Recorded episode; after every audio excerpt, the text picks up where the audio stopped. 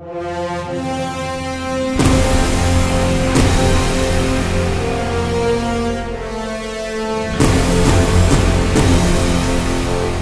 hola, hola, bienvenidos a Cinefilia y otras hierbas, cine, televisión, música y videojuegos para escuchar. El episodio de hoy es uno muy especial. Como lo prometimos en el programa anterior, hoy vamos a hacer la primera reseña de un estreno nuevo en este podcast. Y qué mejor oportunidad de hacerlo que para el fin que está dando de qué hablar desde su estreno el pasado 18 de marzo, La Liga de la Justicia de Zack Snyder. Si nos estás escuchando por primera vez, no puedes perderte nuestros episodios anteriores. Si nos escuchas por YouTube, puedes ir al link en la descripción para escuchar la temporada 1 en Spotify, Apple Podcasts, Google Podcasts, Radio Public y otras cuatro plataformas más a través de Anchor, mientras que los nuevos episodios podrás escucharlos también en YouTube. Te garantizo que te vas a divertir. Eso sí, termina de escuchar este primero.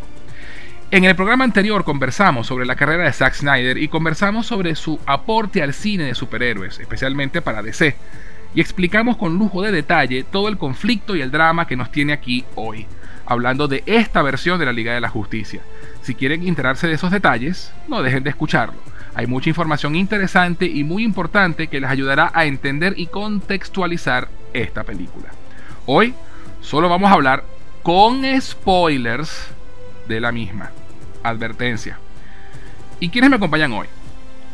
pues tenemos casi la casa llena, ya que esta película merecía una tertulia de las buenas. Así que ya están de vuelta dos favoritos de la casa, y son Diosías Acuña y JK Alzaibar. Muchachos, bienvenidos. ¿Cómo estás, José? JK, ¿cómo bien? Eh, eh, fascinado estar aquí de vuelta. Este, todavía, todavía, estoy, todavía estoy fresco del, del, de nuestro último podcast. Muchachos, escúchenlo, por favor, está muy bueno. Gracias Zack Snyder. Ya van a saber por qué le estoy dando las gracias a Zack Snyder en este momento. Gracias, de verdad que sí. Gracias por la invitación, José. Tranquilo, mi pana. José, ¿cómo estás, muchacho? Eh, por acá, ¿qué te puedo decir? creo que la última vez que nos reunimos fue para el podcast de. DC Fandom. DC Fandom. Para el DC Fandom. Fue la última. Esta última reunión de la Liga de Cinefilia. Eso, eh, además. Y qué, mejor oportunidad. Pues, fíjate, el, DC Fandom fue el primer tráiler de. Exactamente. De, la Liga de la Justicia de Zack Snyder. Y aquí está. Y aquí estamos nosotros, como dice Diosidas, dando las gracias. ¿Y cuánto, y cuánto, y cuánto ha pasado desde ese DC Fandom hasta hoy? Eh? oh, sí. Bastante. agosto, desde agosto del año pasado. Así es. Bueno, y todos ellos cinéfilos, geeks certificados y fan de los cómics de DC. Y es más, chicos, aquí mismo rapidito, digan cada uno cuál es su personaje favorito de DC y por qué, para entrar en calor. Diosías, repítelo, que los que nos han escuchado lo saben, pero igual repítelo para los nuevos. Por favor, aquí estoy con mi cadena de Superman, luciéndola orgullosamente. Este, además, además, este es un gran año para Superman es un gran año para Superman. Se creía que no, pero sí. Sí, este es, este es el año de Superman. Definitivamente. Muy bien. JK. Este, obviamente yo estoy aquí con mi camisa de Batman porque Batman es el mejor. Batman es el mejor superhéroe, no solamente superhéroe, es el mejor personaje literario jamás escrito en la historia de la humanidad. Luego de que Superman, luego de que Superman apareciera, por supuesto. No, no, no, porque tú sabes, y aquí voy a citar, voy a citar ese, creo que ese, ese famoso meme que tú dices, sabes que Batman es el jefe de la Liga de la Justicia cuando todos en la liga pueden volar y sin embargo todos van de copiloto en el avión. a, mí eso, a mí eso me parece tan divertido eso, es muy divertido, eso es muy divertido. Muchachos, nos vamos en el avión. Batman, pero podemos volar para allá. Hablo chino, papi. Avión. Todo bien conmigo. Todo. Para el cinturón es lo que es, chico. Que se me monten en la jabalina, dije ya. bueno, y yo, yo estoy con, yo estoy con JK, también todos lo saben. Mi personaje siempre ha sido y será Batman. Y no hay nada más que decir. Batman is the man. Batman rules. ¿Por qué? Porque es Batman. Because he's Batman. Because I'm Batman. bueno, con eso creo que podemos entrar en materia. Miren que vamos a hablar de una peli de cuatro horas, con mucha tela que cortar. Cabe acotar, queridos oyentes, que nosotros tres acordamos no conversar sobre la peli ni escribirnos diciendo qué opinamos, así que aquí nadie sabe realmente qué opina el otro. Lo iremos descubriendo mientras conversamos, pero no nos adelantemos. hay que darle algo de orden a esto. Así que vamos a, dividir la conversa en capítulos, igual que en la película. Vamos a hacer algo diferente. El primer capítulo se llama Lo que el viento se llevó. Y en él hablaremos brevemente sobre la versión de Justice League que se estrenó en 2017, qué nos pareció en su momento y qué opinamos de ella hoy antes de haber visto la versión de Zack Snyder. El segundo capítulo lleva por título Una nueva esperanza, en el cual hablaremos de cuáles eran las expectativas que teníamos luego de que se anunciara que se iba a estrenar la película y luego de ver los diferentes trailers. El tercer capítulo, llamado El día que la Tierra se detuvo, será nuestra opinión de la cinta, lo que nos gustó, lo que no, y analizaremos su historia, cómo fue contada y el manejo de los personajes. Además, cada uno dirá cuál fue su personaje favorito en la película y por qué. Finalmente, el cuarto capítulo llamado Volver al futuro se lo dedicaremos a analizar los hilos argumentales que la peli deja abiertos para el futuro y especularemos sobre para dónde puede ir la historia, si es que la dejan ir para algún lado. ¿Qué les parece chicos? ¿Estamos de acuerdo? Estamos de acuerdo. excelente, excelente además que, se hiciera así por capítulo. Me encanta. Me encanta. Buenísimo. Bueno, entonces creo que ya es hora de que entremos en materia. La idea es, al finalizar, al final, perdón, analizar la Liga de la Justicia de Zack Snyder y que ustedes que nos escuchan pasen un buen rato y si lo desean compartir su opinión en nuestras redes sociales, que son, Diosías. Diosías, ah, eh, perdón, siempre me pasa, arroba Diosías, Instagram y Twitter. Si es que yo les quiero siempre dar mi correo para que me manden saludos. JK. A mí, me a mí me pueden conseguir en Instagram en JK Sin Experiencia y en Twitter arroba JK Y a quien les habla lo pueden encontrar como Gus en José, GUZ en José en Twitter e Instagram y como Cinefilia y otras hierbas en Facebook y YouTube. Así que no olviden suscribirse, dejar un comentario y compartirlo con sus amigos. Y si están en YouTube, activen la campana para que reciban una, notificación cada vez que un nuevo episodio esté disponible. Además, si desean sugerirnos un tema para algún próximo episodio o simplemente dejarnos un saludo, pueden hacerlo al correo cinefilia y otras hierbas gmail.com. Cinefilia y otras hierbas gmail.com. Dicho esto, comencemos.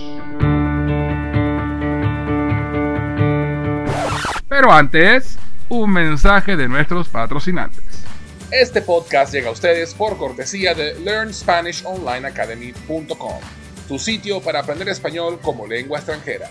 Si tienes amigos o familiares que no hablan español pero que deseen aprender el idioma, en LearnSpanishOnlineAcademy.com podrán tomar clases con profesores certificados a través de Zoom. LearnSpanishOnlineAcademy.com, tu mejor opción para aprender español. ¿Te provoco una taza de té? Te presento a T-Art, una empresa creada para envolver tus sentidos y conectar con tu ser mientras disfrutas de una taza de té. Ganadora del concurso Ideas 2019 con mención especial en el área de negocios, sus productos no contienen azúcar y son 100% naturales. T-Art ofrece diferentes infusiones y aromas, pero hoy te voy a hablar de Coco Art Disfruta del profundo sabor del cacao venezolano fusionado con el dulce aroma de la canela, el intenso sabor del cardamomo y la nuez moscada, creando una sensación única en tu paladar, endulzada y aromatizada con la belleza y delicadeza de la flor del jazmín. Deja que te envuelvan sus beneficios y propiedades que elevan el sentirse bien por ser un antidepresivo natural, mejorar la digestión y la respiración, lo que ayuda a la salud cardiovascular, aliviando el estrés y la tensión corporal. Puedes obtenerlo en presentación a granel para aquellos que aman infusionar en tetera o en su sobre individual para aquellos que les gusta la practicidad de colocar su bolsita en agua caliente y listo. Para más información y pedidos puedes escribir a somostart.gmail.com. Síguelos en Instagram, arroba somostart. Envuelve tu ser con T-Art. Capítulo 1 Lo que el viento se llevó. Diosías, cuéntanos tus impresiones sobre la versión que se estrenó en el 2017 de la Liga de la Justicia. ¿Qué te pareció cuando la viste y qué pensabas de ella justo antes de ver Zack Snyder's Justice League? Fíjate, eh, aquí no me voy a extender demasiado porque no, brevemente. Lo hemos hablado y, refiero a nuestros podcasts anteriores, DC Fandom y Zack Snyder. eh, Lo, hemos hablado, pero sí, fíjate, la, Liga de la Justicia, las expectativas de una película de la Liga de la Justicia para mí es algo que no tenía precedente. Este, más allá de lo que hizo Marvel, bien por Marvel, eh, para mí los A-listers de superhéroes de toda la vida eran un gran, gran, gran día. O sea, para mí era demasiado importante lo que iba a pasar con esta película. Tiene unas expectativas muy altas. Yo soy gran fanático de Zack Snyder, tenía plena confianza en su trabajo. Soy amante de la, de, de, de la película Man of Steel, para mí una de las mejores películas que se ha hecho Batman v Superman, una joya de la cinematografía, la, la, única versión que existe, que ya hemos hablado, chiste interno. Recordando a JK. La única versión que existe. La única versión que existe, no sé de qué me están hablando. No sé de qué me están hablando. Esa película dura 3 horas 2 minutos.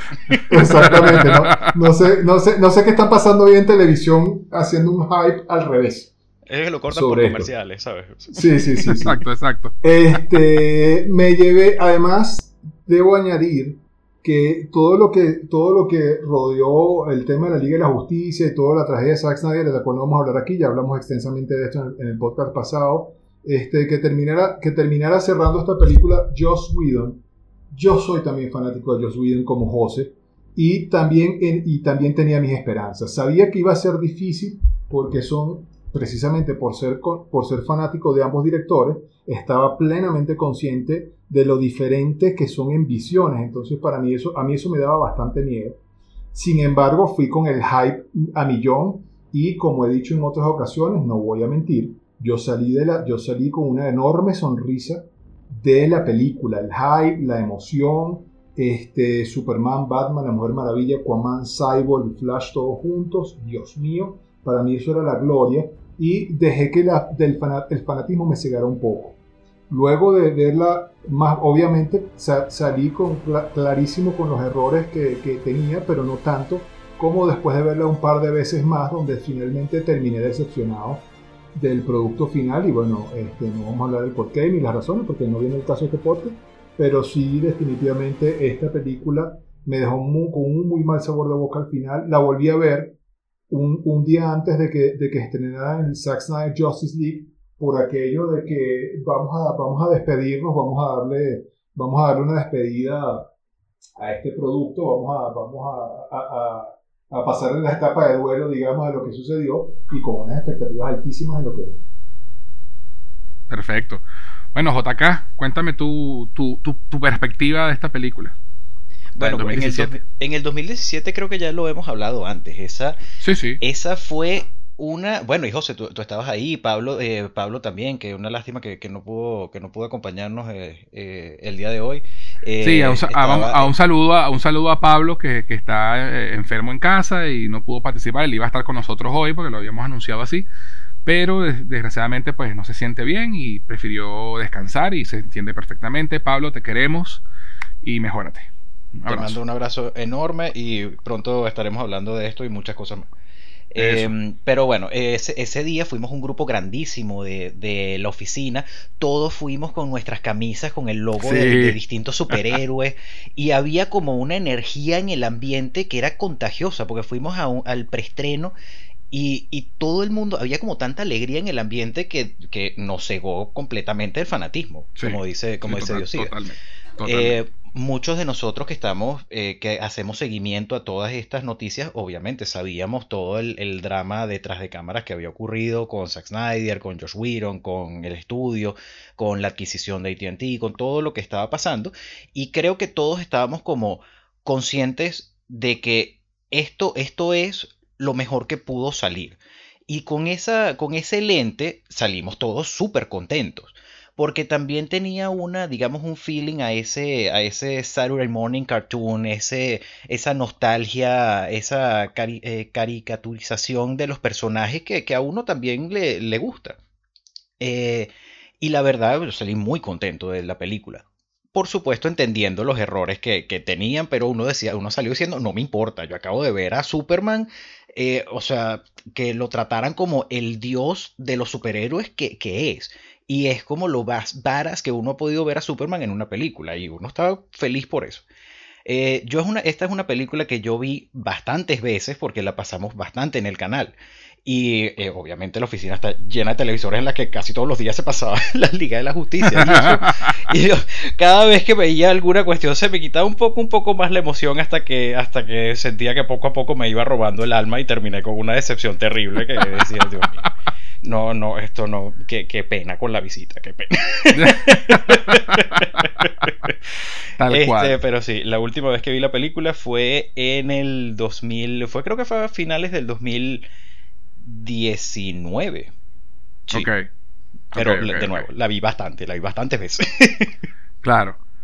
Bueno, en mi caso, como dice JK, yo también yo fui a ese preestreno con, con la gente de la oficina y, en verdad que la, energía en la sala de cine era increíble. O sea, la, gente estaba eléctrica. Me acuerdo que mientras esperábamos afuera entrar a la sala tenían puesto el soundtrack de Danny Elfman sonando mientras esperábamos para entrar a la sala. O sea, eh, eh, fue, fue una experiencia muy cool. Y habían, y habían eh, los eh, para que te tomara fotos y estaba el escudo y la espada de la Mujer Maravilla y el tridente de Aquaman y, como tú dices era era era una experiencia similar a la que uno puede sentir cuando va a una a un Comic Con o algo que, que tú sabes que todas las personas que están ahí están o sea son completos extraños pero todos tenemos algo en común que es que somos fanáticos y, y coño y por dos horas es como lo más importante que existe el simplemente poder disfrutar y compartir de algo que es importante para, para nosotros pues. Sí, sí, tal cual. Entonces, y también, yo también salí súper emocionado de la, de la película, contentísimo. Este, ni siquiera le paré bolas al, al, al, bigote mal borrado que tenía Superman en la primera escena y el resto de la película. O sea, eh, realmente fue, fue la, la, la, la, vivo, el vivo ejemplo de verlo todo con rose tinted glasses, ¿no? Con, con, con la visión, con, con la visión de fan este, que no encuentra fallas a nada. Eh, obviamente, yo me acuerdo de haberle dicho a Diosías, cuando, porque él no pudo acompañarnos en ese preestreno, chamos, es súper de pinga, es como ver un capítulo de la serie animada de la serie de la justicia. Que lo que tú comentabas. Tenía ese feeling de, la, serie animada de Bruce Timm. Exactamente. Obviamente, eso, eso chocaba muchísimo con el tono que venía trayendo Zack Snyder de Man of Steel y Batman vs. Superman. Y eso fue el, y justamente ese fue el problema para el estudio. Y bueno, para mayor referencia, vayan al podcast anterior sobre Zack Snyder, que ahí echamos el cuento bien. Pero bueno, pero para hacer la historia corta, este, obviamente la volví a ver varias veces. Cuando salió en video la, la, la, la, la, tuve y la vi, la tengo en mi disco duro. Y, y, cada vez que la veía, como igual que a JK, sentía que el alma se me, se me moría un poquito. un poquito más, exacto. Sí, este, era, cada como vez que era como los Horocruz. Aquí sí. compartiendo un poco franquicia. Era como cada vez que mataban un Horocruz, era como. Kill me softly. Kill me softly. tal cual, tal cual. Me softly with this y cada vez me da, Y cada vez me daba más rabia eh, que convirtieran a Batman en un mamagüevo pajugo. Oye, sobre eso este, vamos a hablar. Sí, entonces yo, yo también, y de hecho yo fue que le sugería a Diosías, coño, voy a ver la película una vez más para despedirme, ¿no? Como, como, bueno, sacármelo de mi sistema y borrarla para siempre. No pude terminarla de ver. O sea, empecé a verla y a los 20 minutos la paré y dije, no puedo, no puedo ver esta mierda, no puedo y la borré el disco duro de mi vida y para, para más nunca más volver. Y, y adiós Theatrical Release, que la fuerza te acompañe. eso fue un mal sueño, eso fue un mal sueño, eso fue un mal sueño del que ya despertamos. Ese fue el Nightmare Sequence de la vida real. exacto. Sí, el Nightmare Sequence, sí, literal. Exacto, exacto. Entonces, bueno, con esto pasamos al siguiente capítulo. Capítulo 2 una nueva esperanza. JK. Luego de que se anunciara el Snyder Cut el 20 de mayo del 2020, ¿qué pensaste? ¿Cuáles fueron tus expectativas? Y luego de ver los trailers, ¿qué pensaste? Cuéntanos. Ok, bueno, te cuento. Eh, yo, yo, yo, tengo, yo tuve dos lecturas en ese momento. O sea, en ese momento eh, para poner un poco en contexto, que creo que también eh, lo, había, lo había comentado brevemente antes, yo nunca, jamás, jamás, jamás pensé que fuesen a, soltar el Snyder Code. Yo era, eh, por supuesto, había un movimiento que decía, el Snyder Code existe, solo suéltenlo. Eh, había otro movimiento que decía que el Snyder no existía y había un movimiento que estaba en lo correcto, que era claro, el Principal Photography se grabó, existe el material en bruto, pero no está editado, no hay corrección de color, no hay efectos de sonido, no hay efectos visuales, a esto se le tiene que meter muchísima plata que el estudio no va a poner. Y, también estaba consciente de que eso nunca iba a salir así, que muchas personas también decían, bueno, pero suéltenlo como está, no importa. Eh, yo pensaba eh, que eventualmente, con el pasar de los años, iba a haber alguna especie de, documental similar al que fue The Death of Superman Lives What Happened. Eh, el documental de la película que nunca existió pero con ese foco, no eh, poner, quizás a poner alguna, algunas escenas que se hayan conseguido, pero no como tal la película. Eso era lo que yo creí que iba a pasar con el, eh, de nuevo, con el pasar de los años. El día que anunciaron que el Snyder Cut iba a salir completo, la visión de Snyder, y que iba a salir con los efectos visuales completos, que Warner iba a poner toda la plata para conseguir, eh, para, para eh, ponerle a los efectos visuales, para conseguir la mejor calidad, que toda la visión de Snyder en su totalidad iba a salir, mi primera reacción fue, la industria del entretenimiento acaba de cambiar para siempre.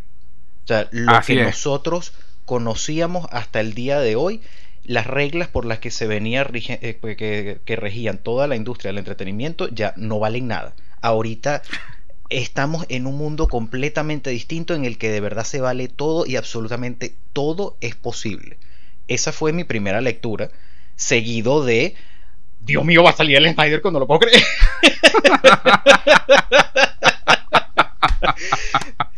Además que tal cual. Personalmente yo soy muy fanático de, de las versiones extendidas. Eh, sí, me gusta mucho cuando una película, cuando un universo, cuando unos personajes me gustan mucho, me gusta pasar más tiempo con ellos, me gusta aprender más. Puede que digan, bueno, pero es que la película tiene un mejor ritmo si se quita eso. Es cierto, pero a mí me gusta ver esa escena, tener ese pequeño dato adicional de información que puede complementar mejor una motivación de un personaje, una conversación más que, que, moviera mejor la historia. Me encanta eso, por eso me encanta eh, las Bueno, además que la, como ustedes lo pusieron en su podcast eh, anterior de Zack Snyder, que me encantó el podcast, muchachos, pues felicidades. Ah, gracias, muchachos. Gracias. Este, pero sí, ustedes, ustedes me acompañaron bastante esta semana mientras, mientras, mientras estaba trabajando. este, pero que todas las películas de Zack Snyder realmente han sido entre editadas hasta mutiladas. Creo que es una buena, creo que es una buena definición. Y las versiones extendidas de todas sus películas terminan siendo muy superiores. Y eso me, gusta muchísimo. Entonces, el ver una película que, que, que, sabía que nunca íbamos a poder ver siquiera si hubiese salido en el 2017, porque es todo el material en bruto. Son cuatro horas de película que en circunstancias normales jamás hubiesen visto una pantalla de cine.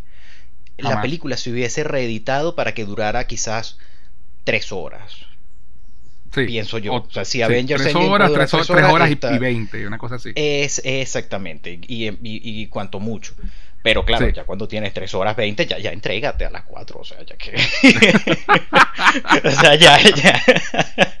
no, es verdad, es verdad, tal cual. Y, y para contestar tu última pregunta, cuando vi los trailers, que de alguna forma pasa a ser la materialización de, de, una teoría, porque hemos escuchado a estudios antes decir, vamos a hacer esto, vamos a sacar tal película, vamos a contratar a tal director. Eh, vamos a, desarrollar tal propiedad que al final se termina perdiendo en el tiempo, simplemente no vuelven a, trabajar eso. Eh, y cuando fue el primer tráiler en el DC Fandom, que para mí eh, no creo que sea el mejor tráiler de la campaña, pero definitivamente es el que más me emociona.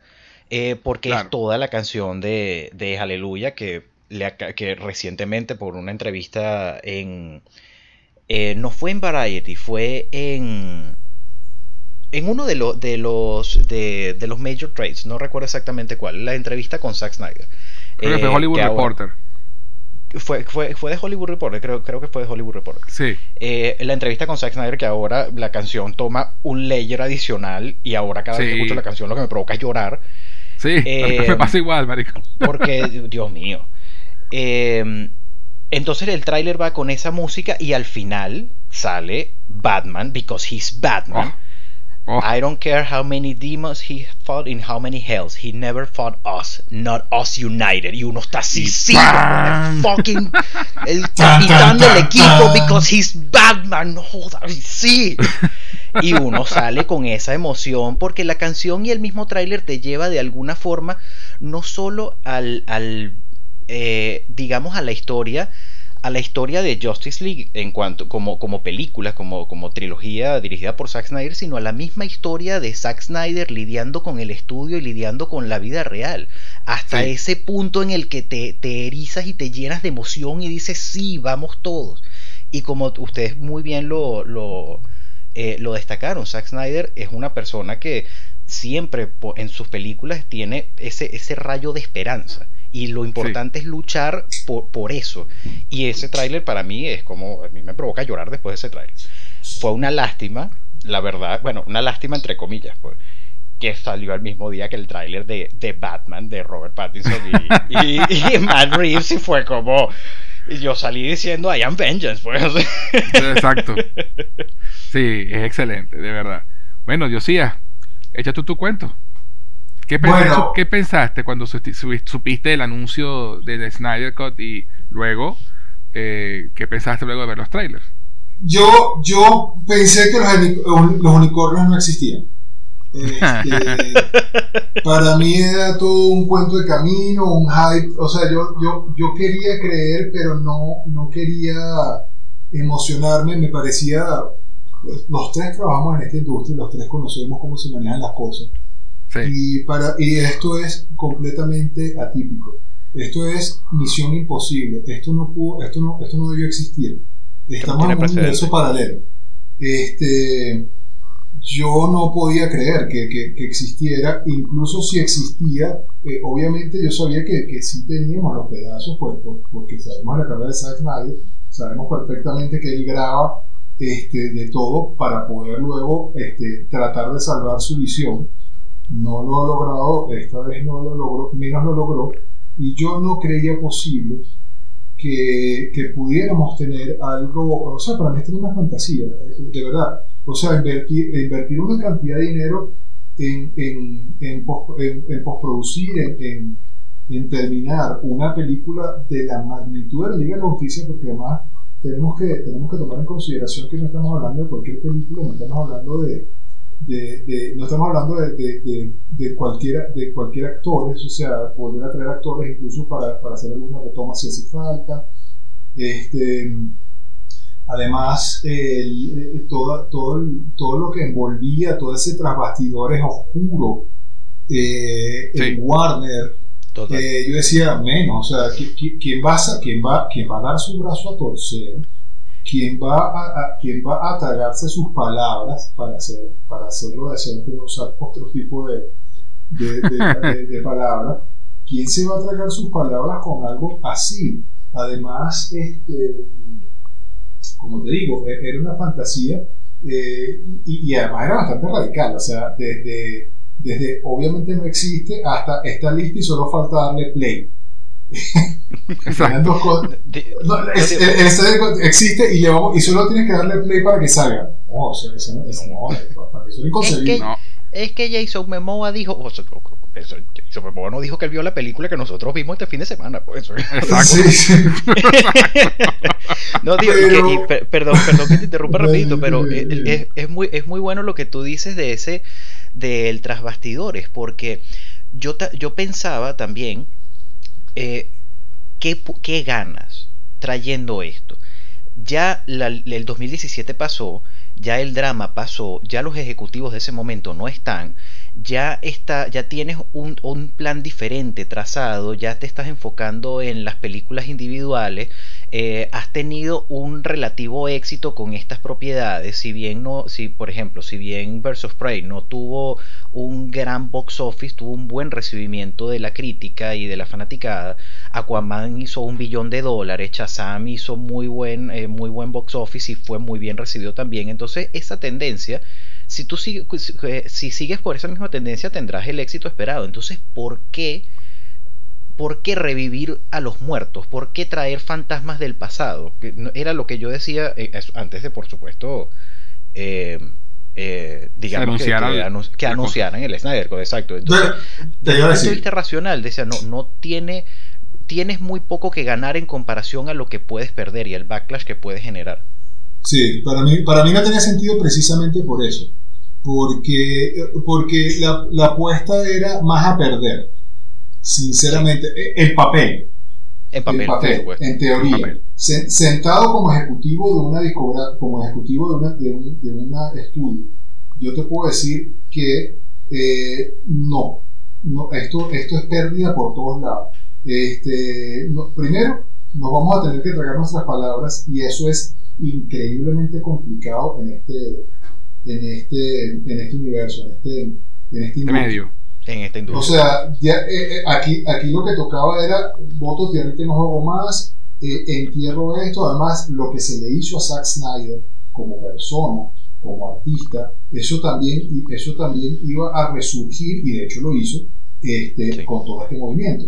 Solo que obviamente esto no es del control de esto lo controlaron los fans. Este movimiento se hizo tan grande que apabulló, apabulló todo el sentido lógico y todo lo que pudiéramos creer de, de, la realidad. Además, como hablábamos en el podcast anterior, hay factores externos que dieron pie para que todo esto se... O sea, las, las estrellas se alinearon de manera perfecta. Sí, una alineación planetaria, sí, total. Para que esto de verdad pudiera darse, y más adelante lo vamos a decir, pero o sea, hemos visto cambiar la historia del cine y esto, de esto se va a hablar por años. Sí. De lo que está pasando hoy se va a hablar por años. Esto no tiene precedentes, no puedo enfatizar más el punto de lo, de, la, de, la, de lo que está pasando, la magnitud de lo que está sucediendo y, y, y, me adelanto un poco y el saber lo que, lo que ha generado luego del estreno esta película, que, que, necesito que profundicemos en eso bastante más adelante. Este, eso es algo que a mí me tenía con, o sea, con la perspectiva muy digo, porque, porque esto, es, esto es imposible, estamos viendo un sueño, un sueño hecho realidad y esto no pasa todos los días. Sí, y mucho menos en Hollywood. mucho menos en Hollywood. Tenemos, tenemos, tenemos hartísimos este, ejemplos de, de, de, de, cosas que no pasan. Este, y, y de verdad, eh, eh, era, era, no, no, había forma de que esto se diera. Entonces, para, para, para redondear mi idea, esto para mí era el unicornio. Para mí era el unicornio, esto no existe. Hasta que llegó el, día en que todo el mundo tuiteó, el, el día en que, en, que, en que los actores dieron una step up y dijeron: Sí, sí hay un Snyder Cut. No es que lo vi, no es que me senté a salir de la casa a verlo como Jason Momoa, que, me, me, parece, pero, pero eso me parece chévere porque eso también avivó la flama de lo que venía pasando. hacía falta ese pequeño empujón y lo dieron y estamos donde estamos hoy. este, ahora ya para pasar. Ah, lo que, y lo te iba a decir, y luego de ver los trailers. Eso, iba, iba, iba, justo para eso. Luego empiezan a salir estos trailers maravillosos. Yo todavía te voy a ser sincero, nuevamente. Viniendo de la industria del cine, este, me costaba creer que de verdad estuvo pasando. Eh, eh, no, no, eh, aquí voy a ser 100% sincero. En algún punto yo pensé que este, esto podía ser un maquillaje adicional de lo que fue la Liga de la Justicia Teátrica del 2017 y también me daba un poquito de miedo. Me, me daba miedo que me daba miedo al principio, sobre todo, decepcionarme de la decepción. O sea, que a ti te, que tú te decepciones de algo y luego te emociones para volverte a decepcionar, eso me da miedo. Eso es maldad. Eso ya es maldad. Eso, me da miedo. Pero, pero, pero, pero debo ser sincero también en otra cosa. Este, si, si Warner hubiese tenido la mano metida en esto, eso es lo que hubiese pasado. Pero no fue así, porque este, este movimiento lo controló, eh, lo controló la fanaticada. vino, vino, vino HBO Max a salvar la patria este, aquí está, toma. Esto fue literal, shut up and take my money. Esto fue, esto, esto, eh, eh, la próxima vez que alguien use esa expresión es esto. El, Snyder es, el, el, Snyder Code es shut up and take my money. Y le tiraron el dinero, haz lo que te dé la gana y voy a adelantarme con este comentario. Zack Snyder le acaba de dar una cachetada en la cara a todo el planeta que no confía en él. Así es. Porque, porque a los que confiamos nos, nos ha reivindicado. Los trailers me emocionaron muchísimo a medida que empezaron. Además, la, la campaña fue genial. Teaser tras teaser, tras eh, póster. Eh, teaser de personajes. Todo, todo, el hype. Y nuevamente, otra cosa que también me daba miedo, me están mostrando ya demasiado. Ya vi lo que tenía que ver. Cuando, cuando llegue a la película ya no voy a ver lo que, lo que tengo que ver y tampoco fue así. O sea, no, no nos mostraron ni el 1%. No, nada. Y además, y además que en eso, yo también llegué a pensar igual que tú en, en, algún momento cuando salió el tercer tráiler. Pero rápidamente fue como, es una película de cuatro horas. Cuatro horas. No, no, nos están mostrando, no nos están mostrando mucho. Y además, que creo que era importante, tú, tú tienes que vender, o sea, e, e, era, era, digamos, un mercadeo muy complicado. Porque ah, todavía, al día de hoy, tengo amigos escribiéndome preguntándome, pero es la versión extendida de, la mierda que vi en el 2017. Yo, no, Literal, e-, ese es el punto. Otra cosa. Eh, pero, pero es la misma película. Es la misma historia, pero no es la misma película. ¿Y cómo, cómo tú le explicas eso a, un civil, ¿sabes? A alguien que no está metido en la industria. Porque a uno se le olvida. A uno se le olvida que hay personas que no siguen eh, las cuentas Todas las de noticias. los estudios, que no siguen las noticias, que no saben quién es Walter Hamada, que no, que, que, no les importa, porque no tienen por qué importarle. Que ven esto como un mero entretenimiento y no como nosotros que es a, way of life, This is the way. Exacto, exacto. Yo lo que, lo que más este acercaba a la, que, a la forma de explicarlo fue como lo expliqué en el podcast pasado. Decía, es la misma trama, pero no es la misma historia. es, de esa manera, sí de esa manera. Es la forma más, más fácil que encontré de explicarla. Es la misma trama, sí, viene Steppenwolf a buscar las cajas madres para ir a tierra para que venga Darkseid. Esa es la trama, sí, es la misma trama que la otra película. Pero la historia que cuenta es completamente diferente. completamente diferente. Pero te voy a decir algo, José, y te voy a ser también sincero en este punto. Hasta anoche que la vi, yo todavía tenía ciertas este, poniéndome, desde el punto, pues, poniéndome desde el punto de vista del, del, público en general, porque el fanatismo nuevamente, o sea, lo que pasa es que esta vez quise que el fanatismo no me ganara. Esta vez quise ser tan objetivo como pudiera, este, porque además era un tema exageradamente delicado. Y eh, eh, pues eh, el tema de las cuatro horas a mí sí me, a mí sí me causaba gran curiosidad yo, yo sé que tú estabas incluso más metido que yo y muchas cosas de las que, de las que aprendí del, del, Snyder Cut las aprendí de ti, de lo que, porque tú estabas eh, completamente más inmerso en este mundo incluso que yo. Eh, yo aún tenía ciertas reservas en cuanto a lo que se podía hacer eh, de diferente, precisamente, y, y, por eso, y me pongo el lado, me pongo el lado del, del neófito, me pongo el lado del público que tanto realmente con la misma historia, o sea, con la misma, con la misma trama. puedes hacer una historia distinta. Pero todavía no salgo de mi asombro. Así es. Es que es, muy importante. Es, todo lo que voy a decir. Aquí entro yo con mi, con mi parte del, capítulo 2, mi aporte al capítulo 2. Eh, cuando se anuncia esta, esta película, eh, se anunció en un live live watch de Man of Steel que hizo Zack Snyder en, online, ¿no? El, aniversario. el aniversario del estreno de Man of Steel, del Hombre de Acero. Y, él, y tú podías ver la película junto con él haciendo comentarios en vivo. Yo vi eso. Yo vi la Man of Steel con Zack Snyder. Vi todo el, el, el, director's commentary viendo con la película aquí en la computadora y toda la cosa. Y después hubo el QA con, algunos fans y apareció Henry Cavill y todo lo que pasó. Y al final anunció la vaina yo no lo podía creer. Yo, ya, ya los rumores se venían, se venían diciendo de días antes de que cuando se anunció ese, ese evento de Man of Steel, el rumor era ese, ¿no? Que ese día, siendo el aniversario del estreno, eh, se iba a anunciar el Snyder Cut. Yo todavía no me lo creía. Yo decía, no vale, esto son wishful thinking. A pesar de que Snyder pues, hizo un muy buen trabajo en, en avivar la, en mantener viva la llama de este movimiento que hizo muchísimas cosas muy buenas y para referencia vayan al podcast pasado. Y cuando él anuncia... Ajá. No, perdón, pero y aquí eh, un comentario súper rápido. No solo mantener viva la llama del movimiento, sino que Zack Snyder jamás, jamás habló mal de nadie del estudio, de nadie involucrado con todo el drama que pasó. un caballero, nadie, nunca dijo nada de nadie.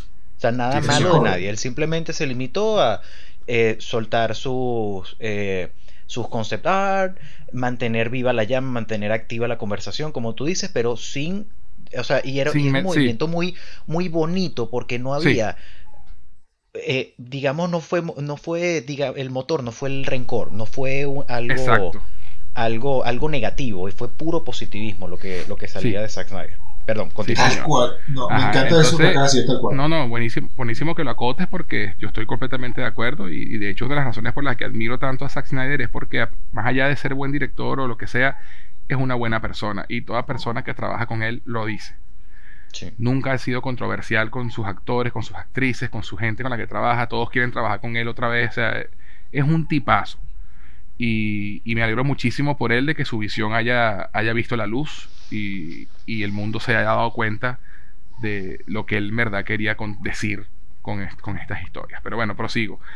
Eh, y nada, cuando lo anuncia y después anuncia, ¿no? Y a ser cuatro, van a ser cuatro horas. wow. y me pasó más o menos como a ti, yo sí, en un principio, o sea, cuatro horas. Y yo pensaba, bueno, ok, vamos, me van durar tres. Pero ¿cómo vamos a mantener algo de cuatro horas? Wow, o sea, es, arrecho. Después pensando, decía, bueno, claro, no hay una película individual de cada personaje. Tiene sentido de que se extienda un poco para poder hablar de cada personaje. Sea, yo empezaba en mi cabeza como a tratar de entender por qué iba a durar cuatro horas esta película. Y al final dije, bueno, mira, yo confío en Zack. O sea, yo, yo vi el, el, Ultimate Cut de, de Watchmen que llega, casi, que llega casi a las 4 horas y me encanta. este, así que yo decía, bueno, vamos a ver qué es lo que Sale el primer tráiler, el tráiler de Aleluya, y, igual que, JK, pues, me conmovió muchísimo, sobre todo igual que JK, luego de saber por qué eligió esa canción y cuál es el significado de esa canción para él. Y, ese tráiler me mantuvo, me mantuvo bastante emocionado, pero debo confesar, el segundo tráiler fue el que me terminó a volar la cabeza. el tercer tráiler fue muy arrecho porque, bueno, mostraron un poquito más a Darza y todo el tema, pero el segundo tráiler, que era ya el tráiler como de, bueno, ok, este es más o menos el, tono de la historia que estamos contando, fue donde dije, ok, esto es otra cosa. El que cierra eh, Joker. Eh, sí. Eh, este es un tráiler que, muestra una escala no, que debo confesar, me recordó al Señor de los Anillos. Estoy de acuerdo. O sea, el, la escala que mostraba ese trailer, ¿no? Y dice, esto es, this is big. O sea, este, is a big movie. O sea, no es, no es un Saturday Morning Cartoon como la versión del 2017. O sea, esto es, un, esto es una big movie. Y mis expectativas estaban bastante altas, debo confesar. Yo no, yo no fui capaz de controlar mis expectativas. Yo estaba extremadamente hypeado, increíblemente emocionado y esperaba muchísimo de la película. Y, a veces eso no es bueno porque te, arriesgas a una decepción. Pero esa era mi posición y ese era mi, mi headspace, mi, espacio mental en ese momento era ese. Y dije, bueno, llegará el, el capítulo 3. y aquí empezamos con el tercer capítulo. Capítulo 3 el día que la Tierra se detuvo. El 18 de marzo pasado se estrenó por fin la película. Después de tanto esperar, tantas expectativas, Diosía, háblame por Dios. Que necesitamos saber qué te pareció. Lo puedo decir, marico, no lo puedo creer. O sea, tengo que decirlo así gritado, marico. O sea, esto. Yo no sé cómo, cómo pudimos, cómo pudimos aguantarnos para llegar al podcast, señores fanáticos Amigos de cinefilia, ustedes no saben lo, duro y lo difícil que ha sido esto. Este, yo incluso no pude ver la película el mismo día por cuestiones laborales. Eh, José me recomendó no verla mientras estaba trabajando y tenía toda la razón del mundo. Te agradezco, José. preferí guardarme y mejor porque además o sea, si, si de anoche para hoy no me podía aguantar para pegarte cuatro gritos por el WhatsApp de lo que acabo de ver. Por cierto, la tengo rodando mientras estamos hablando. Estoy, la, estoy, la, la tengo de fondo. Este, Sí, porque esto, esto, es, esto es la epicidad. O sea, si, si creíamos que el, todo lo, lo, lo previo había hecho historia, ahora es que estamos haciendo historia con lo que acaba de pasar en esta película. Esta Sí. es la mejor película del mundo. Esta película, o sea, si El Señor de los Anillos la tercera parte se ganó 100 Oscars, esta debería ganarse 200. Pero obviamente, obviamente esto no va a pasar. Esto, esto es una película que ni siquiera está lista para... O sea, la gente... Ojo, yo la vería en el cine. Ahora que la vi, Sí. te digo, la vería en el cine. Esto- es- Estos son cuatro horas que parecen dos horas y media máximo. Eso es una Sí. realidad. O sea, yo no puedo creer lo que yo he visto de Zack Snyder. O sea, yo no puedo creer que de verdad estemos teniendo lo que estamos teniendo. Yo no tenía mis expectativas tan altas como tú, pero sí estaban bien altas y no solo se superaron, se fueron a la estratosfera. O sea, yo, eh, pero necesito decir algo. O sea, Zack Snyder, gracias por demostrarnos que tú sí. Esto, esto es Zack Snyder's Unleash, esta, esta versión de la película. Y es, lo, es maravilloso. O sea, eh, eh, Zack Snyder definitivamente le han- le han- las ataduras que le han puesto a Zack Snyder durante su carrera, sobre todo en los últimos tiempos, son los que han afectado su producto. Ver las, ver, ver las versiones extendidas son este, entender un poquito mejor. Pero es que esto no es una versión extendida, esta es la verdadera, esta es la verdadera visión de Zack Snyder. Esto ni siquiera es una versión extendida. Esto es lo que la Liga de la Justicia debía ser. Yo no sé qué tanto puedo hablar de esto. Este, de- creo que en el cuarto capítulo es que hablamos de, hablamos de, de- ah no, vamos a hablar de teorías. los argumentales. Ah no, entonces ahora es que me voy a extender. ¿Qué tanto No, aquí, ya es un free for all. Aquí, aquí hablamos todos y ya intervenimos Bro- y comentamos. Empieza tú. Brother, empiezo diciendo, y, y- y- y tal vez aquí deberíamos mezclarnos en, lo- en nuestras impresiones para no quedarme yo solo. Y, no- y- y creo que aquí tenemos que hablar entre los tres. Claro, Punto. esa es la idea. Uno, la reivindicación de todos los personajes. Creo que eso es lo que Sí. yo voy a más creo que lo que yo más voy a resaltar de esta versión es eso. Estos son otros personajes. La Liga de la Justicia del 2017 no existe. Es una versión paralela que no existe.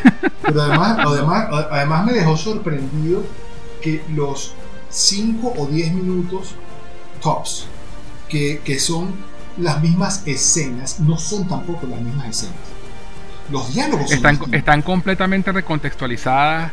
Sí. Este, eh, tienen cosas extra que le dan más dimensión. O sea, rescato, por ejemplo, la escena en la que la, la introducción de Wonder Woman, la- cuando ella detiene a los terroristas en, en, en- en- en Londres. Brother, no, no, no me hagas hablar de eso, ya va, espérate, espérate, espérate. Antes de hablar de eso, no, no, no, ya va, ya, no, no, no, no, no caigamos todavía en eso de las escenas porque aquí sí es verdad que nos vamos Ok. a volver locos. Ok, ok, ok. Déjame Ok, hablar, ya de la, déjame hablar de la, de la reivindicación de personajes. Adelante. Batman, Oh, para empezar. You are not an asshole, you are a hero.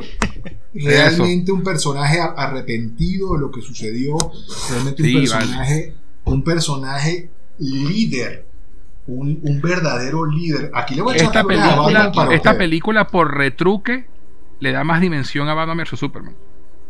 Absolutamente. Mira, totalmente. Pero eso, fíjate, aquí, aquí sí quiero, quiero intervenir yo en esta parte. adelante, Adelante. adelante, adelante. Prime- primero, eh, hablar una cuestión de, como dice Diosides, la reivindicación de los personajes. Y aquí entrando a la del 2017. Viendo esta película, tú, tú ves y entiendes el proceso de pensamiento de Josh Whedon y las notas del estudio. O sea, Oh, sí. tú, tú dices, Sí. es demasiado obvio lo que le dijeron al tipo que hiciera. Obligado. Agárrame estos personajes y haz Avengers. Agarra escenas de acción, pégalas con un diálogo que se medio peleen y que se unan al, al final y metes chistes entre ellos. Y es tan, tan triste y lamentablemente obvio que uno, que uno dice, o sea, pero no, no, puedo, no puedo entender, no puedo entender cómo teniendo este producto te vas en una dirección para, para sacar lo que salió en el 2017. Y la caricaturización de los personajes del 2017 con esta base es un crimen. Porque tú ves, mira, tenemos cinco, eh, bueno, digamos, vamos a sacar a, a Superman de la ecuación porque Superman sale al final de la película. Tenemos cinco personajes. A Flash conviértelo en el tonto gracioso. Que cada vez que hable la gente se ría. Eso es lo que quiero. Ok. Tenemos a Wonder Woman. Es la única mujer del grupo. Entonces, ¿en qué la conviertes? En la madre responsable del grupo. Por eso en, en- en- en- en la del 2017, cuando se están riendo, ella dice, eh, Children, I work with children. Guau, guau. ¿Sabes? Es, es, es Hanna-Barbera. Este, Sí. Tienes a Batman. Ok, a Batman me lo conviertes en, en, en las tortugas ninja, sí, en Rafael. El, el, el, el grumpy, en el, ¿sabes? El, el que es eh, rudo, el que es kind of an asshole. eh, conviértelo en, ok, chévere. Eh, y tienes a Cyborg, bueno, Cyborg es el afroamericano, entonces ponlo a decir bulla y que sea, y que tenga estilo y, Y que, que- y diga que- cosas. no. Y, y que no exista. Sí. ¿Cómo No, no, lo No le des personalidad. No le lo de- que él le es una máquina, no le des personalidad. O sea, to- totalmente. Y lo que y lo que le hicieron a Cyborg, o sea, todo todo Mm. todo todo Ese el fue el arco que peor llevó. es- es- Ese fue el que peor llevó. Ese fue el que peor llevó. Y, y di- y dicho esto, lo de la reivindicación de los eh, de los personajes, esta, esta película eh, es que es que es, es difícil es difícil de verbalizar porque Sí. uno siente como tanta emoción pero pero es, es una es una deconstrucción de personajes espectacular eh, ah, y, con- y con Jason Momoa, así conviértelo en el, surf- en el surfista y ponlo a decir cosas cool, y o sea, casi que le ponen a decir caguabonga. O sea, es lo último, Sí. lo único que le faltaba Sí, poner en, en- en- esa película. Y cuando Sí. ves esta, tú dices, es, es obvio, es obvio lo que querían hacer. O sea, consi- consígueme el director de Avengers para que haga lo de Avengers. Y, de- y, y da, y da demasiada lástima, y da, y demasiada, demasiada tristeza lo que, l- todo lo, todo lo que ocurrió hasta este, hasta este proceso. Pero es que aquí, aquí Sí, no, sí ya tenemos que- realmente. aquí- ya va, para decir que- hay- segundo. Adelante, el adelante. real- realmente es triste porque te das cuenta de eso, ¿no? Que porque es lo que es lo que dijo ahorita eh, JK. ¿Cómo tú ves este material y dices, "No, esto no"? Esta película es unwatchable, porque esa fue la expresión que se usó del decir. estudio, ¿no? Ellos dijeron que, esta, que, este- que los- habían visto el corte inicial de Snyder, no, era inve- inveíble, que era terrible.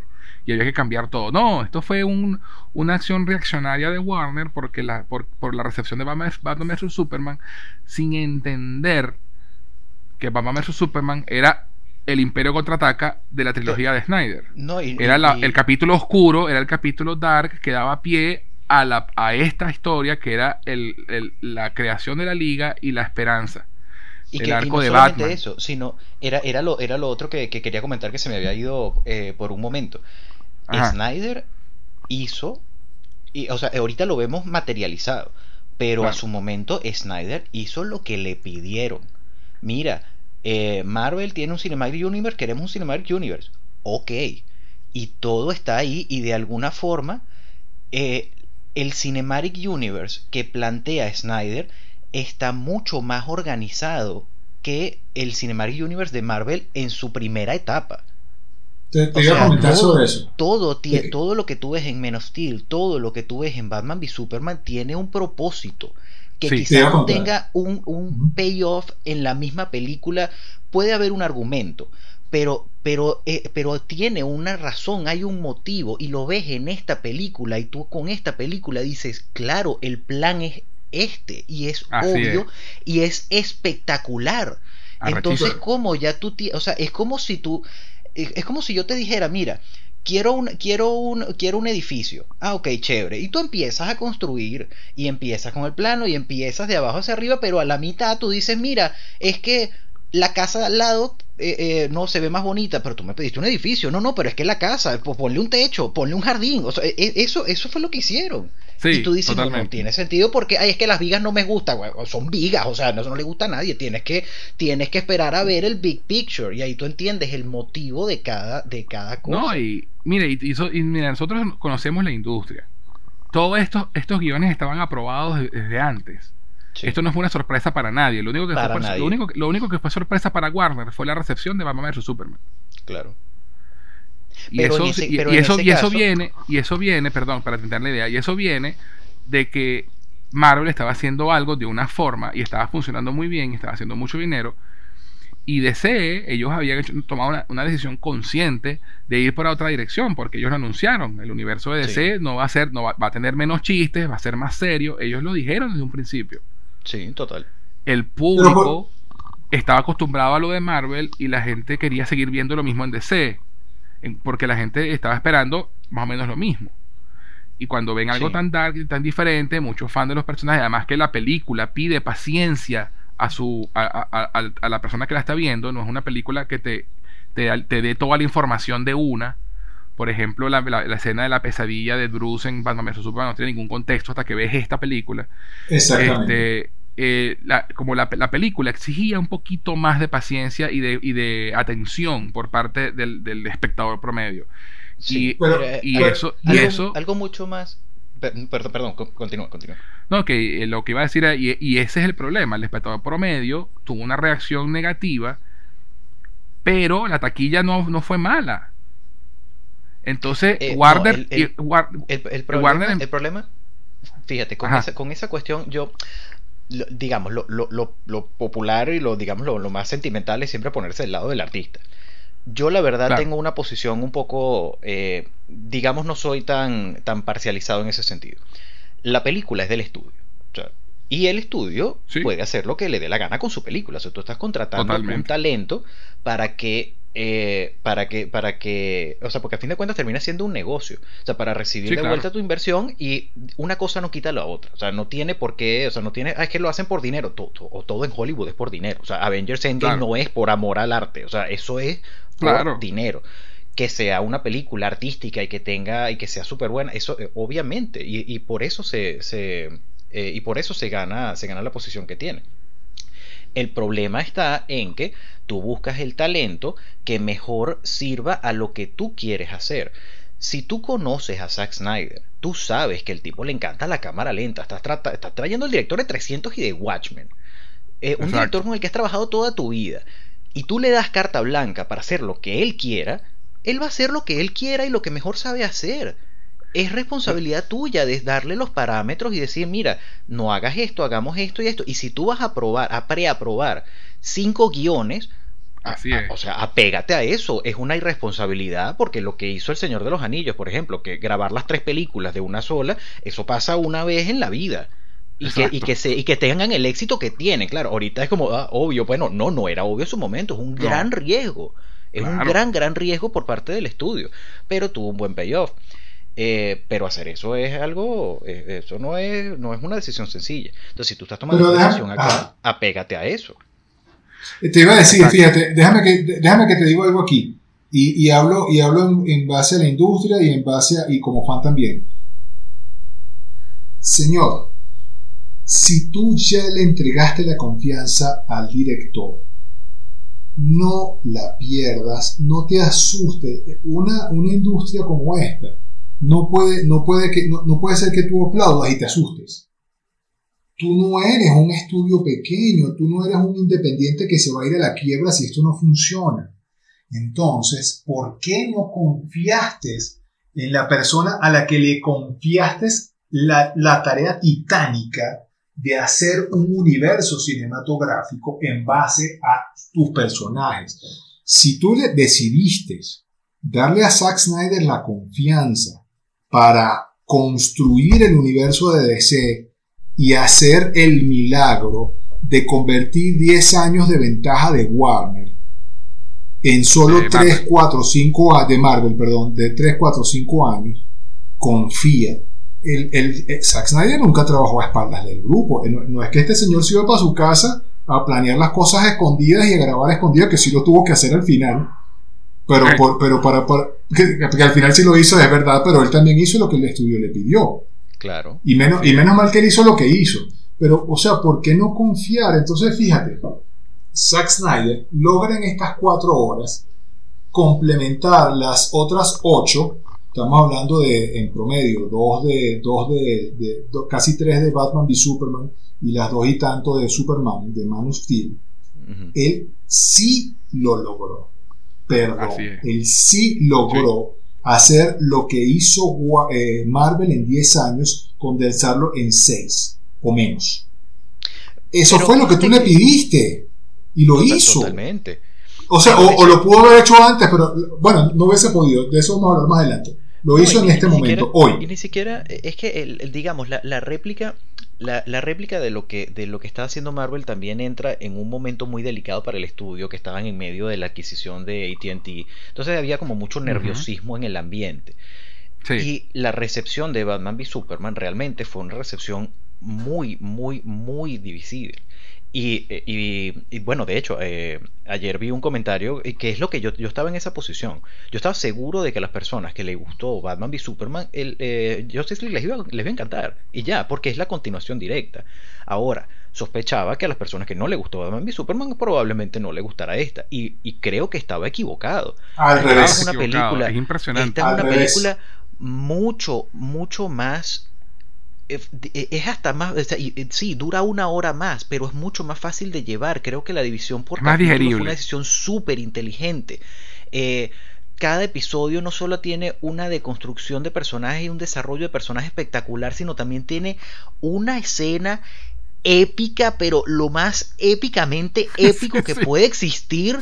O sea, el, el- y comenzando, ya entrando en materia, en película, Ajá. chamo, la escena de las Amazonas, cuando Oh, Steppenwolf yeah, viene a buscar la primera Mother Box, eso es, o sea, the fucking female version of 300, marico, o sea, Eso te iba a decir. yo pensé también. Eso. Qué Eso es. impresionante. Cuando, cuando Hippolyta dice. Amazonas, muéstrenle su miedo. No joder, la Oh, con el no escudo y la fear. lanza. No tenemos verga. Tú dices, Dios mío. Sí, se te paran los pelos. Se Espérate, te cuando dice ¿no? Y Bring y the Stephen. Legions. Bring the Legions. Y, esa, y como tú dices, José, Lord of the Rings. Toda Sí. la colina forrada de, de, de, de las De Amazonas guerreras. y los caballos que tú dices, Dios mío, eh, el abismo de Helm. O sea, ¿qué es esto? No lo puedo creer. El, el No, y- score era algo espectacular. La y música, la por secuencia, Dios. en las secuencias de acción, o sea, No, y impresionante. a- además de el rediseño de Steppenwolf, para empezar por ahí. Mira, Por que favor. pasó de ser, que la pasó de ser de- un- una, una cinemática de PlayStation 2 a ser un personaje bien diseñado con un CGI impecable. no solo. Hablando, hablando solamente del diseño. Hablando solamente Hablando Pero, solamente del look, solamente del look. Pero déjame decirte algo aquí. Déjame decirte aparte algo. Sí. Aparte de, de Cyborg, fue el que más llevó en la primera película, perdóname, porque Sí. el tipo Es que te iba a decir. un pero es que villano te- increíble. Claro, te iba a decir, pero es que espérate, aquí, aquí quiero retomar un poquito lo que es la redimensión de personajes y cómo, ah, retomando un poco lo que tú decías antes, que, que- que le, exigieron el cartoonism y las jokes y la vaina, eso dañó demasiado a todos los personajes, a todos. Esta- Además, esta- el, la- la- eh, el mandato arbitrario de que la película no podía durar más de dos horas con los créditos incluidos. La No, no. dura una hora 59. No, bro, bro, o sea, una locura. Pero fíjate, con Steppenwolf, por ejemplo, ya que estamos hablando de Steppenwolf, y aquí deberíamos empezar a analizar personaje por personaje, para luego meternos en escena como tal. Dale. Este, vamos a empezar con Steppenwolf. El rediseño, el re- o sea, ¿por qué, que- por qué querer O sea, eh, el Steppenwolf de la Liga de la Justicia es una caricatura. No, no, no es un mal diseño de CGI. Es un- el, el CGI está. Es, es la caricaturización de un Sí. villano al que le tuvimos, al que le tuvieron miedo. Steppenwolf tiene que, tiene que, tiene que dar miedo como da en esta película y no ser una caricatura, una caricatura de villano de, de, Chavo, de cuando, le, cuando, cartoon. le, cuando le- le clavan las flechas en la armadura y después hace un gesto y la armadura rompe las flechas, marico. Brother, o sea, y el- por el amor a Jesucristo. No, y, y la, y la atención a los detalles, o sea, porque Snyder, siendo un director tan visual como es, tú Sí. entiendes todo con el diseño de Steppenwolf y en, y en Sí. unos momentos en particular. Como tú dices, José, cuando le clavan todas las flechas, las flechas y la armadura se mueve de tal forma que, que, la- que las rompe y se las quita. Y tú entiendes que, es la- verga, es la armadura. Cuando sale el, el, bueno, el holograma de, de Big Boss, que a estas alturas de, de la conversación todavía, como la misma película, que primero lo nombran, después hablan de él y después aparece en toda su gloria. Este, cuando aparece ante él, ves que la armadura se, se, se le quita, se quita la, Sí. la armadura y está en su momento más vulnerable ante, Pues, ante de su respeto. Dios. Ante, exacto, aquí estoy, a- o sea, haz, haz lo que tengas que hacer, ¿sabes? Porque está en un path de redemption, está en, una O búsqueda sea, tiene, un- tiene, tiene una motivación el villano. tiene una motivación tan clara y tan Sí. eh, tan eh, o sea lo hace tan tan sympathy tan ok entiendo lo que estás haciendo como Sí. le dice The Sad eh, the, eh, the one that fall from grace el que pudo sentarse al lado del, del altísimo o sea y ahí tú entiendes la estructura de todo lo que es Apocalypse y lo que perdió Steppenwolf y él lo que está haciendo es tratar de volver a eso y tú dices claro o sea ¿qué, qué layers tiene este villano No, y lo ves haciendo, y lo, y lo ves haciendo el trabajo. O sea, los, los Parademons sacan a los atlantes del, del océano, que escena me encantó. sí Y, es- y está él ahí interrogando. O sea, el tipo está yendo para acá y para allá, está El haciendo tipo- el trabajo. Es un, es un, un, digamos, un, un capitán, un líder militar Sí. efectivo. No es como Sí. lo pusieron en la del 2017, el conquistador de mundos. ¿Por qué? Porque él conquista, ya, that- that's his thing. No, ah, well, ok. No, y no solo eso, el conquistador del Exacto. mundo es cobarde. Es que, o o sea, necesito, necesito, necesito ser de- muy enfático en esto porque creo que es lo que más, lo que más dañó y lo que más reivindica esta película y donde están las dos, las dos diferencias tan grandes. O sea, cómo tú puedes hacer personajes pusilánimes de, de, de, la, de lo magistrales que son en esta película.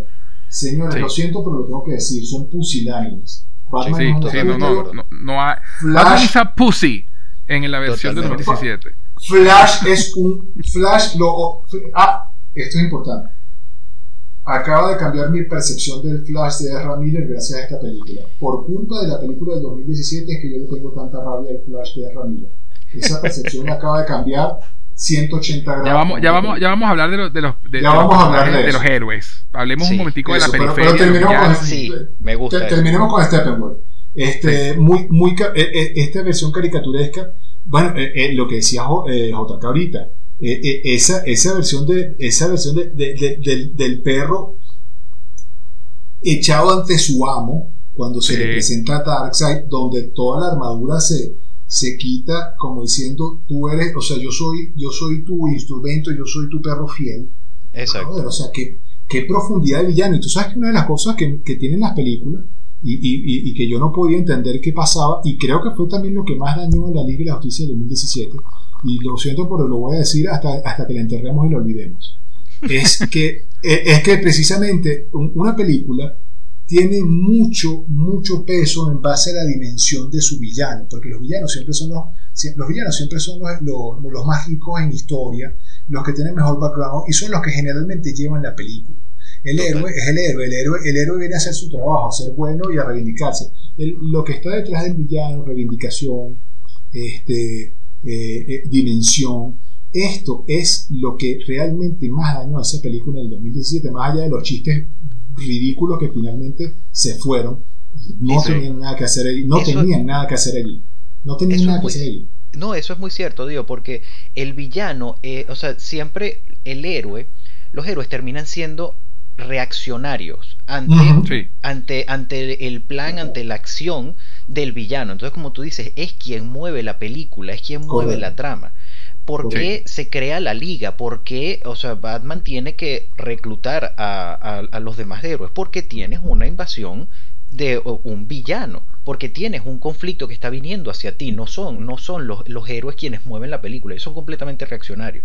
Y la del Sí. 2017, como tú dices, sufrió muchísimo por eso, porque Steppenwolf era un, un pusilánime, era algo Así es. chistoso. Aquí no solamente, es que yo estoy de verdad sorprendido con Steppenwolf, porque Igual. es un, Sí. es que Sí, es un villano que en momentos me, me, me, me Hasta da te da lástima. hasta sentimiento, me da hasta, hasta Sí. o sea, y me parece hasta tierno.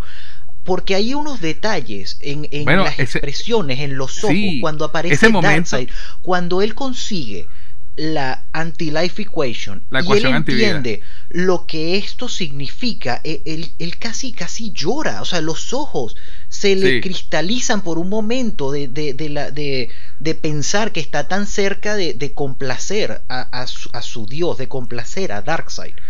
Y No, y además ese momento, ese momento en que The Sad le dice, tú que lo traicionaste y le debes todavía 50 mil Sí. mundos más y tú ves la cara de él La cara de. De esto ser vergüenza. esto no. Esto sí. De vergüenza. de sí. vergüenza, o sea, de como que verga, sí, la cagué. Y dices, wow, o sea, aquí The hay, that- aquí- Eh, además que, fall from grace. exacto, además que Zack Snyder es un director muy visual. Zack Snyder, eh, Zack Snyder tiene, y esa es una de las cosas que me gusta de él, él, él- él- él, eh, cuenta mucho con las imágenes. Sí, totalmente. De hecho, esta es una película que, que tiene, no tiene tantos diálogos como uno creería para una película de cuatro horas. O sea, es una Y- película que, que cuenta su historia visualmente, con muchas cosas visuales. Y es algo que te choca mucho con la visión de Whedon, que Whedon es todo lo contrario. Whedon te Claro. desarrolla personajes a través del diálogo. Así es, porque esa es su fortaleza. Y Exactamente. por, e, y por eso las dos, estas dos visiones chocaban tanto. Total. Porque no es que Josh Whedon sea un, un mal guionista o un mal escritor, es No. que no era su, no era su, su No. historia, no, no era, su, La- no la era su mundo. La verdad, esta, esta, esta película. Esta película me hace. eh, hay, hay un par de decisiones que cuestiono seriamente, que, que veo que fueron, eh, digamos, o bien sean notas del estudio o decisiones de Josh Whedon, pero realmente me hace sentir bastante lástima la posición en la que está Josh Whedon en este momento, porque siento que está muy. Eh, eh, Vilipendiado. Eh, sí, sí, Sí. totalmente. Ahorita él es el malo de la película, como, bueno, o sea, yo no fui quien votó a Zack, pues, o sea, ¿sabes? A mí me trajeron para acá. A mí me trajeron para acá, a mí me pagaron para hacer lo que sé hacer y lo que sé hacer es esto, pues, pero como dije Y, e hice lo que me pidieron. E hice lo que me pidieron. Exacto. pedí- y exacto. tú ves, es muy obvio la, la, la- el proceso de pensamiento, el, el, ah, bueno, voy a cortar aquí, esto no tiene sentido, tengo que acortar esta parte, Bueno, y un para- inciso, para justamente hablando de eso, disculpa que te interrumpa, pero es que No, quiero- eh, una cosa que quiero comentar, que mucha gente le está criticando que, que particularmente los personajes de color fueron como echados a un lado en la versión de Whedon, ¿no? Eh, la historia completa de Cyborg con su papá, Ryan Choi, que aparece en Star Labs, tenemos a Sí. Atom ahí plantado. Diaron. Eh, o te iba a decir, de, de Aaron. y, y, y la- la- las Amazonas que tienen muchísimo menos participación. y- y- pero es que le pidieron reducir una película de tres horas y media a dos. Claro, él ¿Y cortó, qué lo que, pasa? él cortó lo que ¿Qué pudo. pasa? Él, él cortó lo que él consideró no era importante para contar la historia de forma lineal. Entonces, esto, Sí, esto- porque- todo, esto, todo esto que quedó por fuera son desarrollos de personajes, pero no van con la, no tienen que ver con la historia lineal, con la trama principal. Entonces, claro, tú cu- cuando te- a, ti, a ti como guionista y director te dan, mira, tú tienes este- todo este metraje, analízalo, escríbeme un guion de dos horas, conecta los puntos y hazme una película. Coño, pana. No, y, y eso, y eso, y eso también sumado a que, a que te dicen necesitamos más humor y tu personaje para, para, para los chistes es, es Flash. Entonces tienes que poner alguna, alguna, digamos, su, su storyline y tienes que utilizar más al personaje para, para hacerlo gracioso. Pero tú ves la parte de Cyborg. Tú ves la parte de Cyborg en, en esta película que, que cada vez que sale el tipo provoca, provoca llorar de la, de la tragedia que él está Y viendo darle un la abrazo. relación- y la relación con su papá, chamo, o sea, bueno, no, cuando, cuando, cuando lleguemos a, a los Sí, sí, hablamos lleguemos ahí. Lo otro que iba a decir, Exacto. Lore- Lorraine me decía, bueno, entonces ¿por qué aceptó yo? Porque le pagaron 25 millones de dólares. Di, di tú Sí, no, no. a, mí me, hace- a mí me hace falta, mira, a mí me pagan esa plata y yo mutilo esta película. O sea, porque, No, espérate, ojo, lo, lo hablamos, lo, habla- lo hablamos en su momento. Eh, Josh Whedon hizo lo mejor que podía hacer eh, y pudo haber sido peor incluso, pudo haber sido incluso mucho peor Justice League 2017 de lo que fue si no hubiese sido Josh Whedon. Lo que pasa es que dos, dos versiones distintas, dos visiones completamente radicales no pueden convivir en un solo producto. Dale, una- dale, dale a Josh Whedon una película de Justice League y veremos algo muy bueno, muy, Y muy diferente, muy diferente. distinto a lo que acabamos de ver. Exacto. Bueno, Entonces, volviendo a Zack ah, ah, Snyder. Ah, volviendo. Volviendo a Zack Snyder. Entonces, aquí nos presentan también al Big Daddy de los villanos de DC, que es Darkseid.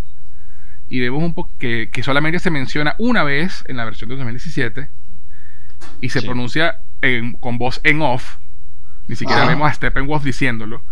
Eh, y, y nos muestran que hay una amenaza mayor. Nos muestran que hay una motivación para todo esto, que es la ecuación antivida.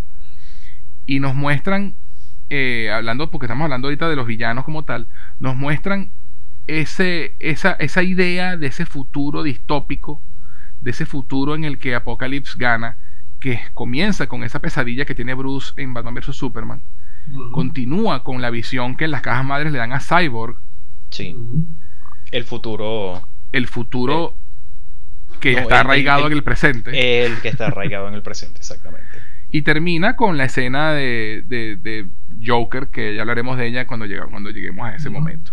Y te das cuenta entonces que aquí hay un plan, ¿no? Que es lo que decía JK, o hay un plan aquí instaurado, instaurado y hay un villano mayor, porque Steppenwolf es, es, es lo que hemos dicho, un perro faldero. él no es el Big Bad. Él no es el Big Bad. Y justamente nos damos cuenta que el Big Bad es Darkseid. Sí, y que tiene, y que, como dije antes, que tiene un plan. Em, y yo siempre, eh, aquí, yo siempre estuve contento, no solamente de que, de que, de que existiera esta película, porque le da un, sentido y un propósito también a lo que has planteado anteriormente. Y cuando, bueno, ayer que pude ver las tres eh, eh, seguidas, vi Men of Steel, seguido de Batman vs. Superman, seguido de, de, Justice League. Y es una historia espectacular. Puede, que, puede que haya decisiones en Batman v Superman que gusten o no, pero que tienen sentido. Y eso es algo importante. Que tú dices, oye, porque ahí en esa, en esa, en, en esa discusión entramos a preferencias. Mira, a mí me gusta más el Superman eh, que sonríe y el Superman The American Hero y el que baja el gatito del, árbol. Ay, coño, a mí, me gusta más el Superman de Injustice, a mí me gusta más el Superman como eh, primer encuentro alienígena y lo que pase. Ok, pero eso es cosa de preferencia, pero no me puedes negar que todo tiene sentido y que todo tiene un propósito en el big picture. Y por esa razón única estaba tan contento de que, de que existe esta película. Y la razón por la cual digo esto es porque, como mencionamos antes, había un plan mucho más estructurado de lo que estaba en Marvel. En Marvel fue idea de Josh Whedon poner a, Thanos en una escena post-crédito de la forma más blur posible para que nadie supiera qué coño es eso y poder cambiarlo si me da la gana. Eh, Infinity Stones, mira, ponlo en el, en el, en el, en el báculo de Loki y eso conecta súper bien. Ok, perfecto, pero son cosas que se van tomando conforme Marvel iba, digamos, perfeccionando su, su fórmula, pasada esa etapa experimental. Pero desde, desde Out of the Gate, por así decirlo, el plan de Zack Snyder era muchísimo más estructurado de lo que podía tener Marvel. Sí. No, y además es importantísimo también aclarar, fíjate tú que eh, están estructuradas están estas películas que están incluso diseñadas para hacer continuaciones directas. Cuando tú ves el comienzo de Batman vs Superman, te ponen el final, de, el, final de Man of Steel desde otra perspectiva. Y esta película comienza con el final de Batman vs Superman desde otra perspectiva. Sí, ese, ese grito que, que volvió que despierta las Y que despierta las cajas madres. Sí. Y, que tiene. Y, me, encantó porque ayer vi la película con. Eh, con bueno, las conoce con, con Ana y, con Mercedes. Eh, que ellas no son tan fanáticas de, de, de, esta, de estas cosas. Y entonces decían, pero no entiendo por qué las cajas madres yo, es una película de cuatro horas, llevamos 30 minutos. No los van a explicar y te lo explican. Y es como, pero ¿por qué no respondieron cuando, cuando el papá de Cyborg las activó? Porque Superman estaba vivo. Exactamente. Ahora no, ya. Es como, claro. la, película, la película está tan bien escrita, marico. Redondita, redondita. Está redondita. O sea, pero es que todo tiene sentido. Sí, sí, sí, sí, sí. Y, Entonces, bueno. eso sí lo tengo que decir. La película plantea y deja abiertas varias continuaciones. Más no es un cliffhanging como habían dicho. No. Estoy de acuerdo con Esta película, tiene, un, tiene, un, final. Es un, tiene un major cliffhanger. Eso es mentira. La película empieza, la película termina. Pero. Te iba a decir. Eh, ojo, también es como, es como es como Infinity War en ese sentido. La gente que dice que Infinity War es media película, perdóname, pero me caigo a navajazos con quien sea defendiendo de que no. O sea, eh, esa película es una película que empieza y termina con que el malo ganó y se acabó y punto. Exactamente. ¿Te gusta o no te gusta? ¿Te, gusta o no te gusta la resolución? Eh, así terminó. Y, y, esta, y esta le pasa exactamente lo mismo al revés. Exactamente. Te guste o no te guste, terminó. Esta película. Darse viene, sí, puede que venga, puede que no, no importa. Son finales abiertos que, que llaman, no es un cliffhanger. Es un final abierto que es completamente distinto. Yo he visto muchas películas de final abierto que no tienen continuación y el final quedó abierto, entre animadas y películas live action. Esta película tiene un final abierto, más no es un cliffhanger. Yo me sorprendí mucho de eso. Que ojalá. Exacto Continuo. Exacto. Bueno, ya, ya, ya, llegaremos a. Ese es el próximo capítulo. Pero, este. Volviendo al tema de. de para, para, darle un poco. ya hablamos de los villanos. Y, y, entendemos entonces que hay un plan. Y que los villanos están mucho mejor. El villano principal está muy desarrollado. incluso los Parademons son más amenazantes. Son más, son más creepy. Tienen un diseño más cool. Eh, y, tienen más el miedo. Exacto. Sí. Eh, ahora quiero, quiero hacerles una, una, pregunta a cada uno y así empezamos a hablar de los personajes principales. Uh, ajá. JK, empezamos contigo. ¿Cuál fue tu personaje favorito en esta película y por qué? Ok, bueno, primero, Batman. ¿Por qué? Because he's Batman. Se acabó. No hay nada que hacer. Gracias por escucharnos. Buenas noches.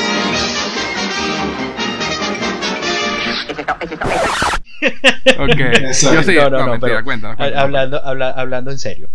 Eh, mi, mi, personaje favorito de esta película eh, es Flash. Y te voy a decir, y es algo muy similar a lo que estaba diciendo, a lo que estaba diciendo Diosida. Eh, Flash, es un personaje que en la versión del 2017 es la primera, es la primera vez que vemos un, un Flash en, en, una, en una película así. Bueno, primero, primera vez que vemos a la, Liga de la Justicia junta, pero es la primera presentación que tenemos de Flash, que no es el, el, de, el de CW, que it's really fun. Me encanta Flash, pero, pero en el universo de CW, pues, que está bastante claro eso. Esta versión caricaturesca de Flash, que si bien nos reímos mucho la primera vez que, lo vimos, conforme ibas viendo y conforme ibas pensando, se iban, iban cansando más los chistes e iban saliendo cada vez más de contexto.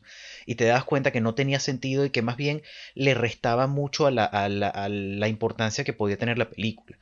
Hay un momento terrible cuando están eh, estoy hablando de la versión 2017 perdón para decir algo aquí rapidito. No no por favor simplemente eh, esa versión me hizo odiar al Flash de totalmente. Sí sí ¿Qué, momento hace referencia eh, Cuando, cuando están discutiendo eh, después de, revivir a Superman en la, en la película del 2017, que está, eh, no recuerdo cuál es la discusión, pero Flash, que este es un mal momento para traer mi problema de azúcar. Sí, Flash, definitivamente es un mal momento para que traigas tu problema de azúcar. O sea, y eso de, por ejemplo, cuando Diana empuja a Bruce después de que le dice lo de Steve Trevor, que nada de eso está en esta versión, Flash dice, te vas a pelear con ella, porque si ella gana, yo estoy con ella. ¿Por qué? Bruce es el que te acaba de reclutar, toda esta mujer la, apenas la acabas de ver, o sea, no, no, tiene sentido y está ahí solo para decir un montón de líneas graciosas completamente descontextualizadas y, que no aportan nada a, la historia. Y se notan demasiado que son notas del estudio, y ni siquiera notas del estudio porque el estudio crea en ellas. Porque, y aquí sí tengo que ser muy claro, las mejores películas de la historia del cine siempre surgen por colaboración y buena relación entre el artista y el estudio. Y el estudio, eh, así es. Cuando el estudio te da unas notas, no porque él crea que sea así, sino porque así lo hizo la competencia, ahí ya empezamos mal. Y Flash es como lo, eh, el, el, extremo de, de todo eso.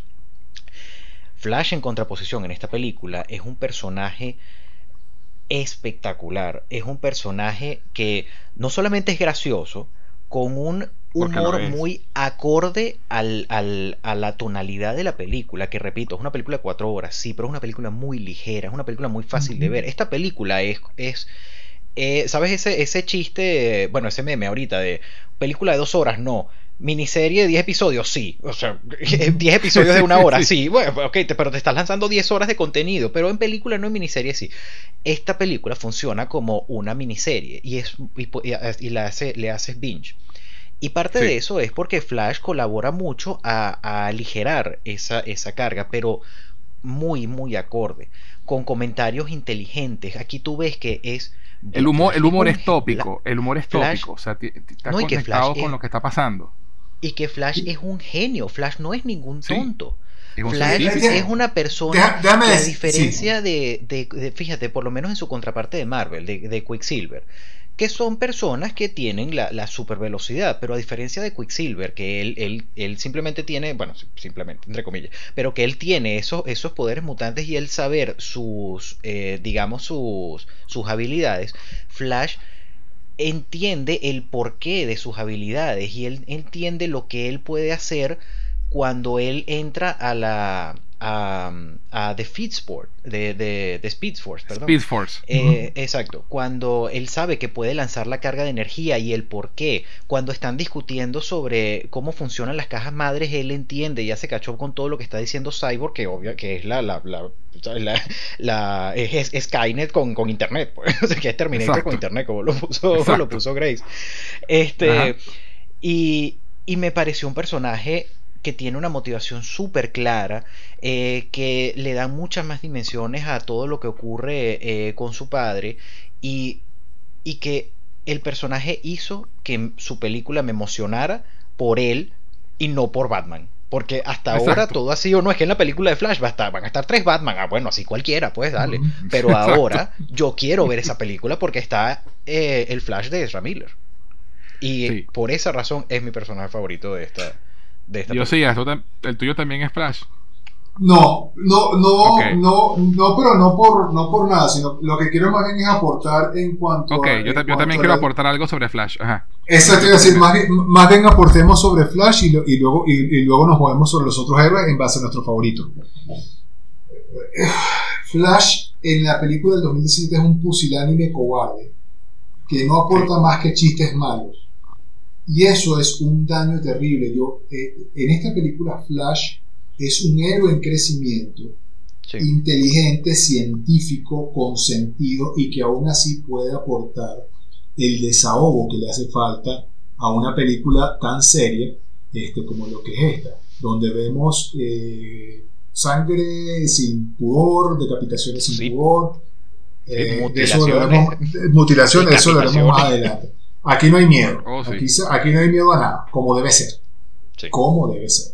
Este, el, mi personaje favorito, no es, que mi- no, no es mi personaje favorito, pero sí me parece que es uno, después de Cyborg, de los más reivindicados y de Sí. los que más habían sufrido en la versión original. Sí. Flash es heroico, la escena Sí. donde salva a Iris West Oh, es sí. Espectacular. buenísima. Te da Buenísima, dimensión, buenísima. te da dimensión de los poderes de Flash Sí.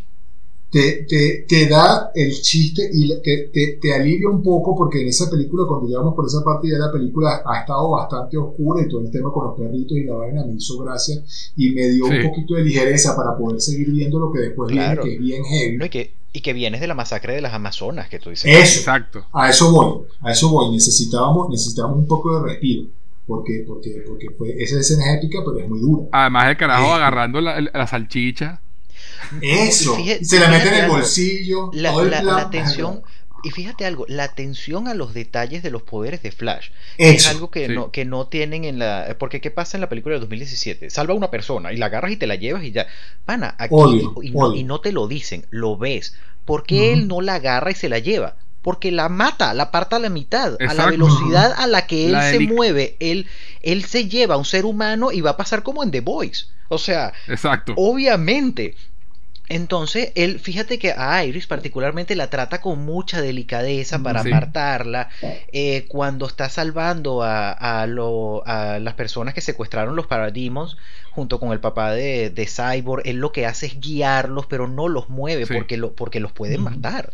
Exacto. Entonces, es una atención a los detalles que de nuevo nunca se dice, pero como es Zack Snyder, lo ves y es algo Eso. hermoso. Es algo hermoso. Eso, eso. Además que eh, el, el tema con los perritos es súper divertido. Además que es muy, Sí. muy arrecho porque el tipo agarra la salchicha y tú dices más o menos y después tiene una explicación. Sí, todo tiene un porqué. Sí, o sea, sí, la sí. vaina. Y no, y, y lo que iba a comentar yo para hablar de Flash también entonces. eh, la relación con su papá está mucho mejor planteada. La, la escena final donde él le muestra al papá que, que tiene el trabajo de entry level job en, en un laboratorio criminalístico, el- el- la reacción del papá es diferente. ¿no? Yo me acuerdo que en la versión del 2017 él simplemente lo ve y dice así, algo así como, look at you go. Sí. ¿no? Este, y aquí el tipo arma que dije, eh, mi hijo tiene el pie en la puerta y vaina y tal. O sea, Sí. eh, tú ves la mierda. O sea, y tú me vas a decir que Zack Snyder eres un nihilista, sácamelo. No, Fuck you. No, Sí. no lo es. No lo es. Este, y entonces, y lo que no han dicho ninguno de ustedes dos, Fla- Flash es el MVP de esta película. Sí, Sí, sí. Flash salva el día.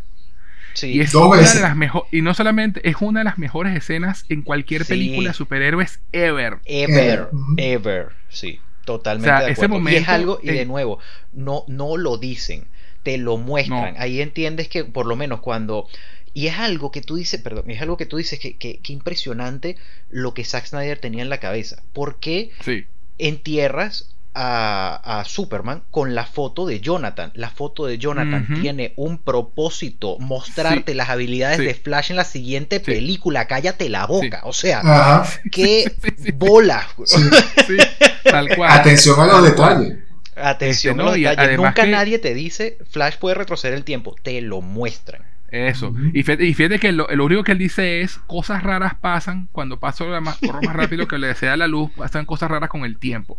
Eso es Rompe todo la lo que el tipo dice. Eso es todo lo que el Sí. tipo dice en diálogo. Lo demás te lo muestran. Sí. Y ese, y ese momento cuando explota, cuando se, se arma de Unity y está la explosión y, y Flash lo que hace es poner la mano como diciendo stop. Sí. Y Brutal. arranca Y, y ese, a y eso- correr y dice, esos "Tienes- que romper tu regla y la tienes que romper ahora. y esos segundos que toma el regenerarse, porque claro, o sea, Flash no, se- no se regenera, pero cura, se cura, obviamente sus células van mucho Claro, más aceleradas y él se cura mucho más rápido. O sea, si, si yo me corto, con el tiempo va a sanar y se convierte en una Exacto. cicatriz. Él, él sana en segundos, pero los necesita y, es- y esa desesperación y eso Biller te lo, Eso te, iba a lo- decir, te lo vende súper bien. A mí me dio Coño, angustia él- cuando empecé a decir, ya "No, que me, me sacaron el aire, Neces- necesito un momento para necesito recuperarme. un momento, ¿sabes? Y entendiendo la gravedad de lo que pasa si él falla, o sea, La su- tensión su que héroe, genera esa porque él lo dice, es una cosa ¿sabes? increíble. Superman, Superman era mi héroe y estoy aquí fanboying, ¿sabes? Y, Sí. y- y la idea de que puedo decepcionarlos y lo que puede pasar si yo fallo, coño, no me lo voy a perdonar nunca. por cierto, y mención- vende. Mención especial para el Parademon Paloma que logró pegarle el pepazo a Flash. Sí. coño. Ese carajo, ese carajo si, no le, si no le hubieran dado, si no le hubieran matado a Batman después, le tenían que dar una medalla. Para... empleado del Sí, mes. sí, sí, sí, sí, sí. Pero ahí ves, marico, que también los Parademons no son... eh, Son competentes, no son, son no son competentes, no zombies, son- no son gente descerebrada, marico. Son, Son- no son carne de son cañón, buenos soldados, más. totalmente. Son buenos soldados y mejor puntería que los troopers tienen, marico. O sea, Eso, eh, sí, sí, sí. Sí, No, o sea, es toda, toda esa escena final con Flash y como además como te muestran cómo se vuelve a regenerar en la, la piel, los huesos y la sangre de los de, los- de, de Cyborg y de, Uf. y de Bat- y de Superman Y de- cuando y está Superman. cuando está retrocediendo el tiempo. Como- además que yo nunca lo había visto representado de esa forma, ¿no? Que él va corriendo y el tiempo se va armando bajo sus pies.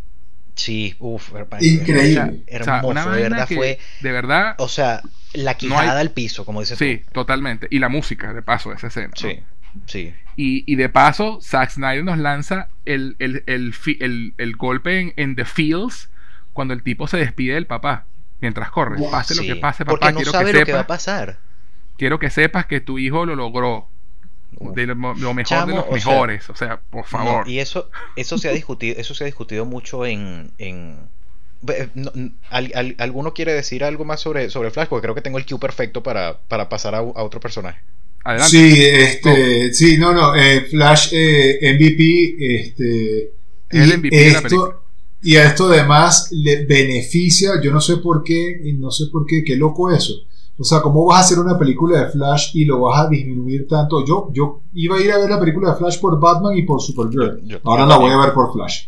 Todo- Ahora la voy a ver por. Flash. Ahora quiero ver, esa- ahora, ahora, esa- ahora esa sí hay dimensión. Esa frase resume este logro del Snyder Code en particular. Iba Sí. a ver la película de Flash por ver a Michael Keaton y a Ben Affleck y a Supergirl y ahora voy a ir a verla por Flash. Por Flash. Sí. Sí, señor. Sí, sí, sí. Sí. sí. Adelante, Ok, JK. JK, Bueno, adelante. dicho esto, eh, eh, de que me recordó porque por eh, lo que le estaba diciendo a su papá cuando estaba retrocediendo el tiempo, papá, quiero que sepas que chamo, la figura paterna en esta Sí. película es una cuestión que te provoca llorar eh, también aparte de, de lo que se de lo que se transmite pero también conociendo conociendo a, a, a Zack Snyder pues conociendo la historia de. Zack Snyder y es algo Sí. de verdad que te saca lágrimas chamo a tal punto Sí. de que y yo no había pensado lo, co- lo comenté después hablando sobre esto o sea me- eh, digamos me di cuenta hablando sobre esto luego de ver la película Eh, al final Aquaman le dice a, a Vulko y a Mira voy a ver a mi papá Y ahí caes en cuenta que él es el único que tiene papá. Sí. Eh, Barry tiene su padre preso, los padres de Batman están muertos, los padres de, de Clark también, eh, Zeus también está muerto, que es el padre de, de, de Wonder Woman. Y, y, y Aquaman... Y Cyborg, Eh, papá murió también. Y Cyborg, el, pa- el papá acaba de morir. Entonces, el personaje que quería tratar era, era Aquaman. Que aquí lo ves.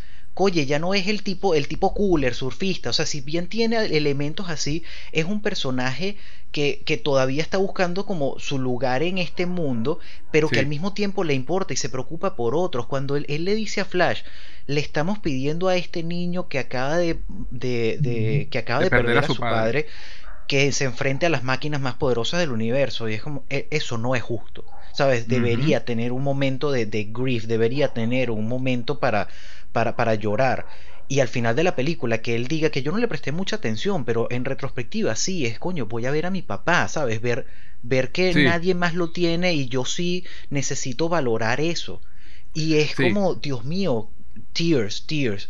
Me parece No, que le dieron a- mucho más. Y además de- buenísimo porque cuando él dice esa escena que tú comentas, Flash le dice, pensé que no te importaba. Y él dice, yo nunca Pensé dije eso. Yo nunca dije eso.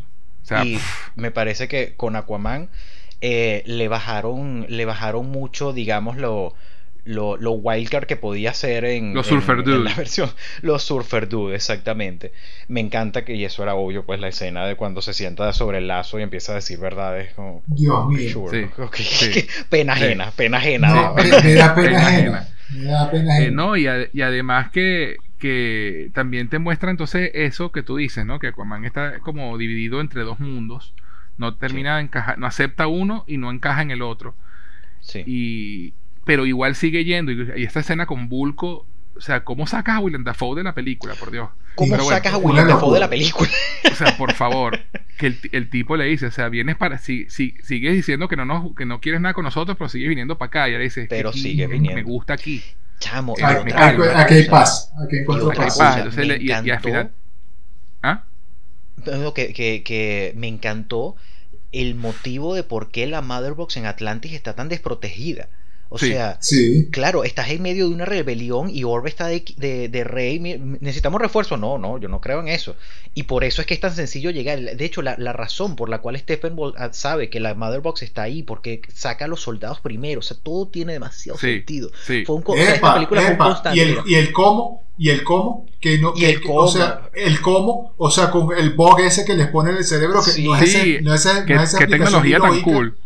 No, no es eso que no tiene sentido, cómo sabe de repente, sabe, no sabe, o sea, no tiene sentido. La- Sí. el, el- el- el mismo tema de que las cajas están dormidas o despiertas, eso te lo explican es aquí, porque si Sí. las encontraba y no las encontraba antes, o sea, todo tiene sentido. Todo tiene sentido. Todo tiene Cuando- su explicación cuando- hasta el más mínimo detalle. Viendo esta película, yo, yo tuve, yo, hay dos expresiones que las dije a lo largo de toda la película. La primera es, ahora tiene sentido, la segunda es fondo de pantalla. sí. Every frame a painting. Totalmente. O sea, cada y cuadro, tú puedes poner pausa en casi en cualquier momento de esta película y, y podría ser un fondo de pantalla espectacular.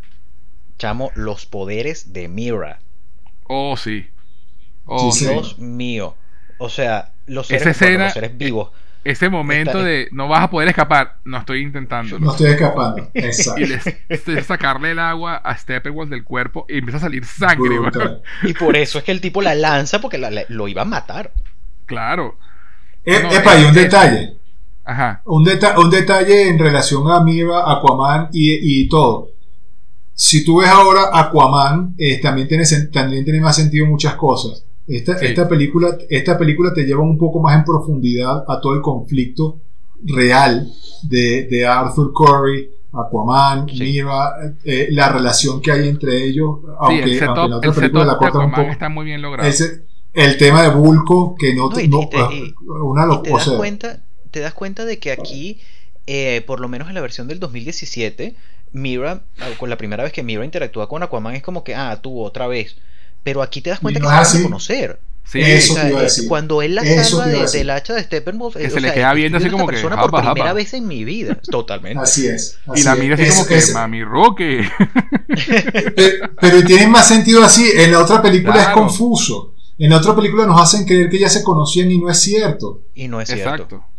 No, no, buenísimo, buenísimo. Este, entonces, Diosías, me dijiste que Flash no es, no es tu personaje favorito en la película. ¿Cuál es tu personaje No. favorito en la película? Mi personaje favorito en la película es Superman. Ok. Este, este es de hablemos de Superman. Vamos a hablar de Superman y, y de aquí podemos, y de aquí podemos entrar en líneas distintas. Superman es el personaje que menos aparece en esta película, como debe Sí. ser. Porque así, o sea, porque tiene que tener sentido. ¿Qué pasa? Super, o sea, primero, primero tienes un, un villano que ahora sí es un villano, ahora sí es una verdadera amenaza. No Sí. es ese, no es ese pelele. Que, o sea, en la, en la otra película yo ni siquiera justifico que, re- que, que despertaran a Superman. ¿Para qué despertaran no a tiene Superman? sentido. no, tenía- no hacía falta. No hacía falta. Honestamente, Superman sobra en la otra película. Le sobra, sobra y además sobra el bigote, sobran las líneas.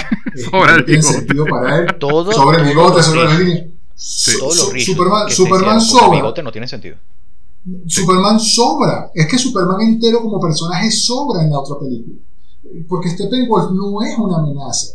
Steppenwolf, y- o sea, no es una amenaza real. Eventualmente lo hubiesen dominado con un poquito más de. O sea, de hecho, de hecho ahí se ve. Este, Sí. Su- Superman, Superman no hace falta. Superman en esta película representa dos cosas. Uno, el verdadero Big Gun, o sea, la verdadera fuerza a nivel Dios. Oh, sí. Y dos, el factor unificante, la pega, que hace Sí. falta que Bruce, como líder, no logra conseguir. La diferencia de cómo pelea la Liga de la Justicia de, de, este, al principio y, y- y en esa escena final, donde, donde Superman simplemente viene a representar el poder óptimo, tú, tú incluso notas la diferencia, cómo, cómo pelean en conjunto Sí. antes y después de que llega Superman. Antes son un poquito más individuales, les dan una pela a cada uno. Aquí, inspirados por la fuerza de Superman y la confianza que inspira un poder tan grande, están más sincronizados, las, la- las peleas son más una, una danza eh, de superpoderes in- increíble los combos. Sí. Hermoso. increíble, bro. O sea, este, esta película, todas las escenas están demasiado disminuidas. O sea, las pocas escenas que, que están en la otra película están demasiado disminuidas en comparación a lo que realmente, como, como realmente fueron concebidas. Y la batalla final de Superman es increíble. El, porqué, el traje negro, cómo regresa, el porqué, el- el- esa pelea inicial donde él está completamente perdido y no sabe quién es. Eh, Además eso es que eso no fuera planificado por Bruce, sino que fuera, sino que eh, te lo explican claramente, ella iba todos los días por el Exacto, y no es que, y no es que eh, esa coincidencia de que, ay, Luisa estaba por ahí ese día, no, ella te, te- te No. muestran al principio que ya todas las mañanas iba iba. al monumento, a- al, al Sí. memorial, a Epa. Clark, pues, Epa, ¿y qué es lo que la motiva a ir ese día? preñada. Ajá. No, y la motiva, o sea- la motiva, por supuesto, el hecho de que decidió de- dejarlo, salir adelante, pues superar, vamos a volver a trabajar, Pero- a volver a ser yo, voy Pero a despedirme. Pero, pero quién, eso te iba a decir, pero ¿de dónde John. viene eso? Y el cameo sorpresa secreto Oh, sí. de lo que de lo que debemos podemos po- vamos a hacer un paréntesis para hablar de esto porque es breve. Este, pero, o sea, ese cameo sorpresa de, de que el mundo no solo necesita a Superman y a la Liga de sino también necesita a Luisa Lane. Sí. No, Sí. y, y además que es inter- eh, ese cameo sorpresa es realmente interesante porque eh, yo tuve una, bueno, no de discusión, pero digamos una, una conversación sobre esto de, pero ¿por qué él se toma el atrevimiento de convertirse en Marta para irle a decir eh, eso a, a Lois? Porque Martian Manhunter es una, es, es una, persona, es un ser que puede leer mentes y puede, eh, y puede sentir, o sea, puede ser, eh, puede- Es o sea, él entiende, es empático, gracias, él puede entender por lo que estás pasando, entiende el duelo de Marta, entonces cuando funciona con este personaje en particular, porque él no está diciendo eso para, para Manipular a Luisa. para mani- exacto, para manipular a Luisa, que puede tener como una, puede caer mal, o sea, puede verse como si fuese mentira, pero no es mentira, él lo que está haciendo es verbalizando lo que siente Marta, porque él siempre ha sido un personaje que si bien no ha participado activamente en el, en el DCU y en, y en DC en, en general, eh, él siempre ha estado como tras bastidores, asegurándose de poder hacer el bien en una escala muchísimo menor para mantener su, su anonimato. Pero Exacto. todo esto lo, lo obliga a él y esto, y esto viene junto con la, con la escena en el epílogo que se presenta ante Bruce Wayne. Exacto. Ha llegado el momento de que yo, de que yo Participe. participe en esto. No puedo seguir en el anonimato porque tengo que hacer mi parte por este mundo. Y, y fue algo muy bonito. A mí me gustó mucho el personaje Sí. de, de, de Sí. Martian Manhunter. A mí también. A mí me parece que le aporta- El a mí diseño me me parece- pareció sí. rechísimo. Sí, Increíble. Y, y, apor- y, apo- y aporta, le aporta, le aporta en unos breves minutos, le aporta, Sí. le aporta eh, ese detalle tan importante. Y de hecho, por eso es que Luisa regresa ese día a la, a la tumba. El- el- fíjate que el policía le dice: Yo no, no pensé que hoy sí me iba a ver, señorita Lane. No. Este, hoy Una estaba última vez. De hecho, ella, Te- eh, ella iba, de hecho, a despedirse para, para Moving On. Sí, sí. Eh, eh, Sí. Esta, eh, Martian Manhunter es en esta película el equivalente a la rata de Avengers Endgame que, que- que soltó a Paul Rudd. Como. Mira, es una, es una participación muy pequeña, pero, pero es muy importante. Pues, este tipo, Claro. sí, porque si, Ma- si Luisa no va ese día para allá, Batman, bye bye. Sí. Batman Bye Bye y el planeta Bye Bye, porque Superman no era entero, Superman sí. en ese momento. Sí. Exacto. Entonces, bueno, bueno te, te- te- redondeo, redondeo, redondeo ya para terminar y dejarlos a ustedes hablar de, de Superman. Este, Ok. El nivel de poderes de Superman en esta película es increíble, la llegada es épica. Este, sí, sí, aquí sí tiene más sentido porque nuevamente el villano realmente se los está hallando por los cachos. Además, este, el, el tema de el tema tras de Darkseid y todo el, y todo el rollo Apocalypse, este, algo que seguramente hablaremos más adelante, las revelaciones más, más de, de, de la, de, la, de, la, de- la pesadilla y, y para dónde va el personaje y por qué tan y por qué también tan importante todo el tema de Luisa que se había dejado un poco de lado este, e- esa relación de esa relación por qué ahora es tan importante eso también venía a tener su explicación desde, desde Man of Steel hasta lo que pudo haber pasado y vamos a hablar más adelante en, la- en las siguientes este, ligas de la justicia este, el traje negro que le hiciéramos finalmente justicia yo no entiendo cuál era el temor del traje negro no entendía o sea yo todavía a estas alturas del partido no entiendo por qué no querían el traje negro de Superman este, no entiendo. Me- incluso me hace más sentido a mí, a mí con decirles que, que las películas estaban tan fuera de contexto antes que a mí se me había olvidado que la nave que cae y la nave que tienen es la propia nave de Superman, no es Sí. otra. A mí, a, a mí hasta eso se me había olvidado. Entonces yo sí decía, pero ¿y ¿por qué el traje de Superman está ahí? Ah, porque esta es, su, esta es su nave original. Esta es la que, Sí. esta, esta es la que, esta es la, la que recupera Man of Steel, pero en algún punto hasta eso se pierde. Y aquí me hizo más sentido.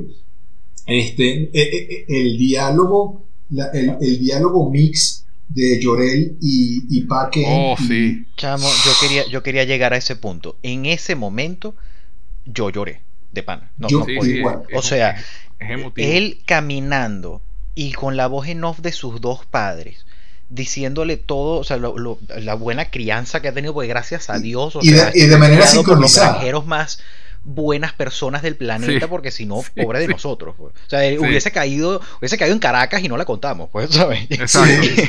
pero, Exacto. pero gracias a Dios cayó en Kansas y escuchas el traje y el, y el, el, el score.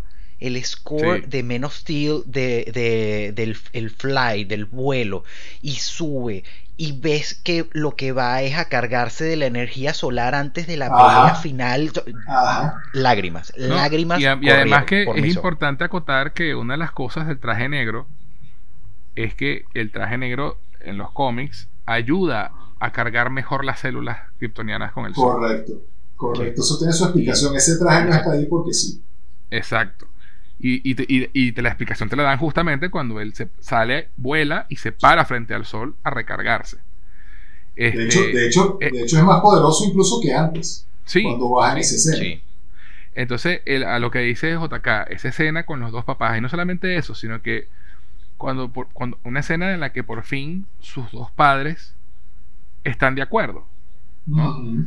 Porque si recordamos en Man of Steel, pues eh, eh, Papá Kent era más reacio a que, a que Clark mostrara su poder todavía. Es decir, el mundo no está listo. Tú tienes Sí. que entender primero y estar preparado para saber qué clase de hombre vas a ser. Y por eso es que él le dice, ahora sí, llegó el momento, hijo, que les muestres quién eres. Vuela. Irónicamente, irónicamente eso también funciona mucho a la vida real, que puede ser que Sí. no, el, el mundo todavía no está listo, en el 2013 no estaba listo, pero en el 2020 sí, el mundo está listo para el es. Snyderverse. Así es, Sí, así sí, es, sí, 2021. en el 2021. Este, y, Sí, sí. y ese momento cuando él llega a la pelea y, y la, el hacha de Steppenwolf le hace cosquillitas en el hombro y el tipo le dice, no me impresionas. I'm not impressed. Wow. Y Y, de- y- y y le, so- y le sopla y así de medio lado, así. Y sopla así de medio ladito la vaina y congela la vaina y destruye el hacha. Y tú dices, eh, llegó papá. Sí, sí, sí, sí. Se acabó lo que se daba. Aquí no hay, aquí no hay tu tía. Sí. Este, que, que, que. Otra que- cosa interesante, ¿Mm? otra cosa interesante es cuando, cua- toda la escena en la, en la granja con Luisa, obviamente nada de, de escena del bigote fantasma, No, no, no. No. Todo, todo, Y todo bien hueles contextualizado. hueles bien. No, Sí. no olía. No, antes, no, es no, como- no, claro, eh, es que es la primera no. vez que hablaba. exacto, Sí, Y claro. ahí tiene sentido. Sí, ¿no? Y- Y, Exactamente. que, y que recuperan esa escena que estaba en uno de los trailers de la versión de 2017, que es cuando él le dice, tomar eso como un sí. Y él dice, ¿qué? El, el anillo. Esa escena no El está anillo. en la versión de 2017. O sea, dejan por fuera por completo el tema del anillo al que se le hizo tanto énfasis en Batman vs. Superman. Sí. ¿no? Y, y te das cuenta también en otra escena que Luisa Lane está embarazada, o por lo menos sospecha estar embarazada. Porque ves una prueba de embarazo en la gaveta. Y luego, si no sé, se dieron cuenta, al final cuando Bruce está hablando con Clark y le dice, por cierto, felicidades. O sea, Ay, no, no me fijé. Sí. Claro, no, sí, sí, después de que compra el banco. Ajá, y le dice, ah, con- congratulations, by the way. ¿Sabes? Sí. Está, Luisa está embarazada. Ujú.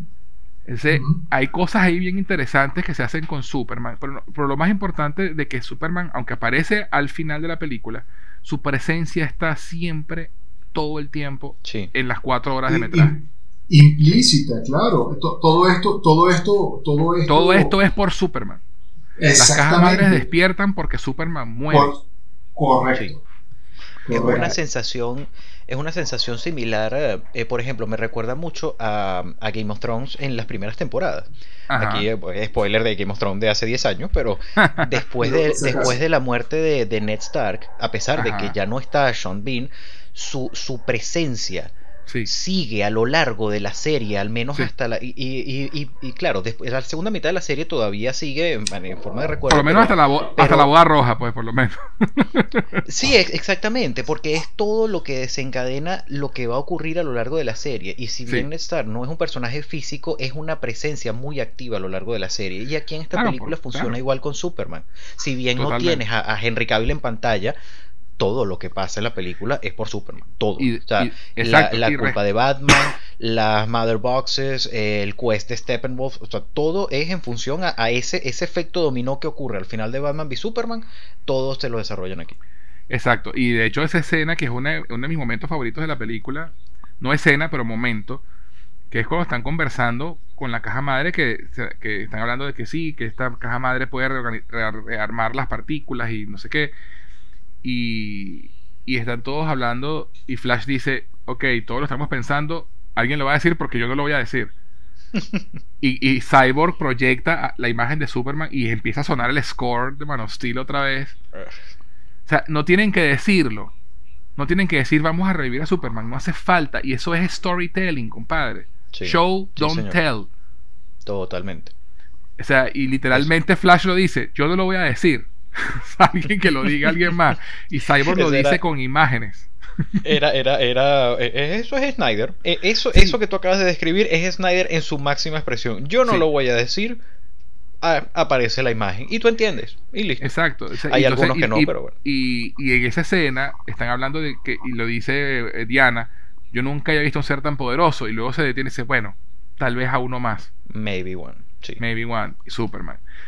Todo el tiempo Superman está presente y hasta que Clark, hasta que hasta, hasta que lo dice Bruce, no somos cinco, somos seis. Sin él no somos nada. Sí, señor. O sea, Superman siempre está presente y siempre está eh, en, en la mente de nosotros como espectadores, esperando su regreso, y en la mente de los villanos, en la mente de los protagonistas, en la mente de Luisa, en la mente de todo el mundo. en la mente del mundo entero porque no está más. Este, y, y, de verdad me parece un arco maravilloso también para el personaje de Superman, empezando con Man of Steel hasta ahora, cuando Superman dice, me, me, dieron una segunda oportunidad y no la voy a desaprovechar. Te iba a comentar sobre esa frase, este, eh, aquí reivindican a Superman aún más, retomando, lo, retomando donde habíamos dejado a Batman y Superman, que todavía Superman no era, eh, eh, esa, esa, no termina, o sea, ya, ya empezaba a ser esa inspiración que termina siendo ahora y que bueno, más adelante, que, quién sabe. De eso vamos a hablar en otra parte. Exacto, ¿no? y, y, además está ese momentazo también, y es como otra vez Show Don't Tell, el momento en que Superman ayuda a Batman a terminar de subir. Uf. Sí. ¿Sabes? Y esa mirada entre ellos dos, eso ahí te está diciendo todo. Todo está olvidado, hermano. Sí, señor. Sí, ¿Sabes? Sí, señor. Sí, señor. Somos amigos. Y, estoy, y estoy tan feliz de que estar hayan aquí.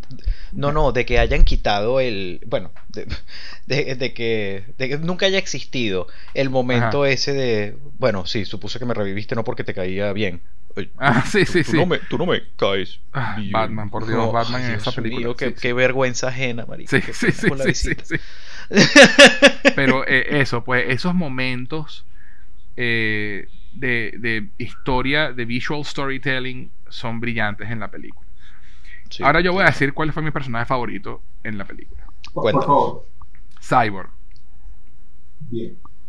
perfecto sí Y- ah, Cyborg es un y- personaje en esta película fíjate Sí, eh, bueno, eh, empezando por ahí, pero realmente yo debo confesar que cuando Zack decía eh, en las redes sociales, o sea, Cyborg era el corazón de la película, a mí me parecía un poco hipérbole, ¿no? Como decir, bueno, sí, el corazón de la película, sí, seguro, el, el, el, el Cyborg. Además que yo nunca fui fan de Cyborg, o sea, como personaje nunca me pareció la gran cosa. Por eso lo- lo- le hago el resal- resalto a Cyborg aquí porque me sorprendió agradablemente darme cuenta que efectivamente él es el corazón de la película. eso es verdad O sea, Cyborg es el corazón de esta película. Cyborg es. El arco de Cyborg es uno de, los arcos de personaje más bonitos que he visto en una película de superhéroes. O sea, la historia de Cyborg siempre ha sido muy, muy, muy fuerte y muy dura. Y, muy y la sí. forma. Y de hecho, esa secuencia que, so- que dura como 15 minutos al comienzo del tercer capítulo, el Beloved Mother, Beloved Son, que te muestran Sí. la historia de Cyborg, que es una secuencia como de 10, 15 minutos contando su historia. Es un cortometraje que puede estar nominado al Oscar. Sí, la, la verdad es que sí. Y ves, O sea- eh, no solamente eh, no solamente la historia de cómo llega Cyborg ahí, sino también la extensión de, de, su- de sus capacidades, de sus poderes. Y, y cuando hace, cuando le da a esta señora lo, que, que se, ganó la- se ganó el premio por, Sí, sí. por la clienta del mes, no recuerdo que No, nuestro cliente número mil, una cosa así. Eh, ves que es una persona que, que se interesa por los otros cuando le cambia la nota a la amiga y ahí A te das cuenta también que el carajo es un, es un genio Era, era un eh, a nivel de tecnología, es un hacker, exactamente. Entonces no- y por eso probablemente la caja madre ha adoptado esa, esa función para él. Sí, Porque ya estaba en él. el- el- la, cuestión de, Exactamente. la cuestión de la tecnología. Pero, y más allá de eso, el, la- el poder que tiene. O sea, es un dios de la era digital. sí, O sea, él con un pensamiento puede paralizar el mundo, puede destruir el mundo. O sea, e- esa, esa, esa, esa grabación que le deja el papá, Eso, eso te iba a decir. este, que- Sí. que le empieza a decir, tú podrías controlar la red nuclear de la Tierra con solo pensarlo. Y, te, y, y Y vis- de nuevo te lo muestran, te lo muestran. ¿no? Y, y te muestran cómo funciona, mientras te muestran también él aprendiendo a volar, que me encanta esa escena, además que es la primera Sí. vez que lo ves sonreír, y es una sonrisa tan, tan de niño chiquito, ¿sabes? Claro. Ese- el poder sonrisa. volar. Sí, o sea, es una vaina y, y de paso eh, la muerte de su padre luego de ese momento que, que, se- la- que hizo llorar a Grace en su reseña, que por cierto fue muy, muy buena, Sí, este, cuando te das cuenta que el, el papá lo ve no solamente con la Liga de la Justicia, sino liderándolos. sí. Cuando, Y entiende- cuando- cuando entran y a Star Labs. que él y entiendes que eh, eh, el- esa mirada, ese, ese momento, y es curioso que lo, lo estoy viendo justo en este momento. Ah, ese es el clip tú. de la película que está pasando ahorita.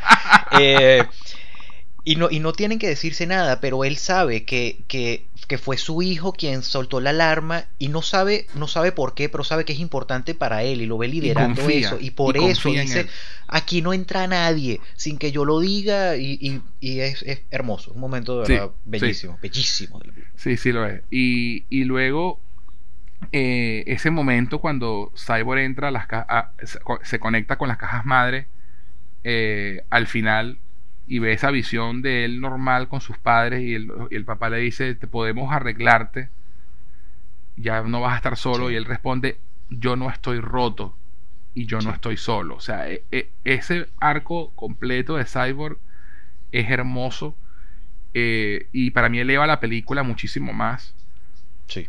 y, y lamento muchísimo ahora que no vaya a estar en la película de Flash, pero bueno, eso ya son políticas y otras vainas que ya no, no van al caso ahorita.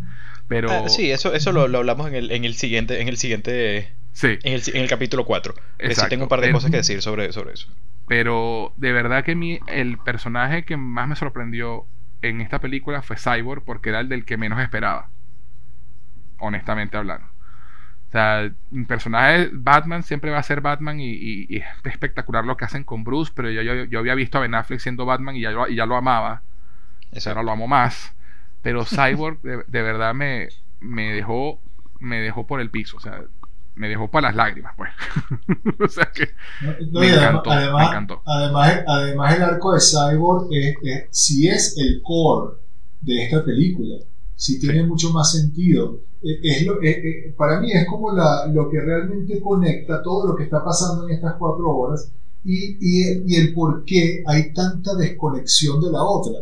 Porque, porque nada tiene sentido en la otra película, porque le quitaste todo lo que, lo que, lo que interconectaba las historias y, y lo que le daba peso a la, a la película en, en relación a- al por qué la madre, de dónde vienen los conocimientos, por qué tienen más conocimiento, de dónde, de dónde sale el conocimiento para despertar a Superman, eh, porque su papá estudiaba las cajas madres y la tecnología kryptoniana.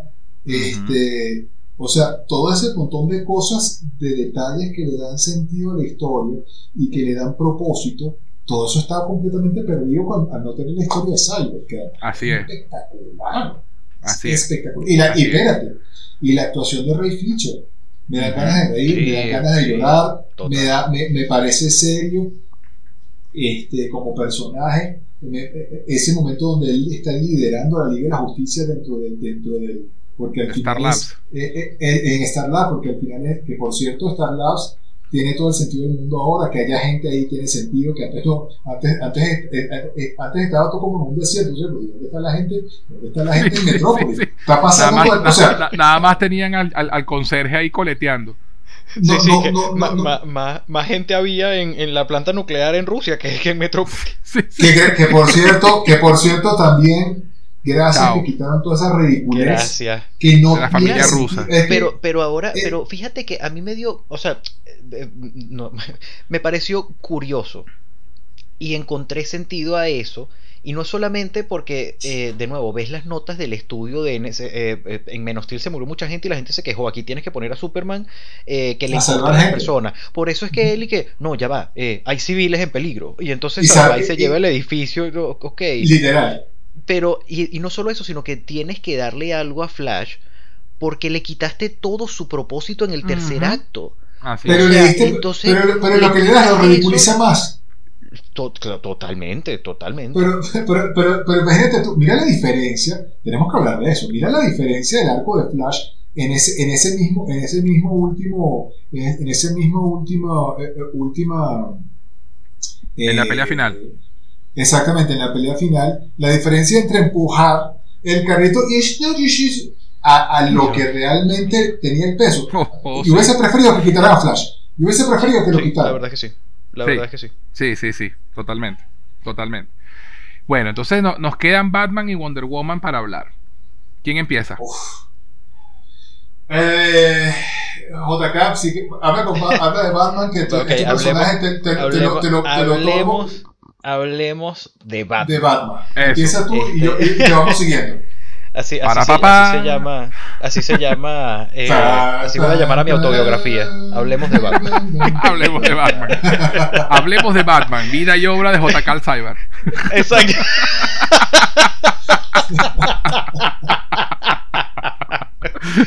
Ay, coño. Mira. eh, Batman en esta película, y, y me pareció interesante que tanto Batman como Superman creo que son los que de alguna forma tienen menos participación en la película.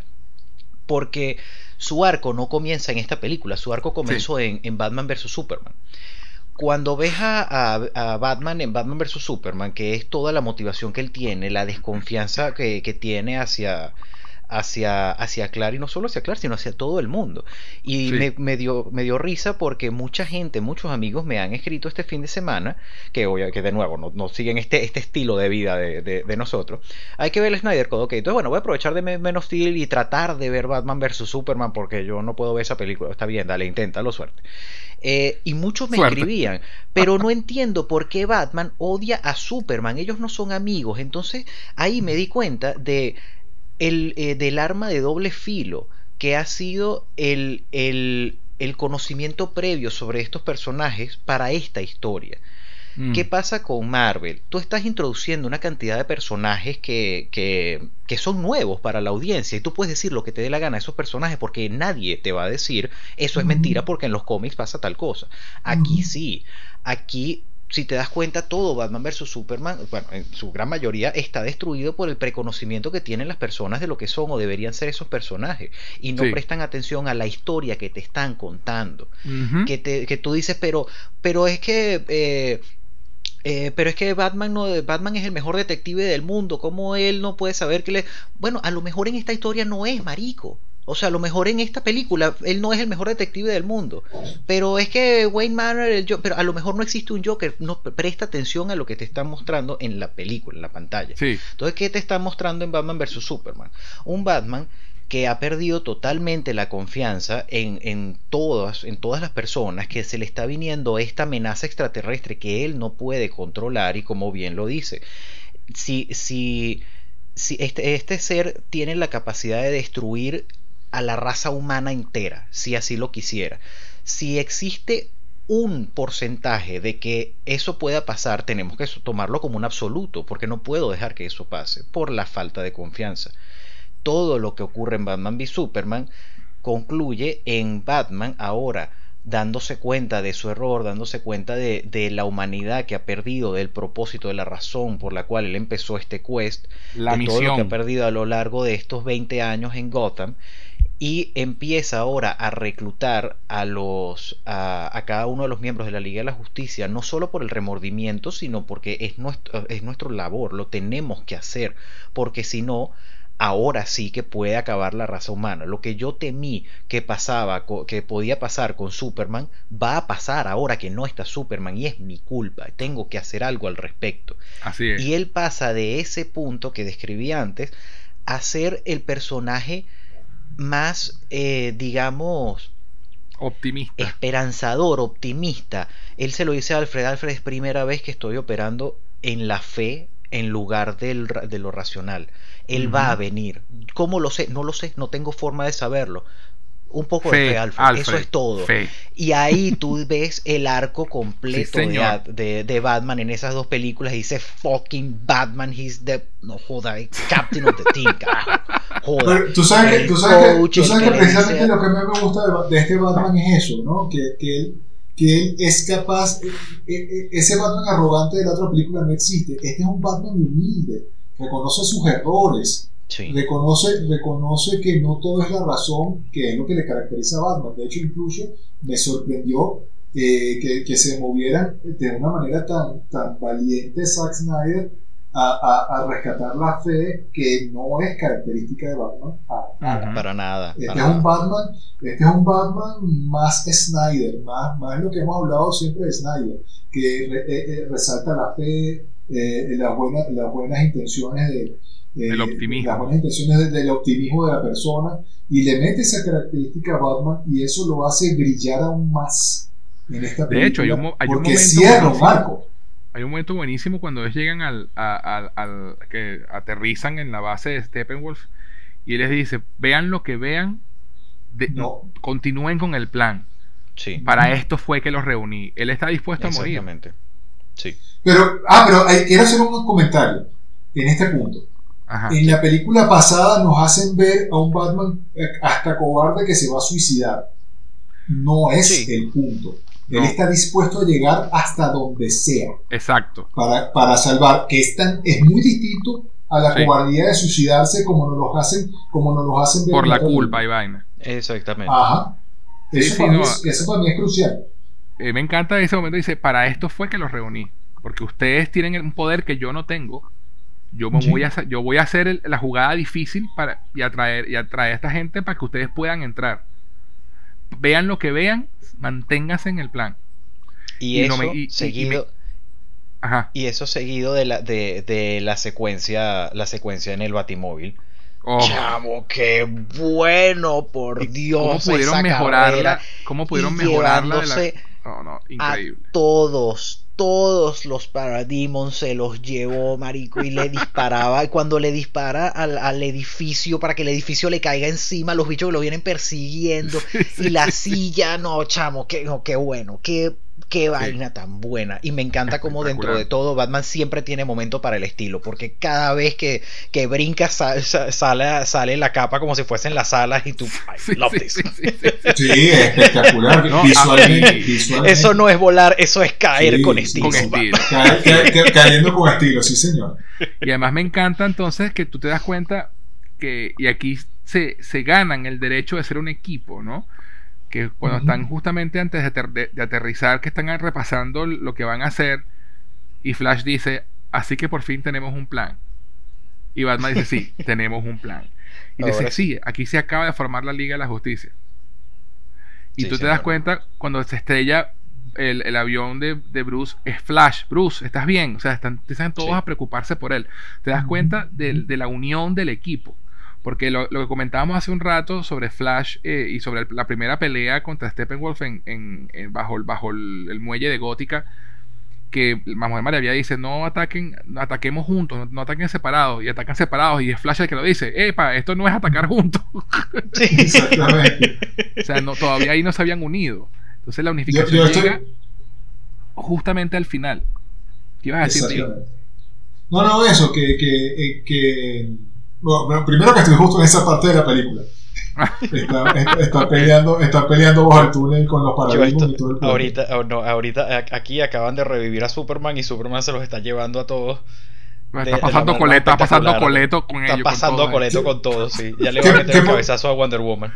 Que por cierto quiero comentar, quiero comentar algo también de Batman, que en esta Ajá. película tiene sentido y en la otra yo no entendía nada del tema del ruido y la, y la loquetera de, de la- del batisonido ese todo loco que, Estúpido, que, para sí. mí, que para mí eso no tenía sentido y en esta película lo que hacen son unos guantes que absorben el poder y eso le da a Batman también una ventaja sobre la pelea de los paradigmas y cuando Sí. se enfrenta a Superman que el Sí. bicho el bicho el bicho no es que solo lo empuja y do you believe que eso no existe thank you por God. quitado a Zack Snyder thank God porque Sí. tampoco tiene mucho sentido él no le dice do you nada él va de una como es Superman no Claro. tiene no, no es Superman en ese momento no tiene cabeza él lo que ve es a un tipo No que tiene odia, habla, y lo, no tiene habla. y lo primero que y lo primero que hace es lanzar la visión calorífica y menos mal que Batman venía desarrollando esos guantes y eso es lo que me dio Además uno se lo- vuela te lo, Y- te lo no, no muestran en un solamente eso. principio.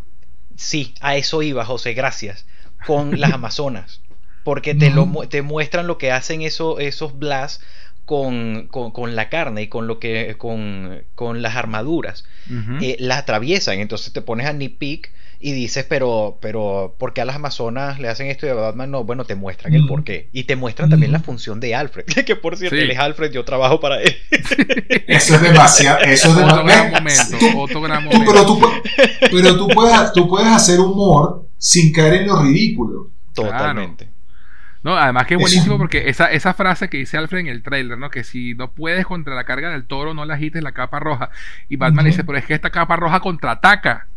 esta capa roja sí, Y ¿sabes? O Exactamente. sea, exactamente. eh, eh, no, no, o sea, de pana y la relación de él con Alfred, mejor que nunca. O sea, me encantan cómo sí. se llevan. Este, la, cuando le dice, por si tuviera un dólar por cada vez que me dices, probablemente estarías mucho más insufrible lo que eres ahorita. Pero, pero, entonces yo, yo escucho eso y digo, y, y realmente me pongo a cuestionar ciertas decisiones de, de, de Josh Whedon, de, pero ¿por qué, por qué quitas un chiste así para reescribir otro que, que, no, que va a estar súper fuera de tono? Y, y, no, y no entiendo. O sea, todo Sí. lo que pasó en el 2017 es un gran... No Error. entiendo, no puedo comprender Sí. El por qué. Entiendo Sí. las circunstancias, entiendo el nerviosismo, entiendo la mala recepción que tuvo Batman v Superman ante el público, lo comprendo. Pero, pero no puedes dar un 180 así, o sea, eh, sobre todo cuando ya, ya comenzaste toda la producción de la película, cuando ya todo el material está. Y, y coño, perdóname, pero si tú ves esta película, es, es obvio que es mucho más ligera, que es mucho, que está, que está, que, que tiene un appealing mayor a, a, a ese four quadrant que, que Sí. tiene Marvel. ¿Sabes? Y eso se nota ahorita en las críticas. Yo No, y- y pensaba yo- que. Ajá. De- per- perdón, no, que yo, yo pensaba lo que comenté antes, que si te gustó Batman v Superman, te gusta esta, si no te gustó Batman v Superman, probablemente no, no te guste. Y eso es Yo- mentira. a mucha yo- no. gente que odia Batman v Superman, esta película le está encantando. Sí. Pero yo tengo, algo, encantando. yo tengo, pero yo tengo algo que decir sobre eso. A ver. Aquí, aquí, aquí, también, aquí también hay que tomar en consideración que ya pasaron cuatro años. Que ya, que ya, que ya- la gente, el, el- el público también ha madurado un poco más en ese aspecto. El hype generado por esto. Mira, el problema con las críticas es que, es que mucha gente se va para un lado o para otro dependiendo de lo que lee. Y mucha gente no, no necesariamente este, no necesariamente eh, termina como hacemos nosotros. Yo puedo escuchar una muy mala crítica a una película y aún así la voy a ver para formarme mi propia opinión y no todo el mundo es así. Mucha gente Claro, incluso, y esto, y esto lo he comentado antes, no es la primera vez que lo digo, este, y lo voy a volver a decir, y, y, y chan, chan, chan, voy a herir susceptibilidades aquí. Pero mucha gente, mucha gente incluso en, en su afán de, de, de querer eh, hacer que sabe, repite como lorito sin saber, sin trasfondo, sin conocer. Y eso pasa con las críticas. Y en este caso estamos viendo el efecto completamente contrario. Estamos viendo primero este, que el hype es real, ya por ahí, ya solamente por eso, este, eh, ya solamente por eso hay mucha reacción positiva. La gente va a verla no matter what, aun cuando obviamente están sus contras, ¿no? La gente que piensa que es una, que es una película, que, que es la misma película con, con, una, con, con algunas escenas adicionales borradas que le pusieron, que no es para nada el caso. Este, yo pienso que también hay un poco más de madurez en ese punto.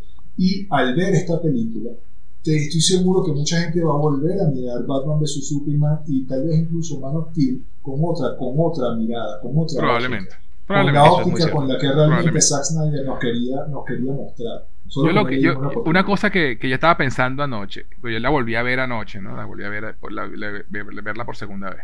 Yo sí la vi el, el mismo jueves en la noche. Eh, esta película, si se hubiera estrenado en cine, obviamente no se iba a estrenar esta versión de cuatro horas. No, imposible. Ni de broma. Y iba a ser otra película más de Zack Snyder con un Ultimate Edition en Blu-ray. Sí. Y Hubiera superior sido- al teatro. se, hubiera, se hubiera estrenado una versión de 3 horas y media o de 3 horas 20 y luego en Blu-ray el corte, este corte de 4 horas Pero, y, hubiera sido la y versión agrego- igual. Y agrego algo, y hubiese sido tan divisoria como Batman vs Superman, entre una Sí. versión y otra. Sí, no, no sé, no sé si hubiese llegado a esos extremos, pero definitivamente hubiese decepcionado porque hubieses tenido menos layers, hubieses tenido menos motivaciones, hubieses tenido menos oportunidad de, de- de desarrollar a los personajes tan bien como lo hiciste acá. Porque Y honestamente tiempo en hablando- pantalla, así de sencillo. Honestamente hablando, yo que la he visto dos veces todavía no puedo elegir qué escena sacaría de la película. Yo tampoco. yo tampoco. Honestamente, yo tampoco. Yo creo que a estas cuatro horas no les falta ni les sobra nada.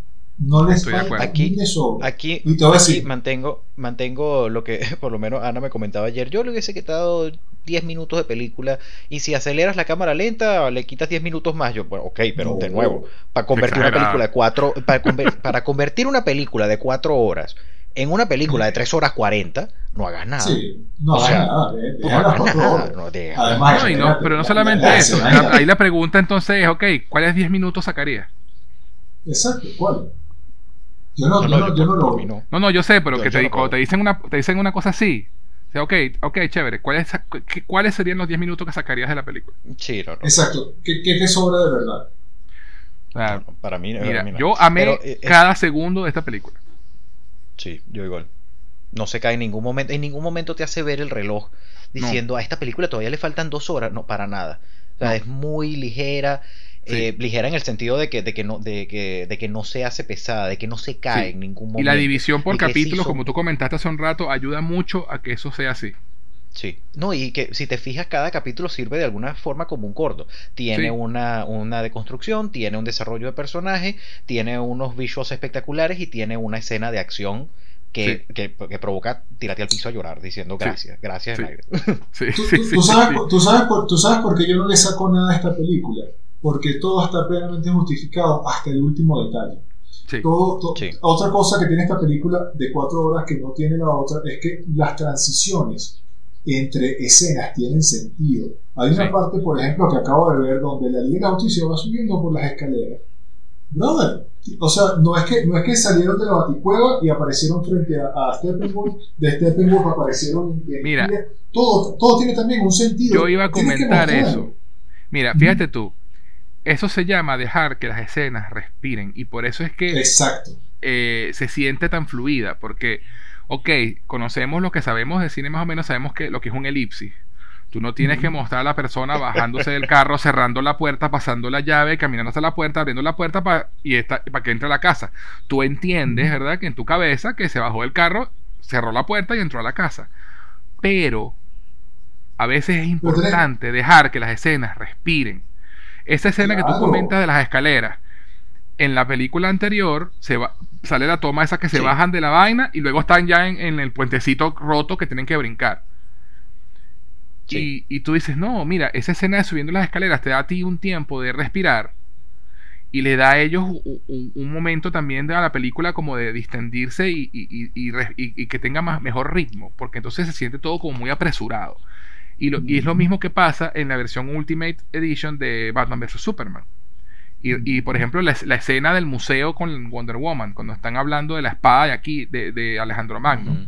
Que la escena, la película original empezaba con el viejo interrumpiendo la mira, te puedo comentar una vaina, y se la lleva a hablarle de la espada. Y aquí te muestran a los mesoneros viendo un programa de televisión. exactamente. Este, muestran al, tipo diciendo, bueno, muchachos, adelante, hay que trabajar, no sé qué. Salen a entregar las copas y ahí te das cuenta que están en el museo. O sea, y respira mejor la escena. Entonces, a pesar de que dura un poquito más, fluye mejor y eso es el visual storytelling. Porque además estás, estás trayendo, estás manejando, digamos, una, una densidad de contenido muy grande. Estás pasando de, lo que tú hablabas al principio, de una escala gigantesca.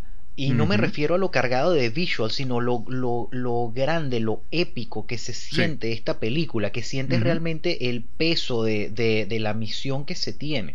Y ese tipo de escenas que, cumplen ese propósito. Como tú dices, había necesidad de que los viéramos subir por las escaleras. No, pero oye, lo agradezco para poder, para poder respirar, para poder parpadear un momento, ¿sabes? Para que la escena pueda respirar y tenga un ritmo mucho más efectivo. Para que cuando venga ese momento épico pueda funcionar y no sea tan abrumador para el espectador. Y por eso es que Batman vs Superman Ultimate Edition, a pesar de que es de, eh, dura media hora más, se siente más rápida que la versión de, original. Y que y esta versión de y esta película de cuatro horas se siente como de dos horas y media. Sí, señor. o sea, es, impresionante. Por eso es que uno no. yo me acuerdo cuando, el rollo cuando salió Endgame, que estaban con la jodedera, coño, tres horas, como si no existieran películas de tres horas. antes, ¿no? Sí. Este, y, y, o, justo con esta, coño, cuatro horas. ¿Qué película hace falta que dure cuatro horas? Mira, compadre, ¿tú nunca viste Los Diez Mandamientos? No, y, no, solo, y no solamente. ¿Nunca viste Lawrence de Arabia? O sea, la película eh, tiene que durar lo que tiene que durar. Pero si la película eso, funciona, si la película funciona, si no, no vas a sentir las cuatro horas. Hay películas de dos horas que parecen de diez. Sí. Pero, no, y eso también viene dado desde la misma concepción de la película. ¿Qué película realmente necesita que dure cuatro horas? Ninguna. Sin meter mucho yo te, puedo, yo te puedo hacer una película en hora y media si tú quieres, pero para la película que estamos desarrollando, con la escala que estamos desarrollando, con los personajes que estamos desarrollando, para poder desarrollarlos como queremos, se necesitan estas cuatro horas. Así, Así es sencillo. Porque tú puedes Es que sacar a Cyborg de la película, tú puedes sacar medio Eh. cast y recortar la película a la mitad, perfecto, no hay problema. Pero la película tiene, es la primera vez que estás viendo a seis personajes tan icónicos interactuar entre ellos con una historia coherente, con unas motivaciones de villanos tan bien plasmadas, cargadas de efectos visuales y cargadas de acción. ¿Qué, qué vas a hacer? ¿Qué vas a quitar?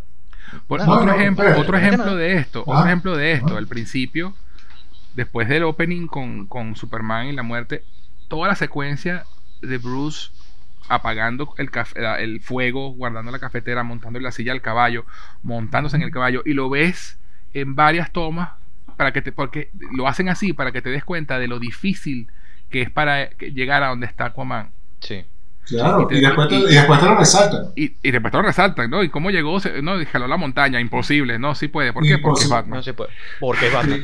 Exactamente. Pero, No, pero es, y- es y- un momento para que la película respire. De paso te ponen la- esa música espectacular que suena en ese momento. Sí. Y los créditos. No, y, tiene, y tiene su punto, Para que- sí, tiene su por- punto por- reflexivo. ¿No? Y también para Es, que. es el viaje de Batman. Claro, Claro, pero el y viaje de dices, Batman. tío, es, el, es el viaje de Batman, pero aparte, eh, si te fijas en contraposición a la del 2017, que, que te ponen la canción de Everybody, Everybody knows, Con, el, con el indigente, con, la- con el cartelito de I Try, que todos, ese, Zack Snyder, Zack Snyder y sus intros. Eh, y, y- y te mostraba más o menos lo que había pasado después con el mundo, pero eso no es importante, eso era, eso es, eso es relleno. Pero aquí te muestra, o sea, es realmente importante, como tú dices, el viaje de Batman Sí. para llegar a donde está eh, a donde está Arthur y aprovechan de poner los créditos en ese momento. Exacto. ¿Para qué? Para- porque también esa, esa vaina práctica de que cuando llega la escena con la conversación con Aquaman, no hay créditos en la pantalla que te distraigan. Exactamente, lo cual y, y tiene y también se agradece que no que, que en esa en esa aldea, en esa casa, en esa pared estén convenientemente dibujadas las Sí, sí, sí. como si Terrible, fuesen terrible, como si fuesen lo- la- los dibujos de la caverna. Sí, sí, Sí, sí, sí. total, total, total, Otro, por cierto, hablando de esa escena, que no lo, ninguno de nosotros lo ha mencionado, a mí me gustó muchísimo eh, el grupo de aldeanos cantando mientras Aquaman se va. Ah, Eh, pero, la pero espérate, antes de eso te digo, no solamente eso, las canciones que hay en la Sí. película en general. Sí. En sí, general, sí. sí. Como te narra la historia, la Funciona primera, la primera Funciona empezando, muy bien. funciona muy bien. Listo, go con, go- go con la de esta gente. Ajá. Me gusta mucho ese momento. Primero porque te muestra el nivel mitológico que tiene Aquaman para esa gente, ¿no? Es un dios. Sí. Y, le- y- y él, y él llega a ayudarlos cada cierto tiempo y cuando se va es como, es como ple- rendirle pleitesía a ese dios, ¿no? Exactamente. Y además le da un toque así, Lord of the Rings, de nuevo traigo a colación al Señor de los Anillos, pero le da un toque de ese estilo, ¿no? De que hay una cultura allí, de que hay un- una cuestión que con, con Arthur de respeto y, y de temor incluso, ese, eh, y, y- y de amor, ¿no? Eh, ella recoge el suéter de él y lo huele. Eh, es, es una cosa que tú dices, wow, o sea, este tipo en verdad lo quieren aquí, ¿no? Sí, claro, y, yo, yo estoy de acuerdo contigo, yo también lo, lo vi de, de esa forma. Al principio la verdad es que cuando comienza la canción me, me, me quedé como, ya va, ¿qué? qué?". pero, pero luego sí lo asumí como tú estás diciendo, claro, esta es una persona, o sea, mira lo difícil que es llegar a esa aldea, ya no entran barcos pesqueros, esta es una persona que básicamente trae con, con la marea y con él, o sea, no solamente que salva a, lo- a la gente del pueblo, sino que trae también alimentos, trae Comida. comida, y es este ser el protector de nuestra aldea. Entonces, eh, y eso y todos esos pequeños detalles le, le dan personalidad a la película también. Sí, Porque eso es otra cosa que no tiene la versión de 2017. No tiene personalidad. ¿Por qué? Porque es un No Frankenstein. Ni es totalmente Josh Whedon, ni es totalmente Snyder, es nada. Es una película Es- hecha, es hecha por comité. Es una película hecha por accionistas. Sí. sí. O sea, por, por entonces no tiene personalidad. Sea, estos detalles le dan personalidad a la película. Y por eso y- y- y es que funciona tan bien. Además de que, bueno, obviamente viene una coherencia con lo que, ve- lo que venía en las anteriores dos películas. Sí, sí, señor. Bueno, ¿alguien Yo más sí quiere, creo- quiere- agregar algo más sobre, sobre momen- algún momento que le, que le gustara, que alguna cosa que quiera analizar? ¿Alguien quiere agregar algo? Nos yo, falta, yo diría, yo- nos falta la Mujer Maravilla. nos falta Y- Wonder Ah, falta. Wonder. Oh, perdió. Y per- perdón, Diana, perdón, Diana, no me odies. Y empecemos con por qué disminuyeron la escena tan épica de la Mujer Maravilla. ¿Qué querían mostrar en el 2017? ¿Por qué no querían mostrar lo que se mostró en esta? Yo tengo No una respuesta por para eso. Ah, bueno, dale, dale porque fíjate. Primero aquí, ah, primero aquí queda implícito que, que ella sí puede volar, Sí, sí, sí. empezando por ahí. En esta escena, en esta escena super, eh, no es que llega, el- no es que brinca, rompe el, el segundo piso y tira la bomba. Es que la señora no, vuela. Sí. Así, y la- y la brincado muy alto. No, pero eh, no, este está volando, bro. Este- este- en- en- porque en la primera película brinca muy alto y llega solo al segundo piso. En esta, en esta se fue, Bueno, en, esta pero- se fue pero- en, esta se, en esta se fue 20 pisos arriba, aquí queda como Bueno, tío, pero eso fue, eso que en el, eso fue en el 2000, en, en 1925. 18, coño. 18, 18, imagínate. Es, bueno, ha, tenido, ha tenido un siglo para brincar más alto, para entrenar. Para brincar más. Este, más allá de ¿Qué eso, la escena- respuesta, tan brutal?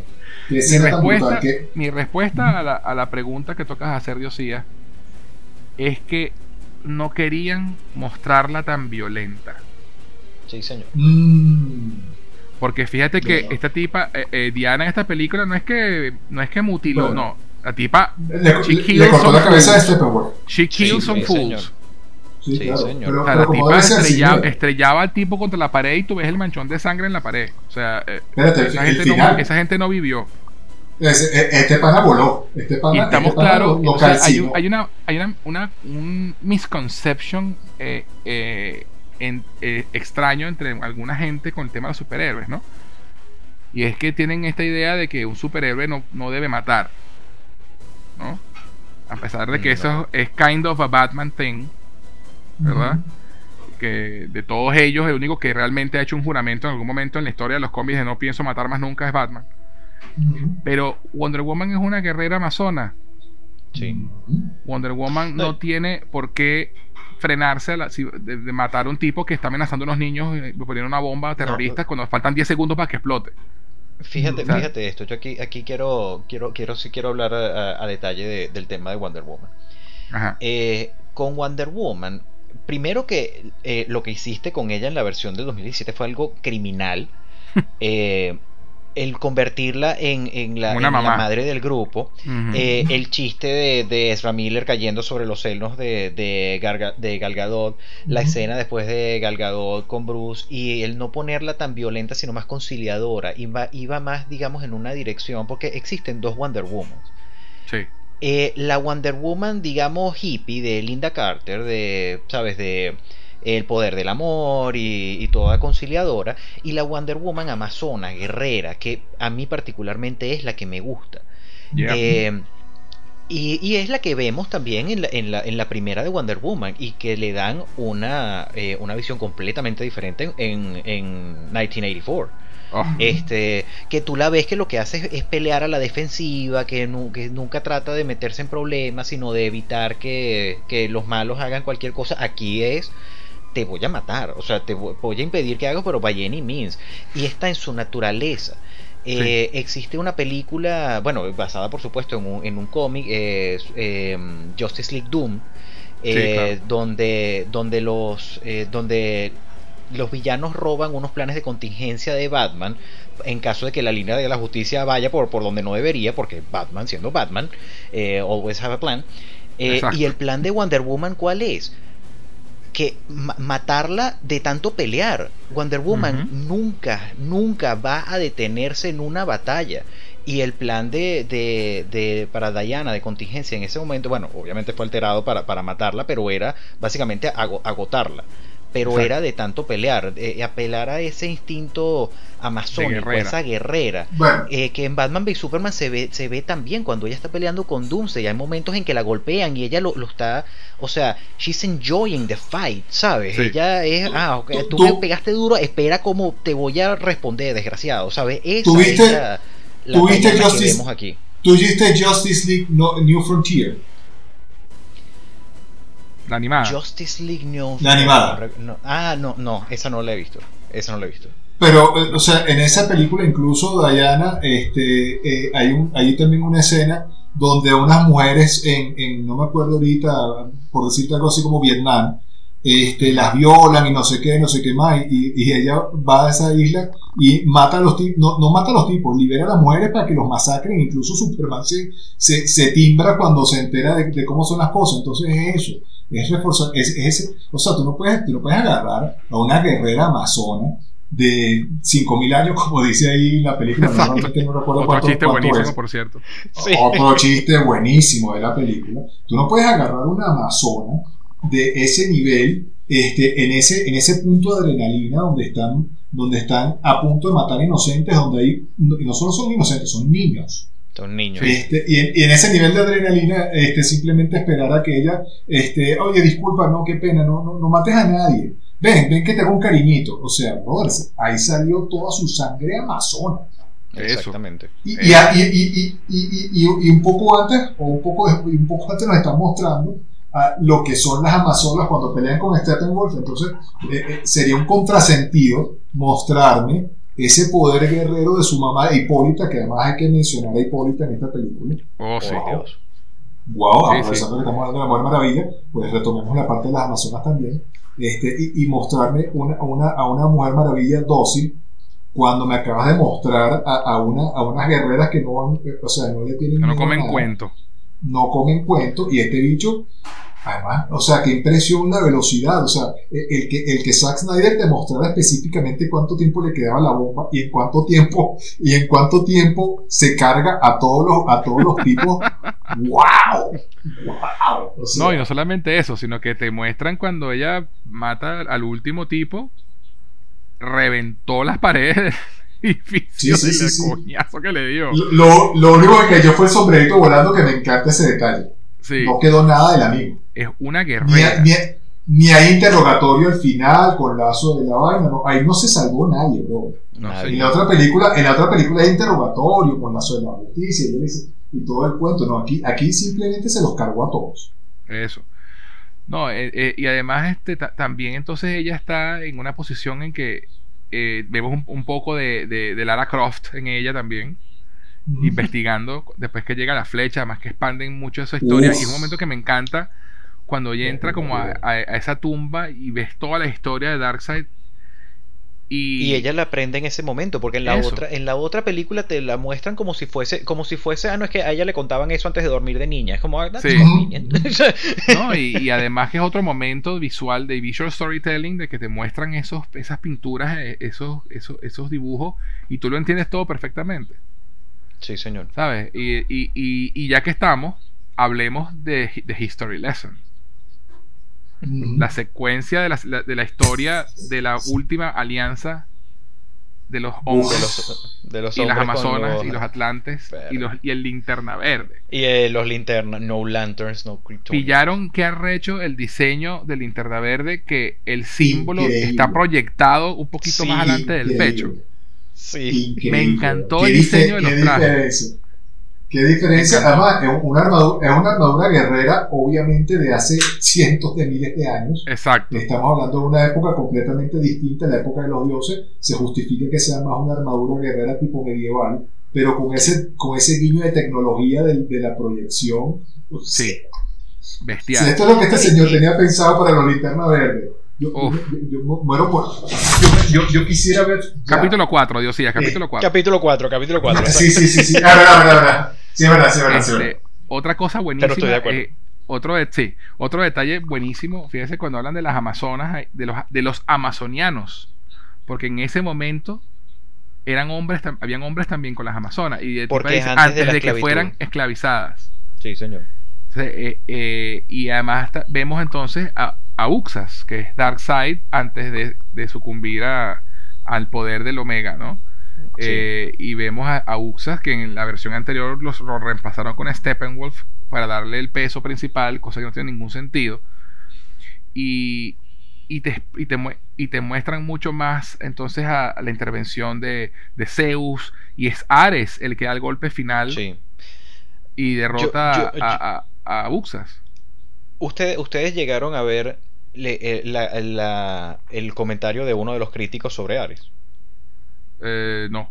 O sea, yo, yo me quería, yo me quería morir. O sea, y aquí es cuando realmente me da mucha tristeza porque, de- o sea, de ver cómo hay críticos que, que simplemente no están prestando atención o tienen ya una o van con un prejuicio hacia la película y llegan y se nota que no les interesa, que no les interesa y lo que están saliendo.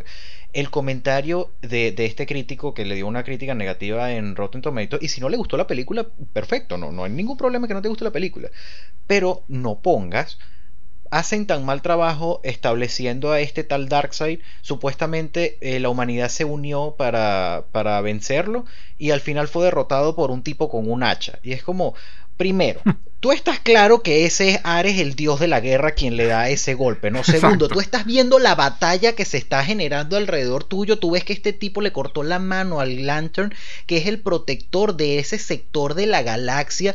O sea, tú sabes, tú conoces mitología griega, un mínimo.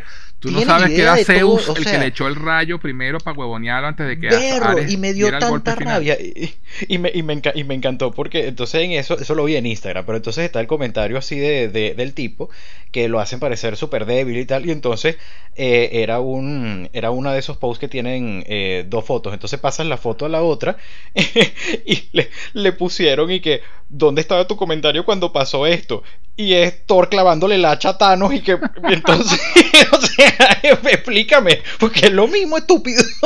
Claro, claro, es eso, es eso. Es que es, ver pero no observar. totalmente. Pero bueno, si quería sacarme eso de. quería sacarme ese comentario. Además, que fíjate que aquí te muestran también, con volviendo a Diana, eh, te muestran. Primero, hay un momento súper cute con Bruce que te dan como un, un, vislumbramiento ahí que ahí podría haber algo. A mí siempre me ha gustado ese, ese pairing desde la serie de Justice League animada que, de Bruce Timm, mm. que siempre hubo como un, cable pelado ahí entre Batman y ella. Eh, yo, siempre, fíjate, yo siempre he sido más de, del New 52, de, del team de, de, Wonder Woman y Superman, porque es algo que me parece que tiene sentido. bueno, para mí es para mí justamente es demasiado obvio, demasiado, demasiado fácil. a mí me gusta más la idea. no, totalmente. Me gusta más la idea de que sea con Batman, pero eh, me, me, gustó ese momentico que, y, me, y me encantó que no hicieran más nada con eso. Pero fue, pero, fue un momento así como hay química ahí. Eh, pero lo que iba a comentar realmente era que el, el, el arco de, de, de, Wonder Woman en esta película es el regreso a Temiskira. Ese, Y fíjate que lo que te dan a entender al final de esta película es que ella, ok, tengo que regresar a casa tengo que. Por lo, todo lo que, le dice Steppenwolf. Exacto, por lo que le dice Porque abandonaste a tus hermanas. Y, y, tu madre rogó por su vida. O sea, ella no sabe, ella le dijo mentiroso, pero ella no está al cabo de saber si en verdad está vivo o no. Sí, sí. Ella está en negación, claro. Eh, entonces ella, pues está en esa toma de ella al final con la flecha en la mano, viendo hacia el mar, diciendo, sí, yo tengo que volver. Y yo estoy seguro que la siguiente película de Wonder Woman iba a ser eso, no la, el bodrio este de 84. Y sí, was a really bad movie. Este, entonces, coño, hay todos los personajes tienen un arco, tienen, están desarrollados, tienen un, un, propósito y tienen un momento para brillar. y, otra cosa, y otra cosa que me encanta que no lo mencionamos cuando hablamos de Batman. Esta película es más sobre Bruce que sobre Batman. Eso es cierto. Y demuestra, Batman no sale, no sale con el traje hasta como hasta las dos horas de película. Sí, más o dos menos. horas y media incluso. Sí, sí. Cuando, cuando, cuando se reúne con Gordon, con el gran J.K. Simmons. Exacto. Este, porque, y, lo que demuestra una vez más que Ben Affleck no solamente es el mejor Batman, sino el mejor Bruce Wayne que hemos tenido en el cine. Sí, con mi, con mi respeto a Christian Bale, pero no soporto tu voz de, de garganta con cáncer de Batman. este, pero como Bruce Wayne, o sea, definitivamente Ben Affleck se llevó la torta. Sí, señor. que Bruce Wayne. Bueno, yo creo que eh, quiero hacerles una pregunta a ver si, si hay algo que decir en este aspecto. ¿Hubo algo en esta película que no les gustara? ¿Algo negativo que decir?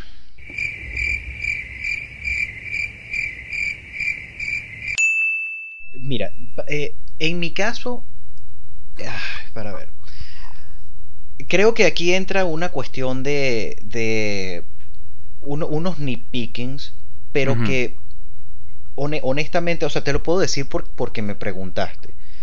Pero que en todo el contexto de lo que está pasando, en ver el producto final y en ver la, la alegría que, tra- que me trajo esta película realmente es como para decir una estupidez mala, para eso no digo nada, porque no es nada que arruine la película, sa- ¿sabes? Ok. Es como, Sí, sí. o sea, la cámara lenta, ok, pero eso es cuestión de, de preferencias. A mí personalmente me gusta y no tengo inconvenientes con eso, pero sé que hay gente que no es fanática de, que Snyder se tome, eh, no sé, 30 segundos en poner a alguien caminando de acera a acera. O sea, a mí, a mí no me importa. O sea, creo que, creo que es algo, creo que es un recurso que él utiliza muy bien y ya, o sea, soy fanático del cine de Snyder. Sí, no, y este- Ahí yo repetiría eso, ahí yo repetiría, es en la película de Zack Snyder, no me pidas que no haga lo que Zack Snyder hace. Exacto. Exacto, to- totalmente. O sea, No, y que estamos claros de que metiendo. estamos claros que Snyder utiliza el slow motion para emular panel- paneles de visual. paneles de cómic. Sí. Exactamente, es el recurso visual de mostrarte el panel del cómic. Sí, tal cual. Y, y, y, no- y- y en este- y en esta película ni siquiera, porque siempre le han dicho que además él lo exagera. Que ya A mí no me parece, a mí no me parece que Él- esté, él- exagerado él- en esta película. no, es- A mí eso para te iba a no, decir. no. In- in- incluso, incluso los detractores no van a poder decir que en esta película lo exagera. Yo no creo que lo haga. Ni siquiera, ni siquiera, ni siquiera eso van a poder, ni siquiera eso le van a poder decir, porque yo, yo, yo sí digo, yo no tengo absolutamente nada malo que decir de esta película, nada, nada, ni siquiera para hacer nitpicking, nada, nada. Fíjate, en- no, en cuanto- en no. cuanto a pero lo que, pero, pero en cuanto a lo que quisiera decir la otra gente, pues, yo diría que sería esto y ni siquiera esto le pueden decir. Bueno, A ver, fíjate, a, JK. a- a ver, y a ver, y a, ver, a, lo, a- a- a lo mejor me, me perdí yo y, y el- resulta que el que está mal soy yo. Este, por lo, por lo que vi, de nuevo, si estoy equivocado, corríjame. Y esto es una cuestión súper nitpicking, repito, y no es no me interesa lo más mínimo porque la película es demasiado increíblemente épica y, y increíblemente increíble. Este, para mí no tiene sentido, por ejemplo, que Darkseid no sepa dónde está The Anti-Life Equation. O sea, o que no sepan que la Tierra es el planeta que lo derrotó. Entiendo, pasaron miles de años, pa- pasa- o sea, sí, lo entiendo, pero para como es Darkseid o para como yo percibo a Darkseid de nuevo en esta película, eh, lo que lo que yo me imagino es que le debe tener un target gigante como que yo vuelvo por como me llamo Darkseid, ¿sabes? O sea, algo así es lo que yo me, me puedo imaginar. Entonces cuando descubren que The Anti-Life Equation está ahí y es algo que es un afterthought, es como reflexionando sobre la película, pero de nuevo no te saca de la historia. O sea, por eso digo, para decir que la película no me gustó o que no tiene sentido por esto, no, Claro. para nada, no, no, no, no me interesa. Este, Yo- yo- así Ajá, yo como... sí, ya. eh, no, pero perdón. No, no, no, es que, que- no, es, es para redondear esto. Si, si vas a decir algo más distinto de la Identity Question, pero para mí sí tiene sentido que no lo recuerdes Ujú. en el punto en el que primero el bicho lo sacaron en camilla. Sí, sí, sí. Ese- ese- Desmayado. Y, y, él- y ojo, ojo, ojo. Y la Tierra, la Tierra es uno más de los 50.000 mundos que, que él ha dominado. Entonces, es como que tú, te- es como que tú te pusieras a decirme, hoy, hoy, hoy no me acuerdo lo que hice hace 10 años. Sí, en, sí. en un punto en particular. Sí, sí, me dio rabia, me dio piquiña, pero, pero no, o sea, Pero, sí, pero sí, fí- sí, fíjate- sí sería muy difícil, pero tiene sentido, tiene sentido porque para él, para él tuvo que haber sido una, una marca. Pero Sí. fíjate, fíjate algo, y, y, y me interesa. Bueno, eh, bueno, no, si lo voy a decir igual. Este, Dale, dale. creo que, creo que, que esto, que esto que, que estoy diciendo es un muy, es un gran avance porque mucha gente, o sea, creo que esta, este nitpick que te estoy diciendo de bueno, pero es que a lo mejor esto, yo creo que esta cuestión no se lo hubiesen permitido eh, hace, hace unos años. Y déjame explicar mi punto. Marvel ha llegado a un punto en el que, digamos, se le permiten muchas cosas por la reputación que tiene. Sí. Eh, a Marvel se le, deja- se le dan, eh, a nivel de, de- de crítica, se le dan muchos pases que no, le le- que no le permiten a otras franquicias. Y con otras franquicias me refiero a DC, a Star Wars, a cosas que son imperdonables. Marvel las hace. Ah, no, pero es que no te preocupes porque eso es parte de un plan y confiamos en Kevin Feige. y Lo explicará en tres películas. Ah, ok, pero a lo mejor eso lo explican en tres películas, solo que no les dio la gana de ponerlo aquí, ¿sabes? Exacto. Entonces, creo que lo veo que como un avance bastante, bastante grande. pues. O sea, Sí. el que no se haya, el que no se haya mencionado, pero también es que te estás disfrutando mucho la película y Sí, cuando sí. el producto es bueno, esas pequeñeces no pasan de eso, no pasan de Eso. ser pequeñeces. Porque No, si y- te y- pones a nipiquear todas las películas en la historia del cine lo puedes hacer. película es perfecta. Todas, ninguna película es perfecta. O sea, Claro. yo te puedo decir que El Padrino, que para mí es la mejor película hecha en la historia de la humanidad, la, la coñaza que le mete Sony al, a- al, Al al- cuñado. al cuñado es la vaina más falsa del mundo. O Sí. sea, y, y ya está, eso es todo. Sí, no, y, además que ciertamente no te explican por qué Darkseid no recuerda dónde estaba la ecuación sí. antivida. Y no recuerda.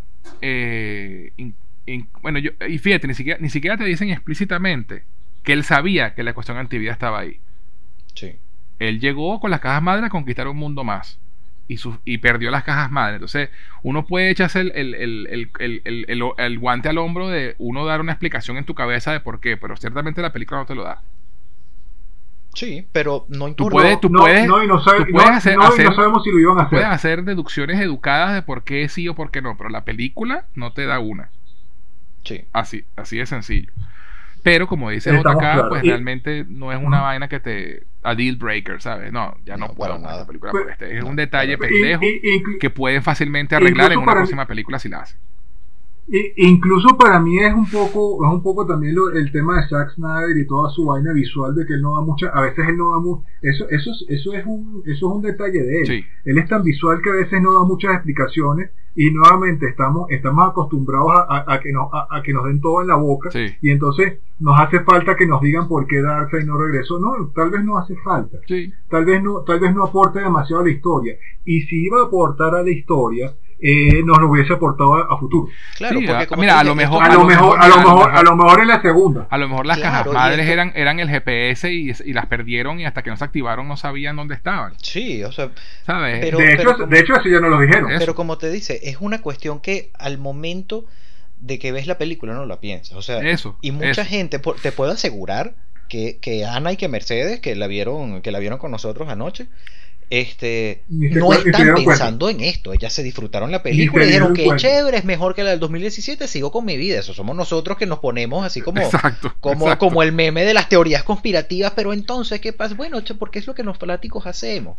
Eso. Pero, pero cuando la película claramente es un, es un, it's a win, ¿sabes? Por donde Sí. lo veas, it's a win. Sí, sí. Para nosotros como fanáticos, para el estudio, para la plataforma, para los actores, para Zack Snyder, o sea, todo, todo el crédito para este hombre. Eh, esas pequeñeces realmente no, no, no me interesan. No me Bueno, interesan. en mi caso, en mi caso, yo tengo dos cosas que decir. Una que ya no es, que lo fue la primera vez que lo vi, y la segunda vez que la vi ya no la tengo. Y otra que, y, y otra, Ok. y otra que es un nitpick pendejísimo que pueden arreglar en la siguiente película. Primero voy a hablar de la que pensé en un momento al principio y la segunda vez que la vi se me pasó. Como el meme de la René. Se- lo- Ujú. este, a mí en un principio me disgustó un poco que la escena entre Marta y Luisa fuera Martian Manhunter. Ok. ok. Este, no me disgustó, no que me disgustó, no, sino que dije, coño, era una escena realmente emotiva entre ellas dos. Y un momento de conexión entre ellas dos que ahora no existe, porque no era Marta, Sí. Y pensé eh, de pronto lo incómodo que algún día Marta, eh, Lisa le diga, coño, Marta, como ese día que fuiste a mi casa, ¿sabes? what? Y en, "What?" ¿De qué estás hablando, mija? Cuando fuiste a la casa, coño, gracias a esa conversación volví al trabajo, me ayudaste, me sacaste del hueco. Pero yo nunca fui ¿Qué para tu ofrecí? casa, chava, tú estás que te ofrecí mi, que te ofrecí ¿Sabes? mi casa, que me contaste que, que habías perdido la granja. Y, ¿Qué? ¿Qué? Entonces, eh, me, sa- me sacó un poquito de, la, de, de- de escena esa revelación de. Es ¿no? válido, que, de que realmente era él. Pero, la segunda vez que la vi, y pensando un poco más, pensé en lo que conversamos hoy al respecto de la escena, pues que, que es, es un momento para, para donde Marta, donde Marcia Manhunter está canalizando a Marta, entonces que no está manipulando a Luisa, sino que está hablando en nombre de Marta Sí. para ayudar a Luisa y ese momento en el que, en que él dice el mundo también te necesita a ti. Entonces, puedo, lo dejo pasar porque realmente es una buena, buena escena para Marcia Manhunter y funciona igual para, para motivar a Luisa sin ser manipuladora.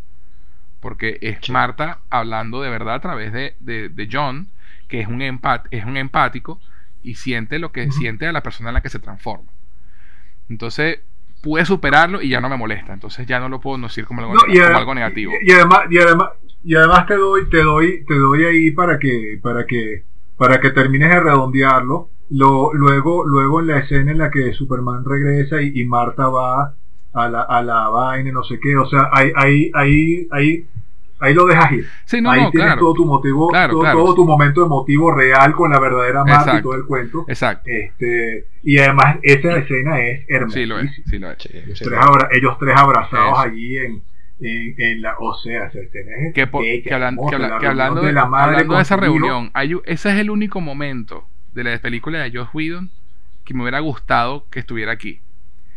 Y es cuando, cuando él está abrazado con Luisa y de repente levanta la cabeza porque siente a Marta y le dice a ella y sonríe, Eso. You called my mom. Es- es- yo Sí. call my mom. ¿Sabe? Esa, escena, esa escena yo también la Ese extrañé. momento, Estoy de acuerdo contigo. ese momento me gustaba burda y no está aquí. A mí también. Y Yo- dije, bueno, ok, no está, yo- whatever, eh, pues, Bien, ¿sabes? No importa. bien, bien. Pero era, un- era un buen momento en la película anterior. Yo, yo también la extrañé. Bueno, y la, el otro, Sí. el otra escena, el- o el otro nitpick que tengo, es que eh, al final de la película, cuando te muestran la escena clásica de Clark quitándose los lentes y abriéndose la camisa, todavía tiene el traje negro puesto.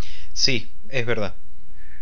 Yo- También quería que fuese el azul. Yo prefiero a Superman con el traje azul. O sea, el traje negro tiene un propósito y aquí lo cumple perfectamente bien.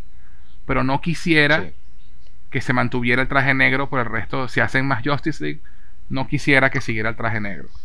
Sí, y, lo que me, y lo que me da esperanza de que no sea así es que en la pesadilla de Bruce sale con el traje azul y rojo. Eso te iba a decir. Te iba a decir. Te- Eh, justo te iba a comentar. Ahí, pero no me- puede ser. Pero no me Ahí- gustó ahí- tanto y- que ah. tuviera el traje negro en esa escena en que se abre la camisa. Pero ese es, eh, ese es el Nick más Nick de los Nick. Pero es que no se trata de, de un. O sea, porque el nitpick. Aquí de nuevo saco la carta de, de las preferencias. Y es. Oye, a mí me hubiese gustado que, pero eso no cambia la, ca- la calidad de, de la película. Eso no es una crítica eso. a la película en sí. por es eso, algo por que eso. se ajusta más a, a lo que a mí me causa este, una mayor satisfacción en cuanto al producto que estoy consumiendo. Pero no afecta para nada la, la- Sí, la sí. película, ni es una crítica para ellos. Es una decisión Por eso, pero y por eso, por eso pregun- la pregunta es si hubo algo que no te gustara, ¿no? Eh, y, y, y esas son las únicas dos cosas que ahora es una sola cosa porque ya una la, la otra la superé y ahora no me molesta. Por cierto, quiero, quiero, Pero ahora, pero ahora, pero ahora tú me tomaste un- Que yo no tenía. pensado. A mí se me había olvidado ese detalle. Sí, A ver. sí, pero se me había olvidado. Y ahora, y ahora que lo, y ahora que lo Ahora repetiste, no puedo no me verlo. Eso, lo lo you see you Ahora no puedo no verlo. Coño, perdón, perdón, Dios sí, hasta eché a perder la escena. Eh, sí, sí. Arruinaste Me- me- Justice League para Dios. sí. No, no, sí, sí, sí, ya no lo voy a volver a ver. La, eh, la apagué y todo, para no llegar a ese punto. No, mentira, este, estética, estéticamente para mí no tiene sentido que siga con el traje negro porque no sabemos cuánto tiempo pasó. Este, eh, igual sabemos lo que tú dices, que va a volver a su traje azul porque en, en la, en la escena pesadilla lo vemos. Tenía también la duda en ese punto. Este, pero sí, no me gustó. Creo que, creo que, creo que el, el- el traje negro cumple Sí. su función en ese momento. Este, inclu- incluso, incluso porque Superman era un poco más dark cuando, cuando despierta. Y, y- y- y- y más allá de que, más allá de que sabemos que el traje negro es el que canaliza los poderes y toda la broma.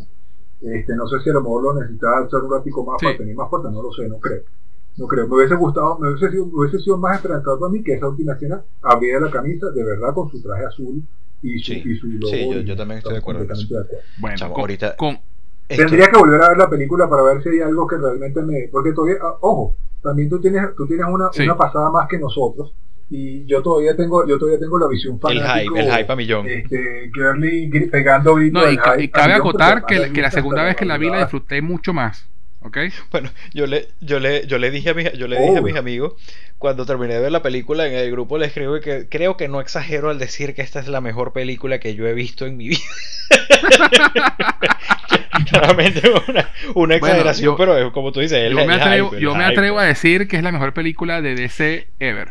Ya, eh, ya, eh, oye, te, iba a decir, José, Batman v Superman sigue siendo tu película favorita de No. superhéroes.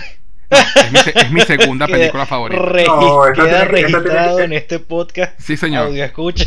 Es mi segunda película favorita de superhéroes. Sí, Ha, ha, ha, sido finalmente mí, superada. Pero solamente porque, solamente porque mí, está esta la película entra en, en mi top de, de nuevo, en mi opinión, de las mejores películas de superhéroes ever. De todos los tiempos. Ahí, sí. ahí, ahí, ahí con, con Men of Steel todavía no me decido. Tendría que de, digerirla un poco más, pero es que es, es, es, es hermosa, chamo. O sea, ahorita, ahorita estaba, estaba pasando cuando Flash retrocede el tiempo oh. y, y, Dios mío, pana, Dios mío, Dios mío, qué, sí. qué belleza esta película. Y un detallazo que me encanta, que eh, cuando, cuando ellos... Eh, cuando, cuando tiran el, eh, la, digamos, la, la, cabeza de Steppenwolf para donde está Darkseid, Ajá. que para que, que, dice, o sea, por lo menos lo discutimos, lo que discutíamos después de la película, pero ¿por qué para él no pasó el tiempo? Porque en Apocalypse solamente hay un Apocalypse que está fuera de todo el espacio-tiempo, sí. o sea, Apocalypse no es parte del,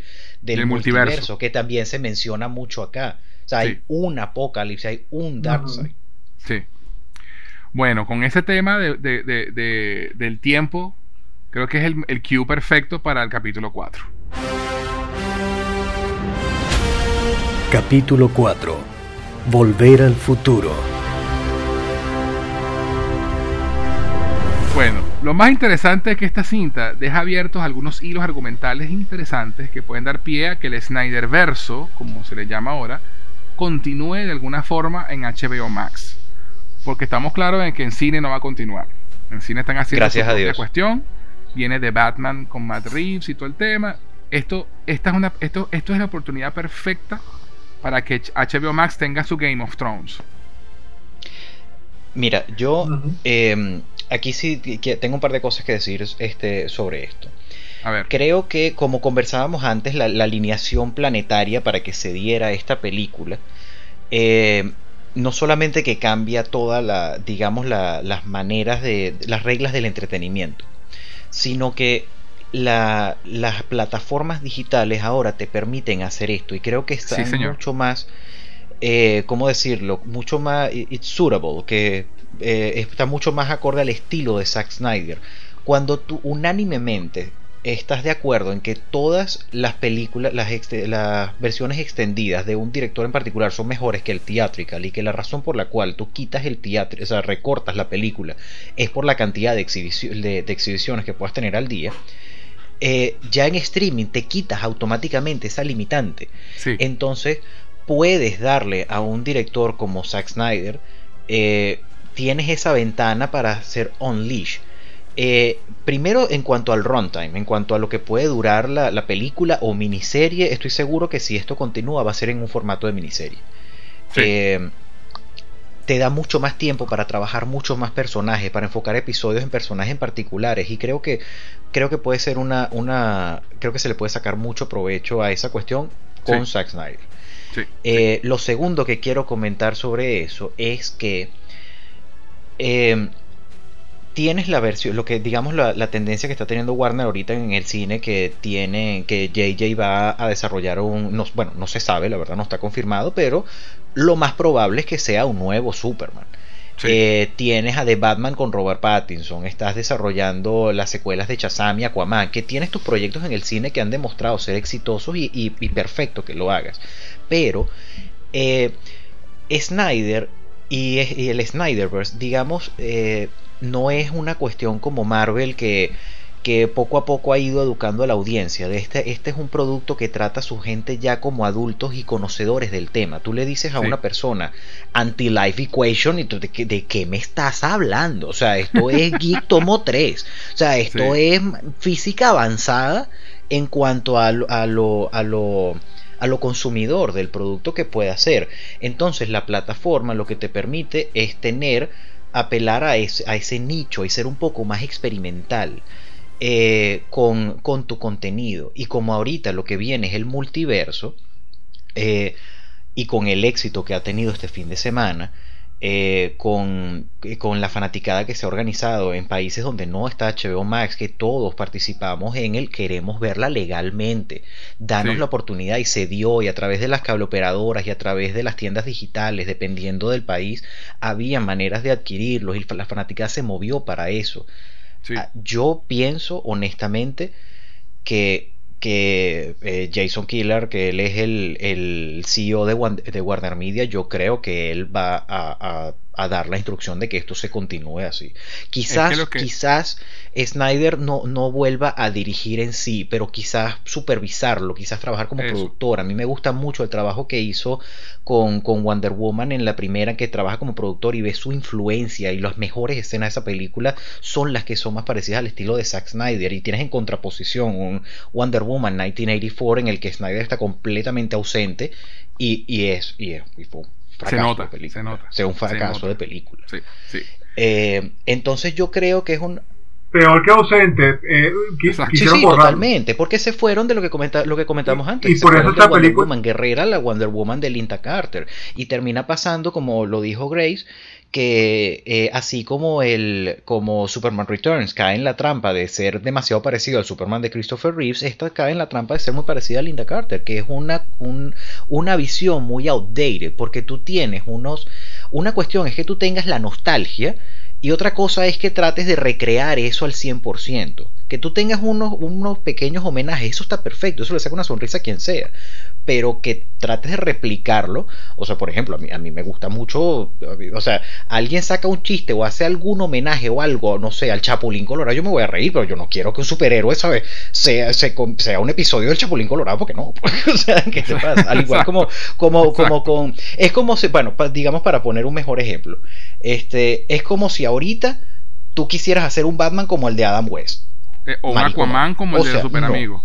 O sea, no, no no lo hagas. Y ya, tú puedes tener un, un chistecito, puedes tener un comentario, puedes tener algo ahí que te un nitpick, un nitpick no, pero un, un guiño a la audiencia. Que quien entendió, entendió y quien no continúa. Pero, pero irte para esa cosa para mí es un error. Pero el multiverso te permite experimentar con eso. Y la plataforma también. Yo pienso lo mismo. Yo pienso que, que, el hecho de que el streaming exista como está existiendo y, y la prueba de, de, eso es que esta película existe eh, Existe y es exitosa, José. Y, eso, ha sido un éxito. Es ha sido trending, topic es por la primera, más de dos días. Es la primera vez desde que salió HBO Max que un contenido rankea en cuanto a. no sabemos, lo importante, claro, a fin de cuentas, es que esto se traduzca en suscriptores. Eh, y eh, para este momento, HBO Max todavía está únicamente en los Estados Unidos. Eh, pero lo que pasó en Latinoamérica, en el resto del mundo, es un indicador de que, de que o sea, tú, tú dices, cualquier persona, o sea, yo pagué la primera vez que compro una película en Google Play, este, HBO Max va a ver esa plata y va a decir, mira, eh, no hay razón para pensar que este tipo no va, no va a pagar HBO Max y está en Argentina, o sea, eh, me explico. Es un indicador. Completamente. Y bueno, ahora que HBO Max va a venir en junio a Latinoamérica, pues si, si hace un ah, anuncio eh, como ese, yo compro mi suscripción. Sí, sí, total. Y, y, como te decía, es la primera vez que un contenido de HBO Max eh, rankea en cuanto a, a, números, en cuanto a conversación, de, a, números de, a números de, Mandalorian y de, y de Stranger Things, que son como los, las grandes propiedades de, Netflix y de, y de Disney Plus. Exacto yo, no le veo razón para que no continuarla. No, no la veo. Yo tampoco se la veo. Y yo creo que Jason Killer no es pendejo. Eh, no, para nada. Y él sabe. Y él sabe. Él sabe y, él estaba esperando los números. Y estaba esperando el, que esta película ha sido trending topic por más de 60 horas consecutivas. Dice mucho. Y a nivel mundial, no estamos hablando de Estados Unidos nada más. y con la y con el y con el score en el en, en audience y en critics. O sea porque es hablar positivo de la película porque si tú estás o sea si tú te vas a unir para, para putear sobre la película y es otra cosa pero es todo cosas positivas. O sea, he visto personas que dicen, oye, no, bueno, uno que otro crítico como el que te digo, pero brincar de un score de 29% en Rotten que tiene Batman v Superman a un score de 76 en Justice League, Perdóname. Sí, eh, es, fuerte. Eh, creo que es la película, creo que es la película mejor valorada uh, sin, sin, sin, sin, de Snyder. de toda la filmografía de Snyder. De DC sigue siendo Wonder Woman la primera. Sí. Este. Donde, donde él está metido. Yo tengo, yo tengo un comentario ahí, yo tengo un comentario ahí, este, y, y, de esto hablamos también en su momento. Eh, HBO Max no hizo, no hizo esto por caridad, por los, por el público, porque vamos a darle una oportunidad a Zack Snyder, porque la gente está pegando gritos y queremos hacerlo. HBO va a capitalizar sobre esto. Claro. Va a capitalizar sobre esto, va a capitalizar sobre esto, y yo estoy seguro que lo hizo con visión a futuro.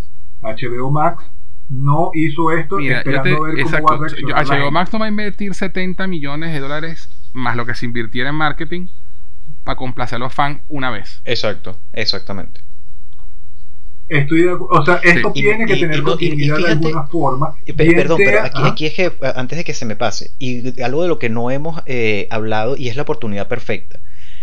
Yo creo que si esa no fuese la intención, porque puede ser, digamos, al menos a nivel experimental, la película está terminada, la historia se contó, pero es un final abierto. Pero si te fijas, todo lo que es, eh, bueno, casi todo, lo que está en el epílogo, son reshoots. ¿Por qué tú apruebas una cantidad de reshoots para plantar semillas que no vas a llevar a nada? Es para ver si crecen, es para es esperando, es tener la base en caso de que esta película sea el éxito que se esperaba. ¿Por qué traes a Jared Leto? ¿Por qué traes a, a Destro con con con Lex Luthor? Eh, ¿Por qué traes a... Exacto, ¿por qué le das más protagonismo a Mira? ¿Por qué eh, Marshall Manhunter habla con Bruce Wayne? Porque estás plantando semillas. Y claro, el discurso ahorita, el discurso es esto es un callejón sin salida, esto no va para ninguna parte. Es verdad, es cierto, porque nadie quiere comprometerse, porque en caso de que la película no funcione, mira, nosotros siempre dijimos que esto era one night stand, o sea, una noche y mañana si te he visto no te acuerdo, no me acuerdo. Pero hace un año el Snyder con nunca iba a ver la luz del día y aquí estamos hablando del Snyder. Así es. Entonces, yo, yo pienso incluso ah, que termina tu punto, yo sé.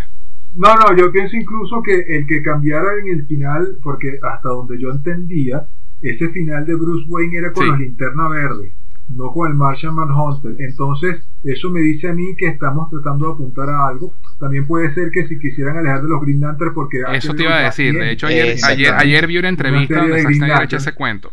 Él tenía a Jon Stewart en, mente. para mí tenía. Y, de hecho, ah, y, y, fue Warner que le dijo: No puedes usar a los linternas verdes. Y él preguntó: ¿Por qué? porque, nosotros vamos a hacer algo con ellos. Claro. Entonces él dijo: Bueno, ok, entonces voy a usar a Marshall Manhunter. Ok, dale. Pero inicialmente iba a ser una linterna verde que llegaba a hablar con Bruce al final. Pero, pero, sí, pero, pero se hizo. Sí, claro. Y eso, eso es, mira, estamos lo que funcione. Y es un reshoot, y te das cuenta que es un reshoot porque Ben Affleck está más flaco.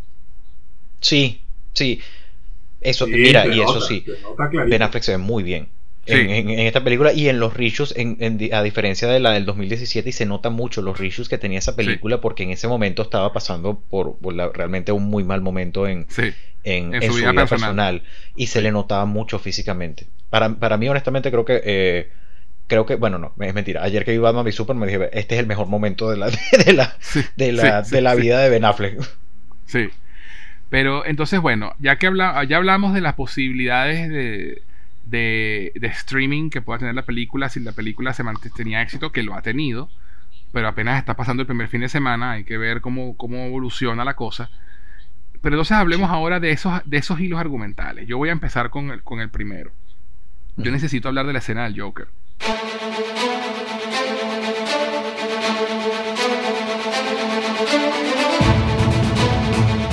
O sea, este. Adelante, adelante. Hace, Zack Snyder sorprende el año pasado cuando anuncia: Mira, sí, voy a, voy a filmar una escena de 4 o 5 minutos adicional para agregar a la película que no estaba inicialmente. Y de hecho, es la única escena realmente filmada en la, durante la pandemia.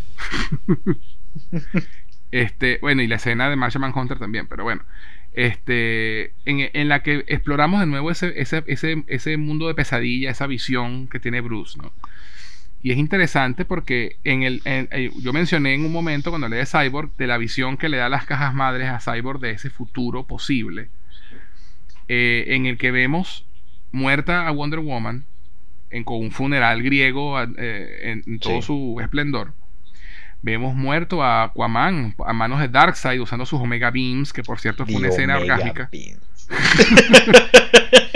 Porque es la este, primera vez que en el cine que, bueno, en, en exacto, y se ve tan varas cuando se voltea y tiene los ojos ardiendo en rojo, o sea, por Dios. Y vemos a Superman con, el, con un cuerpo en los, eh, eh, un esqueleto en su regazo, que obviamente es Luisa. Sí. Y la mano de Darkseid apoyándose en su hombro, mientras vemos cómo Superman sucumbe ante la, ecuación antivida. Eh, y esa semilla que está plantada allí conecta con la pesadilla de Bruce en Batman vs. Superman y conecta con la pesadilla, segunda pesadilla de Bruce aquí, donde vemos que efectivamente Aquaman está muerto y la Mujer Maravilla está muerta. ¿Por qué? Porque vemos a Mera con el tridente de Aquaman buscando con rabia vengar a Vemos a Cyborg, vemos a Flash y vemos a Jared Leto como el Joker. Y me pareció brillante la jugada de usar a Leto de nuevo, porque obviamente es el, era el Joker de Suicide Squad y era el Joker de este universo. Sí. Y vemos mucho mejor visualmente. Ya no están los tatuajes idiotas. Eh, y vemos este, esta conversación entre, entre Joker y Bruce, esta interacción que para Zack Snyder era muy importante, que, que este Joker y este Batman tuvieran al menos una escena donde interactuaran. Y vemos que el Joker. Ajá. No, perdón, que eso siempre se lo voy a agradecer porque es verdad. Sí, eh, es, la primera vez. O sea, todos los Batman tienen su, su Joker. Y, esta, y, este y, nunca vimos interactuar a ellos hasta, hasta ahora. Porque la escena en el en, en Suicide Squad realmente nunca no pasa nada. Es Batman en el techo del carro tratando de sacarlos y el interactúa con Harley Quinn realmente. Exacto, pero aquí esta conversación, Dios mío, o sea, y además qué conversación. ¿Cómo me vas a matar, Batman, si yo soy tu mejor amigo? Eso es lo más Joker. Joker ever, sí, sí. Y además cuando el, el, coño madre le dice, le dice fish stick a, Mera, le dice croquete pescado a Mera, este, y, es la escena que está en este momento. le saca en cara la muerte de Robin. Sí. ¿No? ¿Cómo enviaste al chico, a un chico maravilla a hacer el trabajo de un hombre? A hacer trabajos de hombre, sí. Y además buenísimo porque cuando dice, no, él sabe lo, él sí sabe lo que es la pérdida. Él perdió a su padre, perdió a su madre. Dice, cuidado con lo que va a decir después. Le dice Batman. no, y es algo, y es algo muy. Eh, o sea, porque la, la, la, tecla que toca eh, el Joker. I wonder, ¿sabes? ¿Cuántos, ¿Cuántas líneas temporales habrás destruido? Oh, sí. Porque tú eres el único que no está dispuesto a hacer el último sacrifice. A sacrificio. porque, porque tú, básicamente porque tú sigues vivo. ¿No? ¿Y cuántos, ojos, ¿Y cuántos ojos sin vida vas a ver hasta, hasta que la muerte te sea indiferente? Sí. y le refuta. Toda esta mierda es culpa tuya. Y le refuta con la. Bueno, sí, o sea, yo, como siempre, yo estaré a la altura de las circunstancias. Además, me encanta. Pero me encanta porque el, el Joker, he, he's funny. ¿Sabes? Pero es esa risa, o sea, él, da diálogos, o sea, el, Joker como personaje, él, él, él eh, dice las cosas que te produce una risa, pero que te da miedo, o sea, sí. terrifies you. Totalmente. Una risa nerviosa. Una risa creepy. esta, risa nerviosa. No, y cuando le dice, este, ahora, me necesitas para ayudarte a deshacer este mundo que tú creaste. Que tú hiciste. Porque la dejaste morir y tú dices, ok. Entonces me encanta. O sea, esto te siembra, además de ver a Deathstroke, que, que vimos en, la otra escena con Lex Luthor, que, lo que, que también es excelente, en vez de hablar, no, ¿por qué no armamos una liga de nuestro... No, Bruce Wayne es Batman. Go. A estas alturas, a estas alturas el, el, secreto peor guardado de, DC. Además que ahí, ahí, te das cuenta que esta película, eh, esa escena estaba plantando la semilla de la película de Batman que iba a ser Ben Affleck, que iba a escribir y dirigir. exactamente. Que iba a ser Batman contra Deathstroke. Por eso mismo. Zack Snyder hizo lo que le pidieron, desarrollar un Cinematic Universe, aquí está. Exacto. Y entonces, este, después ves a Deathstroke aquí en este futuro distópico también. Y ese, y, y ese concepto de necesito hacer una tregua con el Joker para poder hacer La algo. carta. La carta. carta. marico. Y le dice, "Tú- lo único que necesitas, si quieres que volvamos a hablar, lo único que tienes que hacer es romper la carta y vemos qué pasa. o sea, wow. marico. Sí, No sé, no sé si se dieron cuenta y cuando la vuelvan a ver, fíjense en ese detalle. En La estoy cuando- viendo en este momento. Cuando este Cyborg, momento. cuando Cyborg tiene la visión del futuro, donde está todo el mundo muerto, vemos esa toma que aparece en el primer tráiler de, de- del, del Snyder Cut, donde está la Liga de la Justicia en, en- en ruinas. Vemos un linterna verde muerto Sí, y la carta del Joker rota volando. sí, señor. ¿Se dieron cuenta de Sí. eso? Sí, sí, señor. Sí, sí. O sea, la carta está rota ahí. O sea que ah, esa historia, esa historia. Se acabó la historia.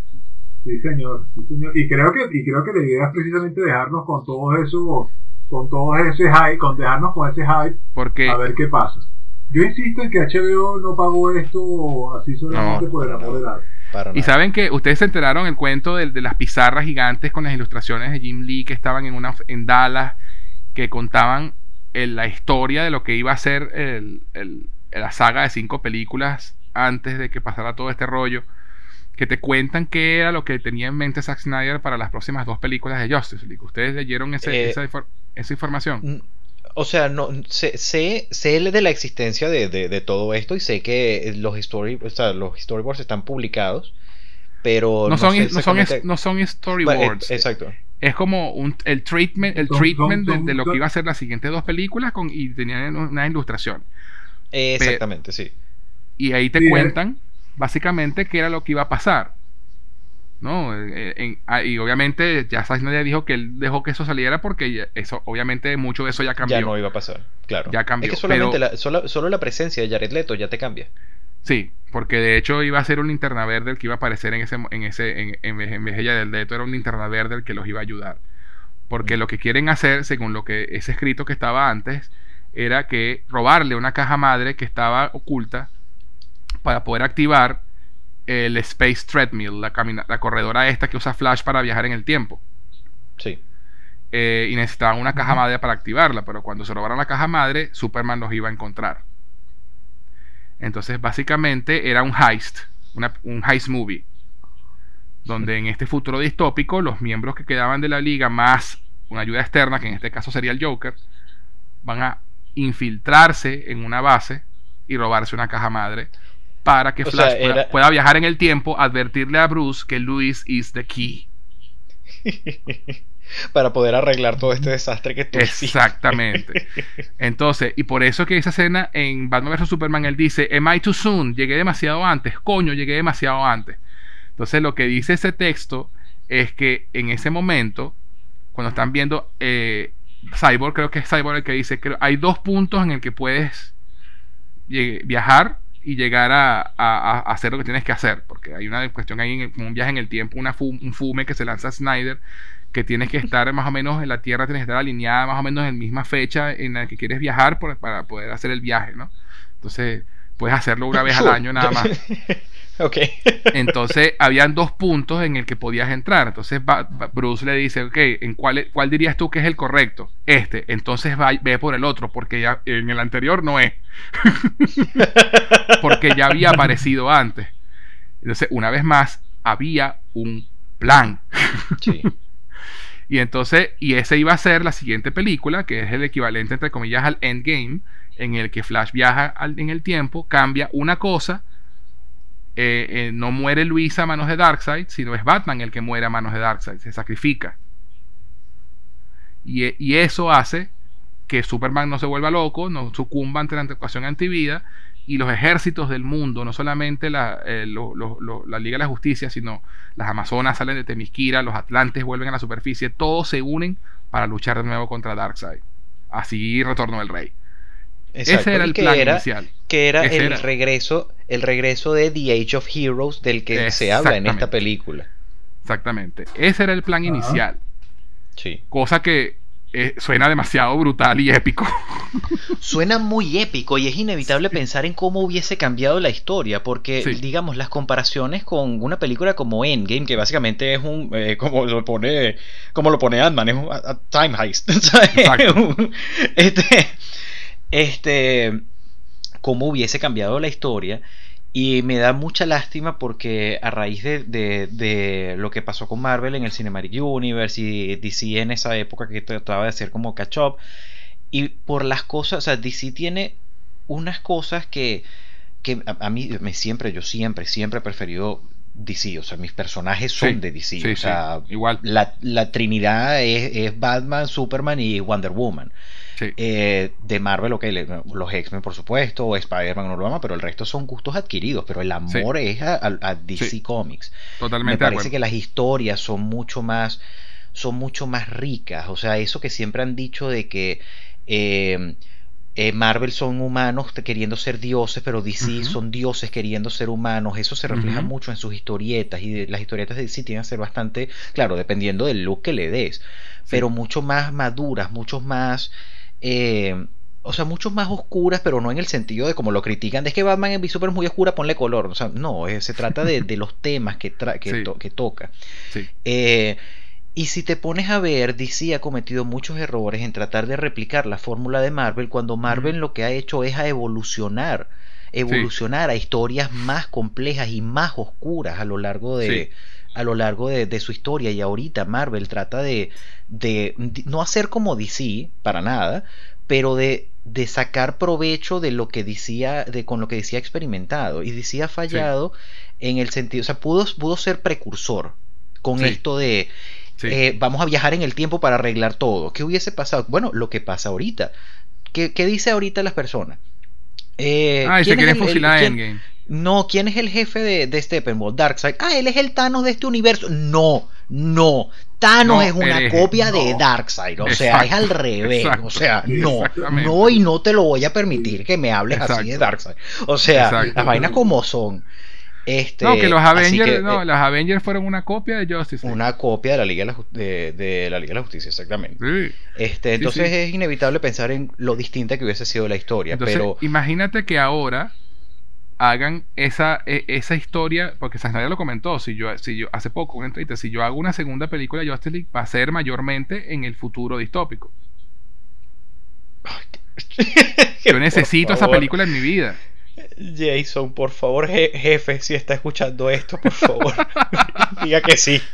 Cabe destacar que JK trabaja en HBO. Por eso in dice way, jefe cuando se in refiere a a way, Jason Killer es el ult- ultimate boss, pues. Exacto. jefe, por favor. If you are listening to this.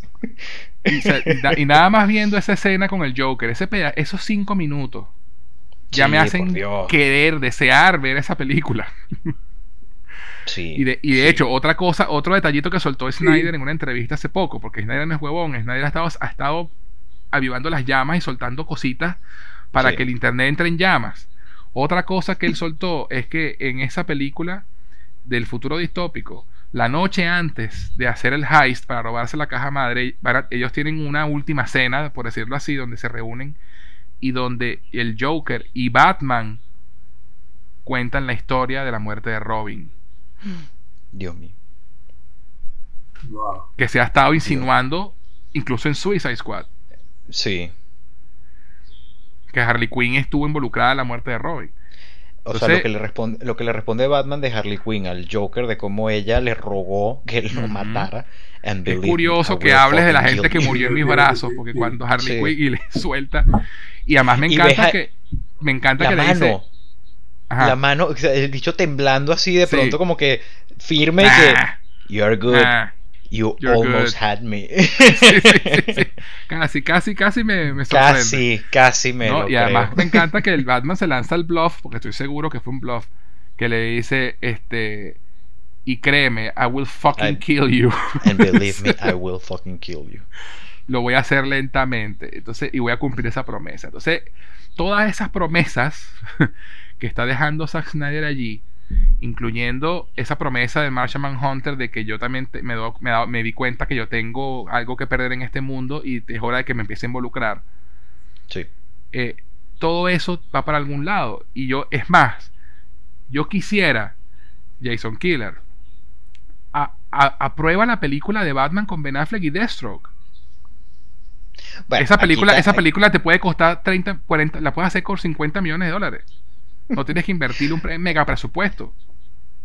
Aquí yo creo que la clave de todo, de todo esto yo, yo realmente creo que este, este universo, a lo mejor no viene una película de Batman con, no, Destro. No, no, no, Yo de hecho, yo me inclino más a pensar de que, de que pueden venir unas miniseries eh, en ese formato, en formato miniserie, y make no mistake about it, o sea, sería así, o sea, película, esta película que nos lanzamos nosotros fue un, binge de una miniserie, y el, y el separarlo por capítulo fue una, una decisión fantástica. Muy acertada, muy acertada. Muy acertada.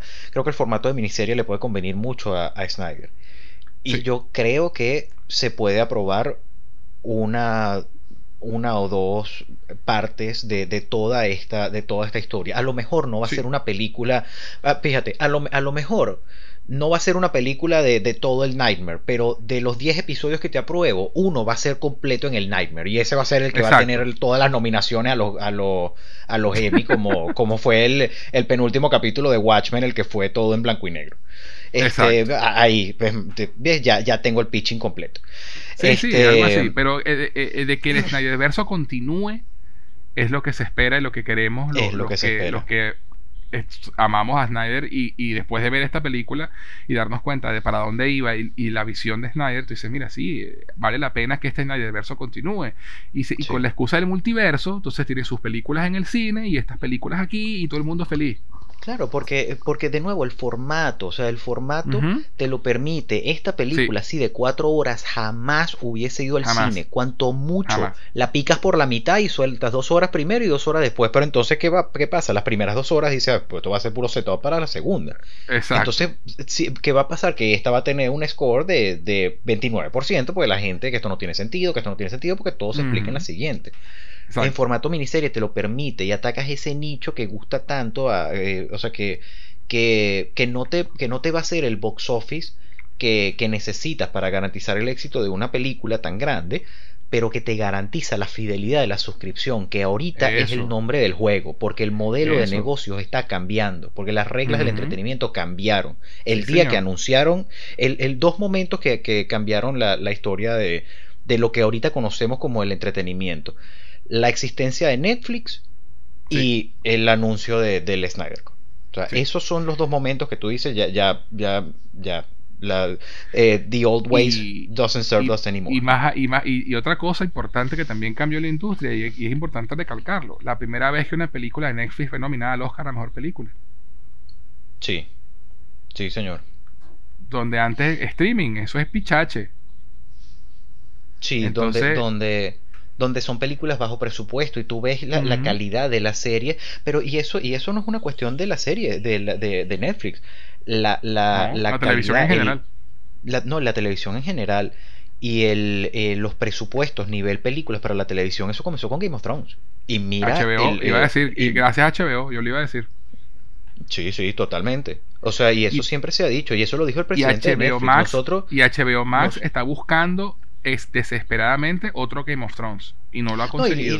y, lo, lo, van a tener, lo van a tener porque, o sea, ahorita en este momento hay muchas propiedades eh, que no están en, juego. Hay muchos anuncios, pero no hay nada eh, concreto.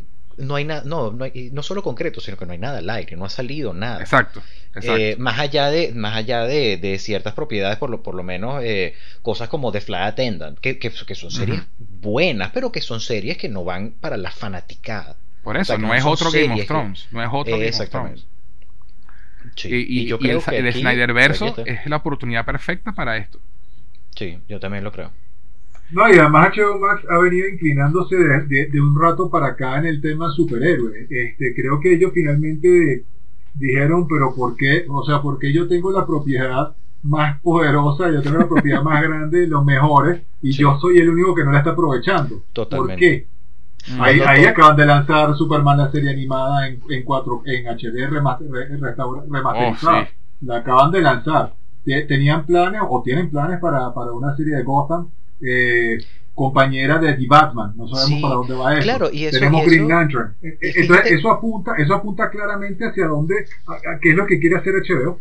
Sí. Eso te da to- Totalmente. toda- todas las pistas están allí. Y eso, y eso se une a lo que dijo Walter Hamada en su última, bueno, no fue si fue su última, pero en una de, de la- de- de las entrevistas, de que sí, todos los proyectos, porque Walter Hamada es, es, el, es el jefe de toda la división de películas de, de DC Comics. Sí. Eh, y todas las películas que se están aprobando ahorita y todos los proyectos que se están desarrollando, se está evaluando su potencial para una serie en HBO Max. A- aquí está. Sí. La cual. acabamos de ver. aquí está. Tal cual. Una Bueno, de las muchachos. muchas. Esperemos entonces que, que se, nos, se nos dé el deseo y podamos y continuemos viendo este Snyderverse, este Snyderverso, porque realmente estoy muy feliz de, de tener esta película que cierre esa trilogía de Man of Steel, Batman vs Superman y Justice League. Pero aquí hay mucho potencial que, que sería muy una lástima desperdiciar.